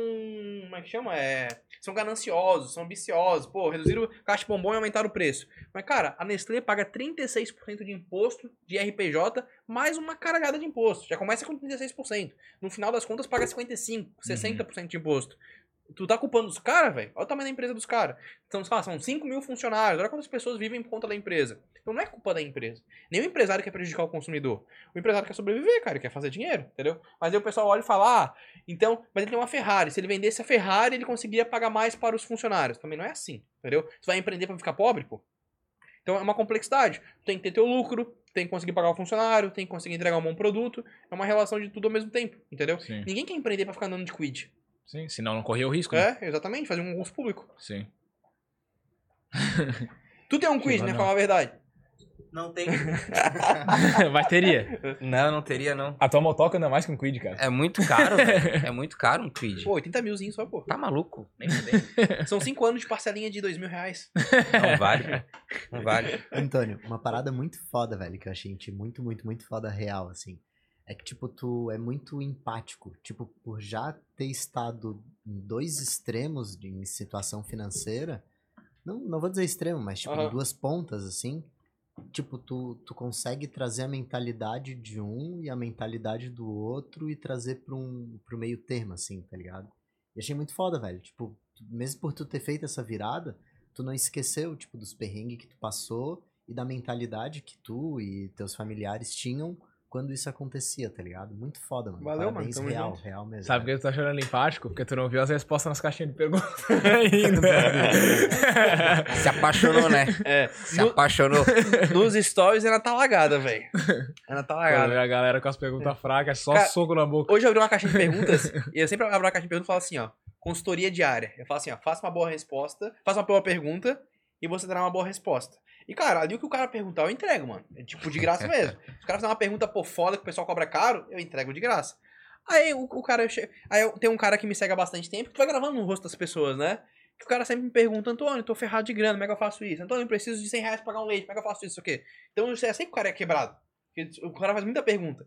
Aí hoje eu fiz assim, ó, consultoria gratuita, faça uma boa pergunta pra ter uma boa resposta. Eu quero te ajudar hoje. Aí o cara meteu assim, ah, fala sobre luva de pedreiro, vi que ele vai ter um filho. Aí eu respondi, mano, tu tá fudido, tu tá sem dinheiro, tu não consegue pagar tuas contas, tu precisa comprar leite pra tua filha, e tu quer me perguntar na porra de luva de pedreiro, caralho. O Brasil é, o Brasil é uma maravilha mesmo, né? Porra, velho. Qual que é o sentido disso? Pelo amor de Deus. É. E é menino ou menina? Tu gosta, tu gosta de uma fofoquinha, né? Eu tô por dentro dos assuntos aqui, não. Eu vi a foto hoje do, do Luva e da esposa dele, um cenário atrás. Eu nem sabia que ele tinha esposa. Aham. pô. Eu também não, pô. Eu acho que ele não foi esposa, acho que ali foi uma. Uma, uma, Um erro, um erro de. Olha, uma felicidade de uma noite. Uma noite, três minutinhos, né? Sei lá, né? Tu tá, tu tá com uma filha, né? Tô. Eu, eu, tô- eu vi que ela tava grávida, mas não sei se eu vi antes dela ter a filha ou se ela tá grávida de novo. Não, Então, tô grávida mulher. da filha. Não tá grávida de Tá. novo, não. Ah, tá, tá. E o que que mudou pra ti depois de... Porque falam... Eu não tenho filho ainda, É, o né? que Mas dizem agora que tem uma muda filha. muito, né? não, mas falam que muda a cabeça, ou muda o, que tu olha- o jeito que tu olha pro mundo e tal, né? Muda. Cara, o que mais muda é a versão ao risco, cara. O risco que eu corri antes eu não consigo correr mais. É impossível. Nossa, eu fico até puto com isso. Tipo assim, Ana, porra. Não entendo errado, né? Foi a melhor coisa que aconteceu na minha vida. Eu fico puto com, tipo, minha cabeça estar avessa ao risco agora. É inconsciente. Então eu vou te dar um exemplo, tá? Antes era tipo assim, Antônio, se você fizer isso aqui, ó, tu vai. Tua vida vai mudar da água pro vinho, cara. Se hoje você tem um milhão de reais, você vai fazer 100 milhões com isso aqui, ó. Só que se errar, tu vai perder metade do teu patrimônio.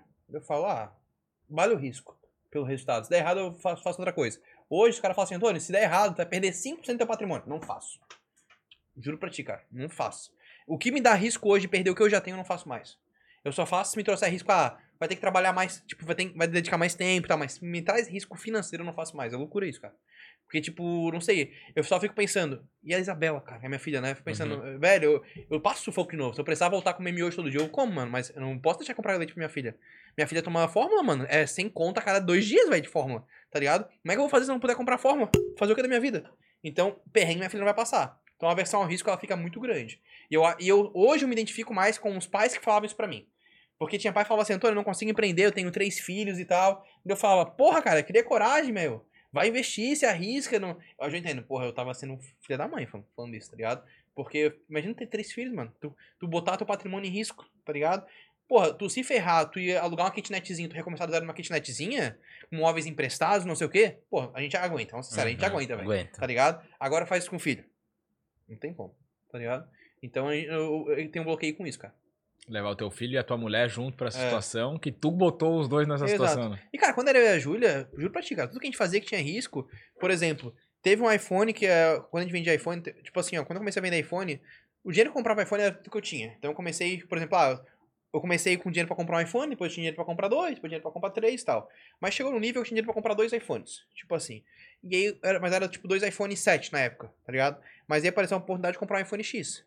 E se desse errado, era todo o dinheiro que eu tinha. Se desse errado, eu ia perder todo o dinheiro. Eu ia ter que fazer alguma coisa pra conseguir dinheiro pra comprar iPhone. E, cara, eu pagava meu aluguel com o dinheiro do iPhone, eu pagava comida, o mercado, eu pagava a conta de luz, de água, o apartamento que a gente morava, a gente morava num apartamento leg- legalzinho no Floresta, aqui perto. Então tudo dependia daquilo. Se desse errado, eu ia ter que voltar pra uma kitnet. A gente morou numa kitnet. Entendeu?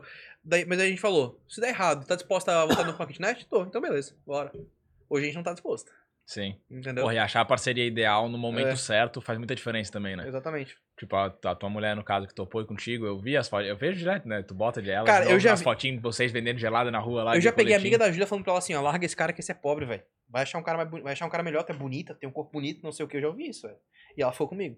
Eu valorizo muito ela, muito mesmo. Porque eu sei que é difícil, cara. É muito difícil, tá ligado? Porra, hoje, na- nem na balada, se tu não desse um combo ou alguma coisa, não consegue pegar uma mulher às vezes, tá ligado? Se ela vê que tem um carro mais ou menos, ela não sai contigo. Cara, em Goiânia mesmo, Goiânia é uma, eu, eu não conhecia Goiânia, né? O pessoal acha que Goiânia é roça. Mas, cara, Goiânia só tem rico, velho. Mas é rico. Imagina fazenda. É, pra caralho. ma- Mas não é rico, tipo assim, ah, o cara fez um milhão de reais. É rico, mano. Tipo assim, ah, porra, vou torrar um milhãozinho hoje.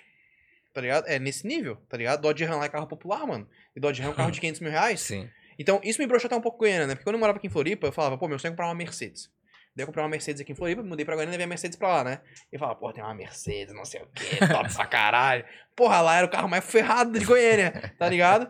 Tipo, o que que é uma... Era uma, 70 uma 680, que é uma Mercedes de Aham. entrada, só que, pô, pra mim era top, tá ligado? Cara, eu ia nos rolê, era Porsche 911, era Mustang, era Ferrari, era Lamborghini, não sei o quê. Cara, minha 680 era um golzinho lá, tá ligado? Eu falei, caralho, existe outra, outra realidade, hein? Mas isso foi bom também, me puxou mais ainda, tá ligado? Me puxou muito mais. E eu tive acesso a, a outra realidade de negócio fora da internet, cara. Eu digo pra ti, o dinheiro de verdade não tá na internet, sabia? O dinheiro, de internet tá no, dinheiro de verdade tá no mundo físico ainda. Cara, eu tenho ideia de como é que é o agro, cara. Commodity, né? É, é, é um nível assim, ó, absurdo. E aí tu pensa, tá, mas é arriscado e tal. Cara, se os caras fazem uma plantação e os caras perdem tudo, os caras conseguem um empréstimo com juros assim, ó.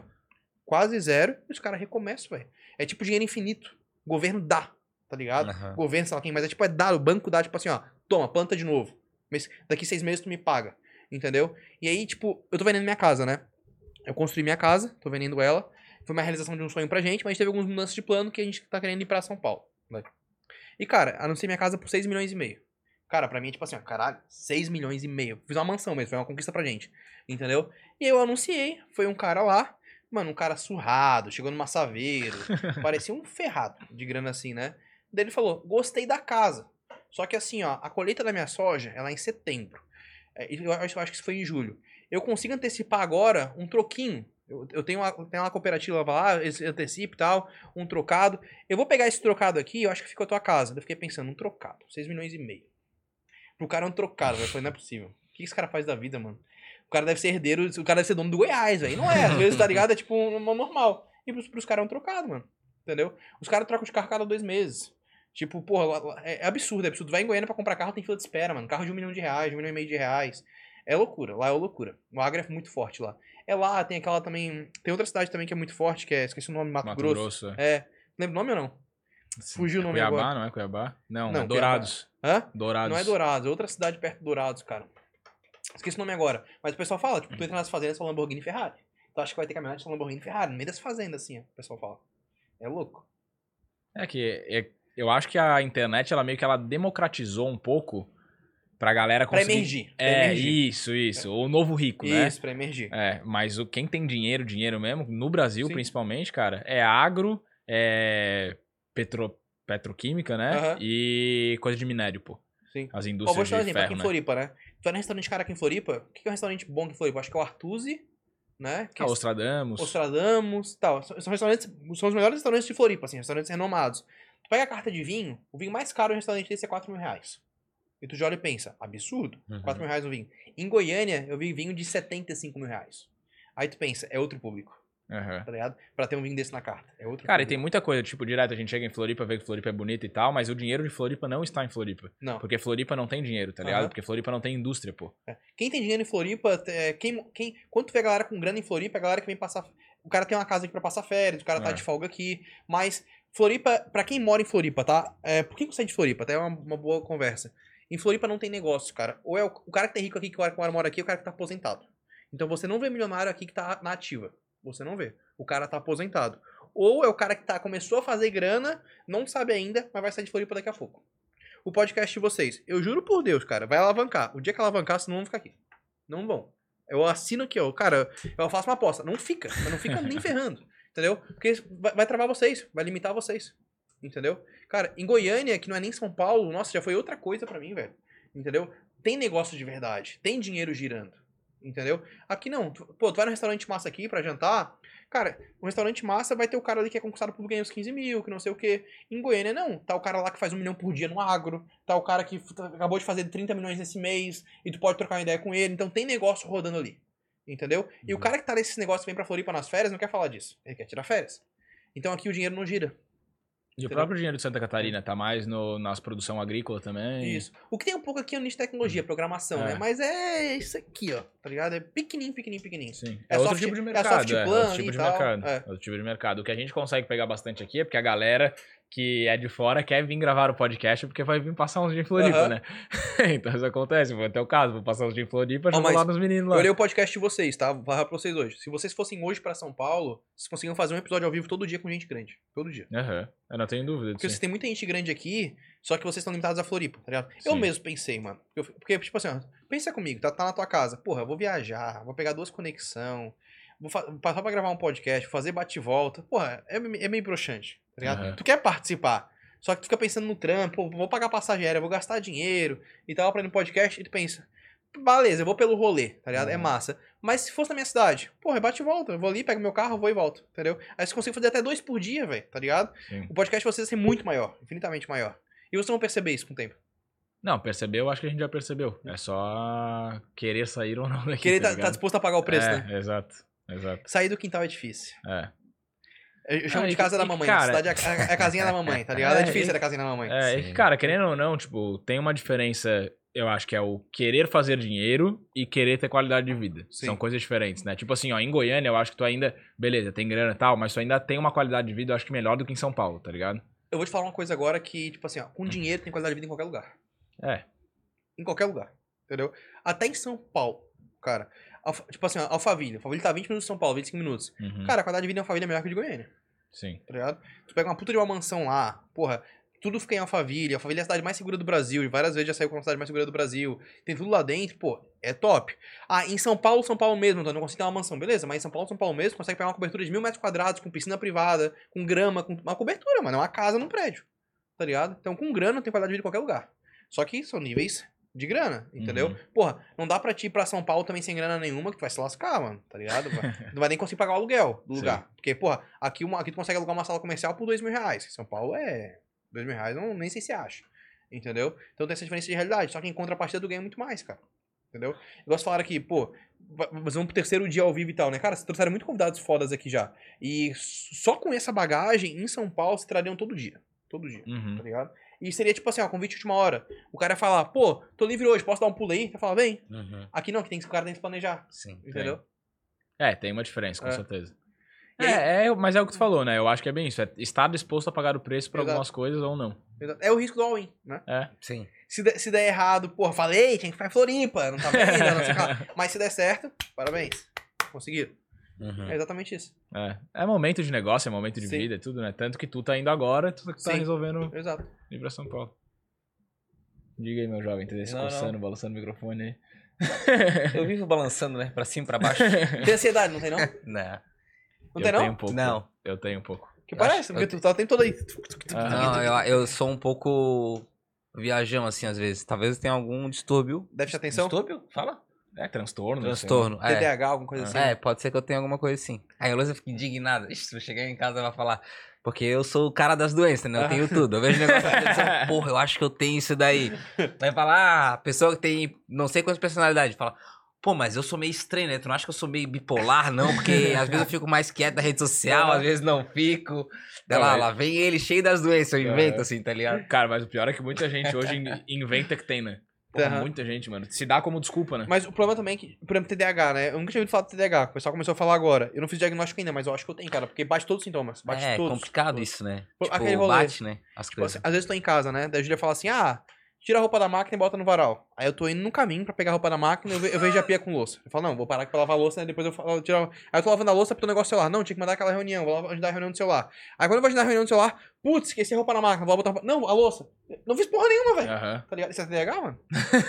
Entendeu? Aham. Então, tipo, eu tenho esse rolê. Então eu, eu quero fazer o diagnóstico ainda, mas eu acho que eu tenho. Eu acho que não, tá? Eu que não? acho que é só, tipo, ter muita coisa pra fazer mesmo e a gente não consegue hoje, porque, tipo, tem muito estímulo, muita parada pra fazer o tempo inteiro, a gente meio que se distrai mesmo no natural. Não, pode ser o também. cara é ansioso, vai ser. Pelo menos por alguns caras que vieram aqui, que são neuro, psicólogos e Aham. tal, que falaram aqui pra gente, eles falaram que muita gente que hoje em dia acha que tem TDAH é porque o mundo de hoje tem muito mais estímulos do que o mundo de antigo tinha, né? Então, Aham. pô, no celular na palma da tua mão, tu tem Um um milhão de estímulos ali ao mesmo Sim. tempo. Né? E daí, pô, o cara vai, ler, vai lavar a louça, apitou o Instagram, daqui a pouco alguém mandou um WhatsApp, daqui a pouco, daí tu não foi porra nenhuma. Pode ser. Mas é muito mais uma questão de agenda, de organização, de tal. E, mas existe um percentual relativamente grande de pessoas que têm DA TDAH também e não sabem. Ou ser. esse aqui tem. É, Mas tu 6%. tem, tu tem de verdade. Eu acho que eu tenho Tu tem de real, né? verdade. Tu é sofreu na tua impossível não ter. infância, velho. Todo mundo aqui acha É? que tem. Não, ele na tem, tua ele tem. Com certeza Com tem. Com os bagulhos de TDAH, assim, de esquecer as paradas. de- É, normalmente. não, é que é normalmente. bagulho de TDAH. Esqueci, eu esqueço, não esquece. É que não. normalmente falam que a infância é, a- que, é, que na infância É. que se diagnostica, assim, tipo, se o cara acha que hoje tem TDAH, o psicólogo volta na infância da pessoa pra ver se tu tem ou não, entendeu? Tipo, o diagnóstico pra TDAH, ele vai. Na tua infância tu fazia isso? Aí tu fala, pô, fazia. Não, não sei o quê. Vai, tipo, Sei pega lá, muito a mano. infância. Não, esse aqui, meu, inacreditável, tá? Tá eu e minha mulher aqui. É bizarro, ele veio é aqui, ele veio aqui pegar uma mala. Só Ah. a mala tava aqui, ele veio aqui pegar uma mala. Ele veio aqui, deu oi pra gente, foi embora e deixou a mala. Eu falei, não, não é possível, pô. Aí eu Mas já fiz isso ele. também. Ele veio sei. falou, "Ah, Nunca mala, fez, cara." Já fiz isso, já. Esse dia eu tava, Pô, tava, voltando, inacreditável, tava mano. voltando de moto com a Luísa na, na moto. Aí tava, tava pensando em besteira, velho. Passei da rua de casa. Daí, de repente, na hora. E, tipo, piloto indo de boa, né? Aí eu me liguei assim do nada, eu olhei e falei, cara, onde é que eu tô? Olhei, não reconheci nada assim ao redor dela. Se a moto não vai entrar na rua? Entrei na primeira rua direita, eu olhei e eu falei, caralho, velho, eu não sabia nem onde que eu tava, pra ter ideia. Porque eu olhei e não reconheci Foi nada, automático, velho. engatou É, automático. Foi? Ligou. Aí eu falei, Acontece. Mas vocês nunca chegaram no mercado e pensaram, o que, que eu vim comprar aqui mesmo? Ah, isso Ah, já, não, isso aí já. não. Eu já fiz. já. Não? Não, Nunca? Eu já fiz. já. Não, Porra, é eu já, demais, pra caralho. Olha, o negócio é, Ó. não deixa a vida no automático. Vou te indicar um, alguém ali pra poder fazer um... Tem uma Não sei, boa pra só te pra indicar. consultar um negocinho aí, né? Pior que eu tenho uma boa mesmo pra te indicar. Tá em mim aqui, Will? Essa aí tá...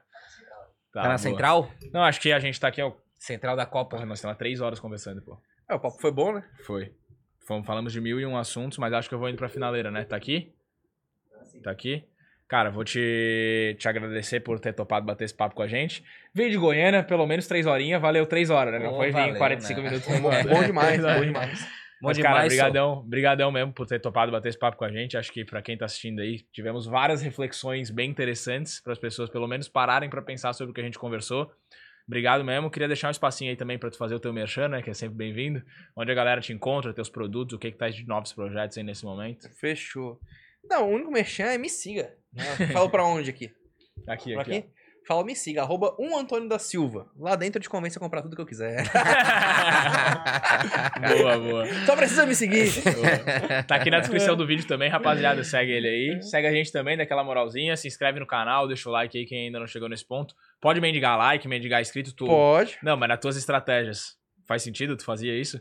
Fazia. Se inscreve aí, rapaziada. Claro, Então- você é importante. então, por favor. Clica no sininho, né? Clica no sininho, tem um coraçãozinho aí com dinheirinho também. Clica no coraçãozinho com dinheirinho aí também, ajuda o nosso projeto aí do jeito que você puder. E se você tá precisando de uma graninha, vou fazer o merchan aqui dos nossos parceiros, né? Do pessoal da VIP. Tá precisando de uma graninha, quer antecipar teu FGTS aí em até 10 anos de saque aniversário. Antecipa aí teu FGTS. Não bota na bolsa, investe em projetos, faz crescer o teu negócio. Então, Não compra um Quid, hein, pelo Não amor de compra Deus. um Quid com FGTS. Pô, não, daí vai dar ruim. Se tu viu esse episódio de hoje, vai comprar um Quid com FGTS, vai dar merda. pô. Ah, é, pelo amor de Ó, Deus. eu não ando com quem tem quiz. Mas bota aí, bota aí no QR Code na tela, na descrição aqui no vídeo também tá o pessoal da VIP. Vai lá, fala com eles, fala que viu aqui no Boteco ainda que... Não, o link já dá direto aí, que é o link do Boteco aí, mas fala lá com o pessoal da, da VIP lá, antecipa o teu FGTS, faz a boa. Se você não sabe se tem FGTS ou não, também manda mensagenzinha aí que não custa nada, eles vão te falar, ó, tem tanto pra antecipar. Você vê Vai se quer, que. se não quer. Vai que. Vai que. Né? Que nem né? aquele, pô, aquele do banco que os caras falaram... Eu vi outro dia, o perdido fulano, lá. o dinheiro perdido, 2,8 milhões de dólares. Eu falei, caralho, fechou, né? Não é Vai possível, né, Um velho? quinhentão, um quinhentão pra mim deve ter lá. Alguém achou Entrei, 2.8? aham, 2.8 milhões de reais, pô, foi a maior saque que deu na parada. Ô, louco, velho. Aham. Quem é que esquece De dinheiro Mas, 2.8? o- mas o cara pra ter 2,2 milhões no, na FGTS, o cara tinha salário de quanto, mano? não, não, não, Não, era não era, FGTS. dinheiro parado em O banco. Banco Central Ah, tá. soltou uma parada que tu botava lá pra ver quanto que tu tem. Cara, às vezes é herança, o eu comunicou tinha o 5 cara, centavos, lá, Eu entrei lá, tinha 5 Cinco centavos. Eu falei, vai tomar no cu, só gastei meu tempo nessa porra, criei uma expectativa Nem valeu a pena. Mas tinha, o- pô, o maluco tinha 2,8 milhões. É de, tipo, impostos que tu recolheu a mais e não devolveu. Hum, várias entendi. paradas assim, sabe? Vocês viram que divulgaram agora qual foi o maior Pix do, da história do Brasil? 1,2 bilhão. Bi. 2 bilhão Pix. Porra, aí o cara vai mandar dois pila no, dois pila no Nem Pix sabia que era possível mandar isso, É. velho. Aí o 1,2 banco te bilhão, manda. Tão Demais. tentando- É, estão tentando te hackear aqui. Fiquei de cara. Fechou? Obrigado, Fechou. pessoal, que ficou com- a gente. Segue nós também, até o final. só- Segue o Will, segue o John. que vai ter os cortes, os melhores momentos desse episódio aqui no nosso canal. A gente vai compartilhar também lá com o Antônio, então quem já segue ele também vai ver alguma coisa, espero eu, né? Se ele for um cara humilde, pá, que vai aceitar lá o corte. Até as polêmicas. hein? Não pode fugir das polêmicas. Não pode De- fugir das polêmicas. Ó, vou, vou mandar o papo reto pra você não perder seu tempo. Se você sonha em ter, ser concursado, nem me segue. Vai passar raiva. É, vai, vai. Vai passar raiva vai, me seguindo, entendeu? Se você tem um quid, não me segue também, que eu falo mal pra caralho desse cavar, tá ligado? Então nem perde o tempo, vai criar raiva só. Vai seguir, daqui dois dias vai dar um follow, vai encher, vai encher meu saco. Boa. Mas é isso aí, rapaziada. Obrigadão quem seguiu a gente, quem acompanha a gente até agora. Quem não seguiu a gente, vai tomar no cu aí, que é pra seguir conteúdo bom aqui que nós estamos produzindo. polêmica? É, Passou polêmica pra lá, viu? É, É. nós estamos produzindo aqui o conteúdo todo dia aqui, massa pra vocês. Então segue a gente aí, acompanha. Acompanhe todos os melhores momentos e fechou. Falou, boa noite. Tamo junto.